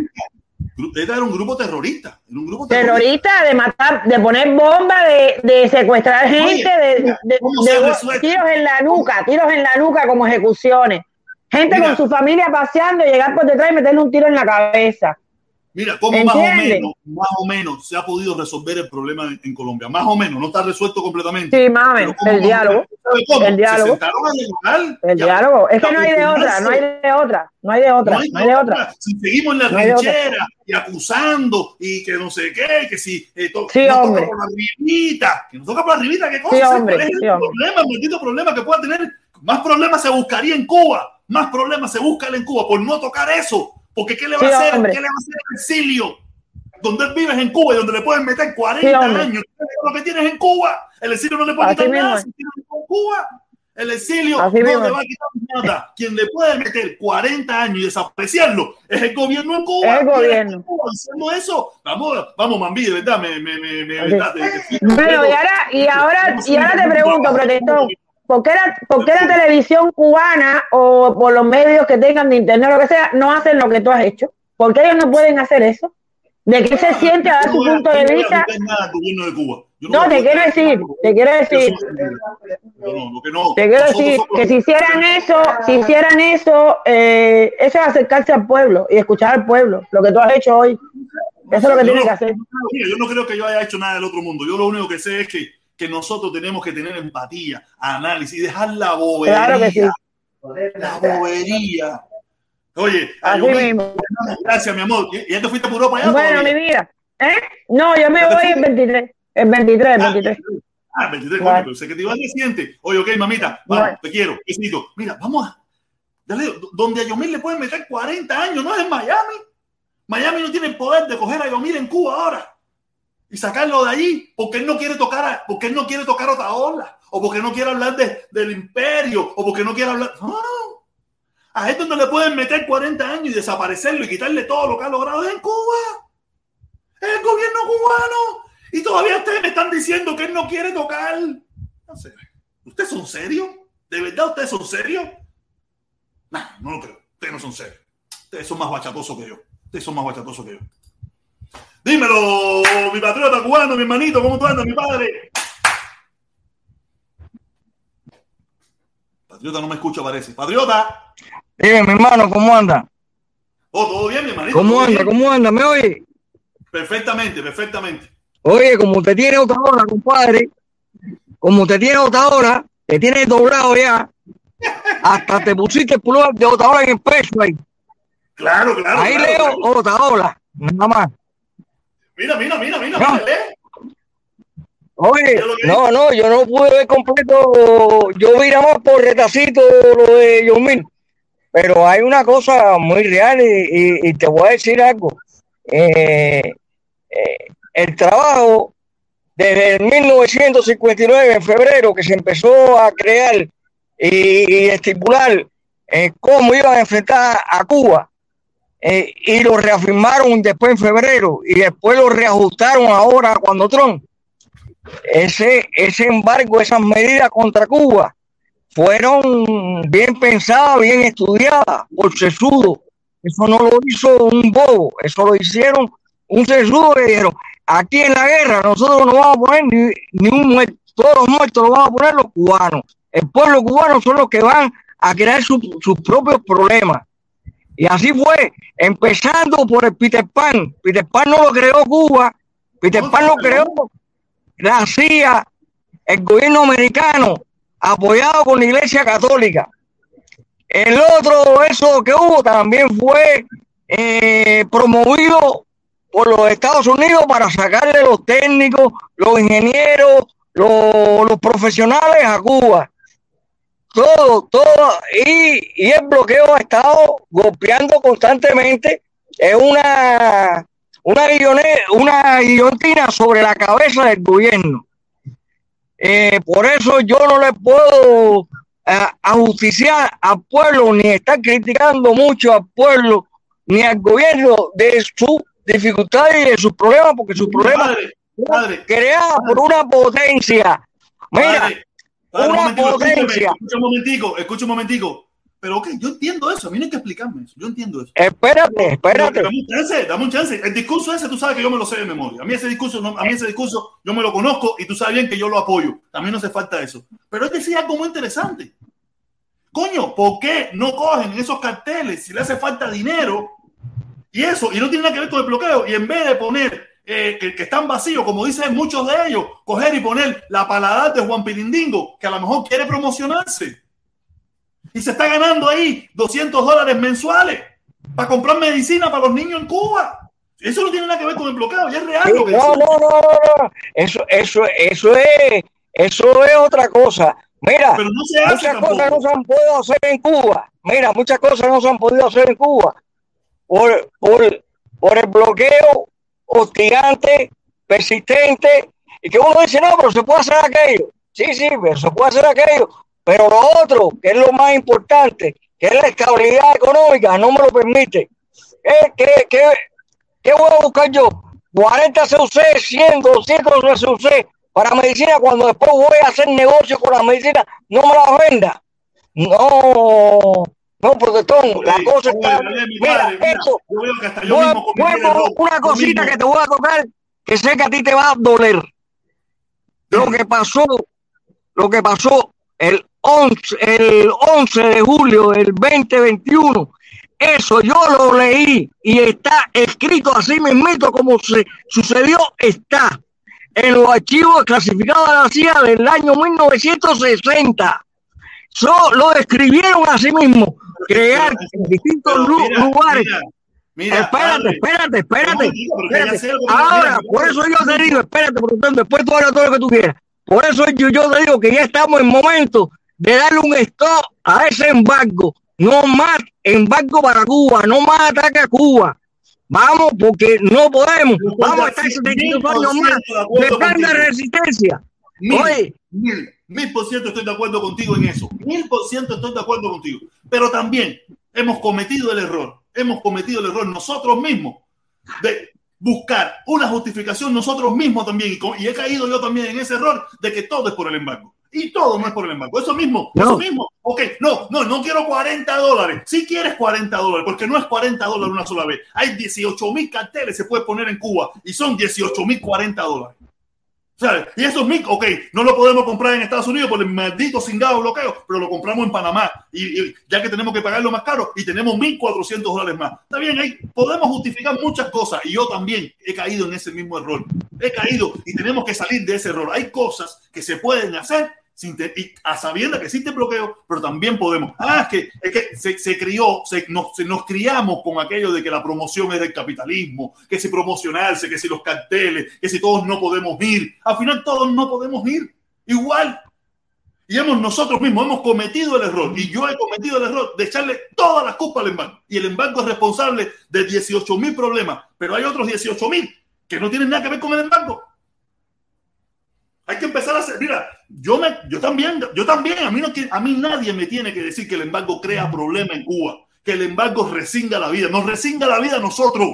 Y crea secuelas, secuelas bien fuertes en la mismo. población. Ya te digo, eso mismo, muy simple, de una forma muy simple. Él lo explicó desde su conocimiento, desde su No. experiencia. Oye, mira, yo No, quiero no, pagarle a la policía, yo quiero pagarle a la policía para que me cuide mi concierto, para que no se forme en bronca. No lo puedo hacer. Y no es que le pague a policía, no es que él le pague, no, no, que la policía tenga un lugar como pasa aquí. Ahora mismo tú necesitas Sí, un sí. permiso para, un, para, un- para una fiesta, ahí tú vas a la policía y le dices, oye, mira, no, sí, el cheque, hazme el cheque a la empresa y son, no sé, 70 mil dólares, ¿ok? Y tú le pagas 70 mil dólares a la empresa. Aquí, tú no sabes qué pasa así. ¿Por qué no puede pasar eso en Cuba igual? Oye, mira, sí. ustedes van a hacer overtime, se le va a pagar un poquitico más, ustedes van a estar encargados de cuidar esta actividad. ¿Y, cuánto- y eso no es dinero para, para los mismos policías, para arreglar el baño a la policía, No. arreglarle el uniforme a la policía. Coño, entonces, son, son pequeños detalles. Yo te entiendo, acá. Hay muchos problemas que son, que son de nosotros internos. Hay muchos problemas de que es de la burocracia de cualquier país y de cualquier nación. Estoy Que eso hay que irla resolviendo. También yo te he dicho a ti una cosa muy importante, que el cáncer de toda sociedad es la corrupción. También hay corrupción, por muy militante del partido que sea, porque todos que, que se dice que son militantes del partido humano, no son ni comunistas, humano, ni mucho menos socialistas. Porque viven, viven de eso y no viven para la revolución, no viven para el pueblo. Y un comunista de verdad es el hombre eh, que realmente es digno, eh, tiene principios, es un hombre que es humano, sobre todo más humano que, que nadie. Y, se, y, y no importa, no está mirando quién es de allá ni quién es de acá. Está mirando al hombre como, como un ser humano, como un ser viviente que necesita y ne- necesita satisfacer sus necesidades básicas. Y por ahí se. Mira, Y, y entonces dice la gente, coño, tú, a mucha gente te han dicho, tú eres militante de, tú, tú eres un comunista. Coño, eh, los comunistas quisieran tener gente con calidad, gente, pero no todos son de calidad. Yo me conformo con ser humano y, y luchar por ser más sincero y, y luchar por mi independencia, por la soberanía de mi, de mi nación y la independencia de mi patria. Que esa que ni se dobla, ni se vende, ni nada. Y hay mucha gente que la están vendiendo. Patriota, patriota, tengo que irme ya, tengo que seguir. Dame Ok, mi hermano. Se te quiere un montón. Dale. Nos vemos. Oye, no, pero mira, lee, Dale, lee lo que dice, lee, lee lo que dice, ¿qué dice? ¿Qué dice el cartel? ¿Qué dice Pullover? ¿Qué dice Pullover? Oye, el, el dice, patria o muerte venceremos. Otra hora sin nado. Se te quiere, mi padre. Un beso. Saluda a mi Dale. chamaco. Dale, mi padre. Dale, Dale, oye. Dale, qué bueno, qué bueno, qué bueno. Déjame leer lo que dice el buga, el abacuá bugarrón. Dice el abacuá bugarrón. Felipe, apoya a tu hermano protestón. Eres el único que ha estado con, con, con él. Esta banda de chivatones no sirve ninguno. Y abre los ojos, protesta. O mi chango, el, el Buda de tu caravana. O mi te estoy cazando. Tu pote, tu pote va. Oye, el que se tire con Changó se muere conmigo. Se muere conmigo para que sepa. Ese es mi hermano, piense como piense. Olvídate de eso. Oye, caballero, eh, espérate, se me fue esto aquí. Oye, Felipe, ¿qué pasó? La gente de Estado. Oye, JC, viene JC rápido, caballero. Vamos a tirar rápido, vamos a tirar rápido para no darle la oportunidad porque ya estamos pasadísimos. JC, tú subes a JC, JC lo único que tiene es ese perro, ese perro de la foto. no sé quién es JC, Felipe, no sé quién es ese. Oye, Felipe, yo tengo el perro, pues tú lo que tienes es un bugarrón que te cinga, un, un mexicano operado. Un guarro que no es el perro ese, ¿me? Pero tú te cingas un mexicano operado, lo que te está cingando tú es en México, no seas carajo. Oye, pero, pero la homosexualidad es más aceptada que la, que la zoofilia. Digo mejor la perra que no es bugarrón ese que te cinga tú, bro. Oye, bro, La zoofilia está cabrona. La zoofilia está cabrona, Oye. José. Oye, protestón, deja este que este es un comunista de pinga. Ah, Oye, mami. Oye, muy bien. bajo, lo bajo, Yo lo bajo. tremendo chamaco, bro. Tremendo chamaco. Habló bien claro y bien preciso. Y No, lo mira, que te digo el yo el mira. bugarrón, lo confirmo. Oye, Tenemos que, mira, permiso, dame un chance, JC. Mira, mi- él habló desde su opinión. Correcto. Desde su de la vida, desde su pensamiento. Podemos estar de acuerdo o no con él, pero esa es su opinión. No, pero el chamaco está esa, claro. un momentico, un momentico, claro. la bobería esa de que si no quiso hablar del exilio, que si no quiso hablar del embargo, que si no quiso... habla de lo que le da la gana, es su opinión. Ahí mira, lo que es. está hablando él, lo que está hablando él, lo está hablando desde Cuba, él no está en Francia. Y ahí en la caliente. Él está hablando en Cuba, donde ahora mismo pueden tocarle a la puerta y decirle, mira, tengo una citación y lo van a meter en el calabozo y va a Y no canta más nunca. Y va, y va a perder toda la vida en pinga esa, la jeva linda esa que tiene, el gao ese que se Vamos, vamos a poner los pies sobre la mesa. ¿Quién de aquí de mismo. Miami puede sancionar a Yomil? Dime, ¿quién? Yomil puede pasear por el mundo entero, menos Estados Unidos, por el momento. Puede pasear el mundo entero y lo ha demostrado. Entonces, caballero, que usted es tan loco que Eh, a ver, ¿Estás volviendo eso- loco que no quiere tocar el el exilio? consejo, ¿Por qué no quiere tocar el? ¿Por qué? ¿Cuál es el motivo de por qué no lo quiere tocar? No lo quiere tocar porque a lo mejor ni tiene idea, no tiene conocimiento o no le da la gana. Pero estoy seguro que el tema que él toca, que es muy sensible, es el de Cuba, que es donde le pueden meter 40 años. Otaola no puede ir a Cuba a meterle 40 años, ni a meterle un tiro, no puede hacer nada, ni el de Aola, ni el de Cel, ni ninguno de los berracos estos que vemos aquí. Vamos, caballero, ¿qué le pasa a ustedes? 100%. ¿Usted perdió la cordura en su fanatismo? ¿qué? 100% de acuerdo. Ahora te voy a dar un consejo. El mismo que te dio el, el bugarrón abacuá. Ten cuidado con el negro ni changó que te está cerruchando el piso. Eso no sirve nada. Eso Ah, ese es mi hermano, ese es mi hermano. Eso, es está haciendo la caravana por la finca esa que tiene en Cuba. A él no le importa Cuba ni un carajo. Es su finca y su interés. Ay, coño, Felipe, entonces fácil, los locos hoy. No, No, ya Lazo, ya Lazo te ¿Cómo mordió. tú, le vas a hacer, cómo tú le vas a hacer caso al sofílico de JS? Le está haciendo, te le está haciendo caso a un bugarrón de mexicano que es peor. Pero, pero el problema es que la homosexualidad no es una enfermedad, pero la zoofilia sí. No, pero te está haci- tú sabes lo que es cingarse un mexicano con el culo lleno de picante ese. Oye, tú eres un, tú eres un cochino. si tú prefieres a los perros, yo prefiero que el tío. La perra la baño yo, pero el mexicano ese tiene el culo lleno de picante. Oye, ya, Oye, JC, JC, gracias, mi hermanito. Dale, dale, dale. Dale, dale, dale, mi hermanito. JC. JC, nunca había oído a JC hacer. Oye, Gran Vía, Como que nunca fui a Hola, JS. hermano, buenas tardes. ¿cómo estás, mi hermanito? ¿Cómo tú estás? Era, este, entré porque eh, oí la, la, la conversación que tuviste con Yumil y la entrada de Yumil fue la siguiente y es la mía igual. Que, que quiero que quiten el bloqueo, el embargo para quitar la justificación que tiene el gobierno cubano. Siempre lo he dicho, mi hermano. Y es real. Aparte, Yumil habló una cosa. De primer y pata, que me inclino ante él, me quito el sombrero por tener lo veroco que tiene hablar de donde está hablando, desde Cuba, con todos los intereses que él tiene, a perderlo todo en Cuba, no tiene miedo, es uno más sin miedo, es uno más que no ofendió a nadie, es uno más que dio su posición, su forma de, ver la realidad.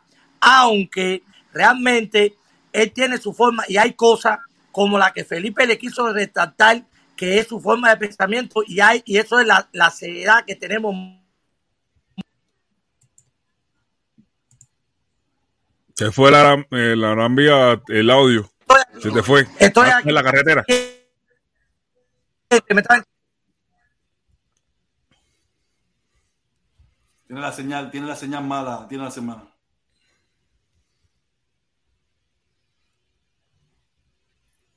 Tiene la señal mala. Oye, Felipón, yo creo que ya estamos súper pasados. Estamos en 3 horas 12 minutos. 3 horas 12 minutos. Eh, creo que ya. Para mí fue espectacular. Para serte sincero, me gustó escucharlo.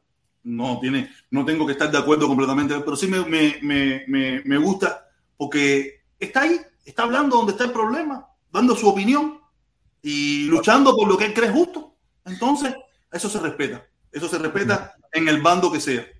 Está ahí, donde, como dice, esto es un dicho, esto es un dicho nicaragüense, ¿no? Lo escuché de- tú sabes, donde el susto echa miedo. ¿Entiendes? No sé si usted conoce ese dicho. Pero nada, como ustedes nunca entraron a hablar donde el susto echaba miedo, por eso es que ahora muchos de nosotros hablamos así como hablamos y eso y eso, pero nunca estuvimos donde el susto echa miedo. ¿Entiendes? Y él está hablando donde el susto echa miedo y siendo su opinión, que le puede costar muchísimo. Cosa que no nos costó a nosotros. A nosotros no nos costó nada. Yo podía haber hablado lo que me da la gana, no perdía nada. Es más, yo iba jamás mejor, iba a estar más tranquilo y toda esa pila de cosas. A él sí le va a costar. Una buena vida, buena en carro, buena casa, lindas mujeres, buenas cosas. Si lo vemos por el mundo material, que hoy en día todo se mira por el mundo material, tiene mucho que perder. Lo está diciendo, esa es su opinión y, y tenemos que respetar todas las opiniones y dejar de ver esas teorías conspirativas que vemos por todas partes. Hemos estado, estamos en una enfermedad de teorías conspirativas. ¿Por qué no habló de esto? Porque si no habló de esto es porque él está defendiendo esto y porque anda buscando esto y porque esto, si él le entra a esto, él le va a entrar lo otro esto. Dios mío, ¿en qué mundo estamos? ¿Estamos locos todos? ¿Qué?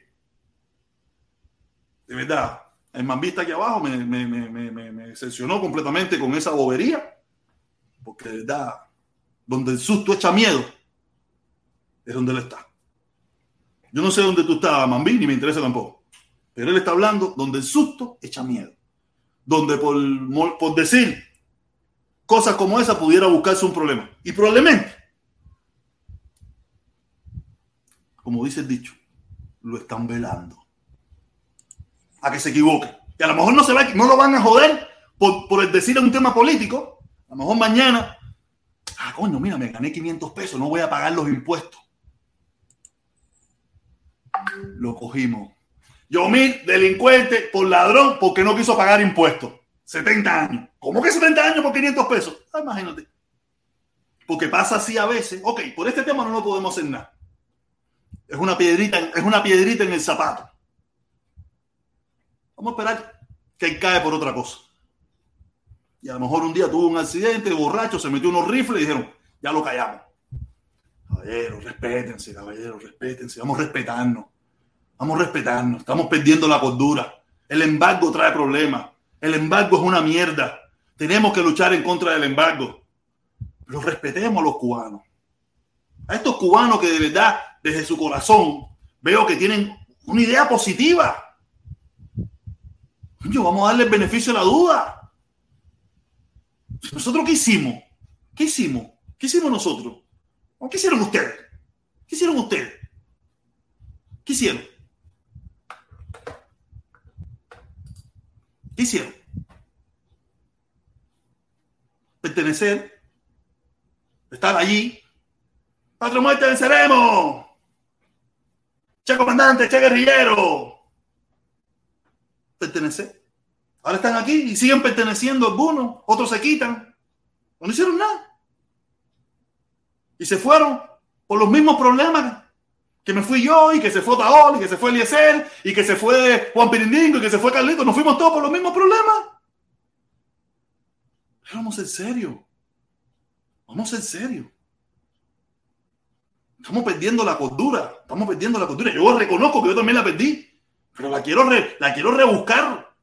La quiero concentrar. Quiero volver a entrar a ese punto medio donde me puedo sentar con cualquiera y conversar y darle mi opinión y no verlo como mi enemigo o como una mierda, como una porquería, porque no habló del embargo o porque no habló del exilio.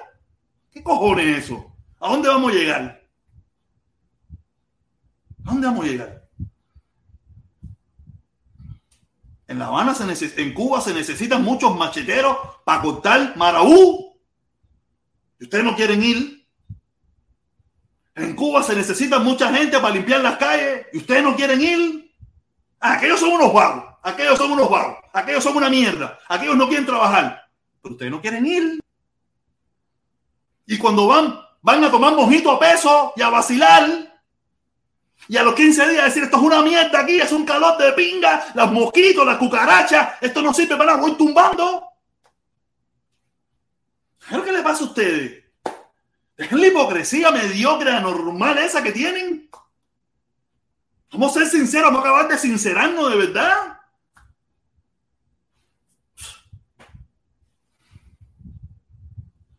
Bañarme con jarrito, tú estás loco. Me voy para un hotel o me voy para la casa de la esquina que rentan. Yo no sé cómo mi mamá puede vivir así. ¿Cómo, caballero, qué le pasa? ¿Qué pasa a ustedes? ¿Ustedes se están volviendo locos? Yo, yo también me volví loco. Hablé mucha mierda hasta hace un tiempo atrás, pero no, voy a buscar la cordura, voy a mí, voy a lo que pienso. ¿Están locos? Esto es lo que viene. Buscar la cordura, buscar el centro. Buscar la realidad, no la mentira y la falsedad. En Cuba se necesitan un tongón de cubanos para cortar maraú. Y más alimentado que ustedes no hay ninguno. En Cuba se necesitan un tongón de cubanos para limpiar las calles porque los vagos, eso que ustedes dicen, no lo quieren hacer. En Cuba se necesitan un tongón de gente para ponerse en el muro en malecón para pescar. Ustedes van a ir. No joda, Cere. No joda. Dejen esa mierda que me tienen alto. Por ustedes mismos es que volvió a mi centro. Me. La mentira me hartó. Muy revolucionario, comunista, lo que sea. Desde aquí afuera. Tiene derecho a hacer lo que usted quiera. Muy rico. Pero se lo vuelvo y se lo repito. En Cuba se necesita un tongón de, de fuertes cubanos bien alimentados para cortar baraú, para sembrar papa, para buscar, para, para, cortar malanga, para sembrar boniato. ¿Dónde están? Ah, quieren estar aquí en la directa del protestón, hablando aquí, va, protestón, chivatón, protestón, el tipo duro, protestón, no sé qué, el otro es un hijo de puta, un cingado. Vayan a darle paso frente a la revolución. Vayan a darle paso frente a la sociedad que a ustedes más les gusta. No, muchos, muchos vivimos en el país que oprime al nuestro y no le lanzamos un galletazo, ni tampoco se lo recomiendo que lo haga.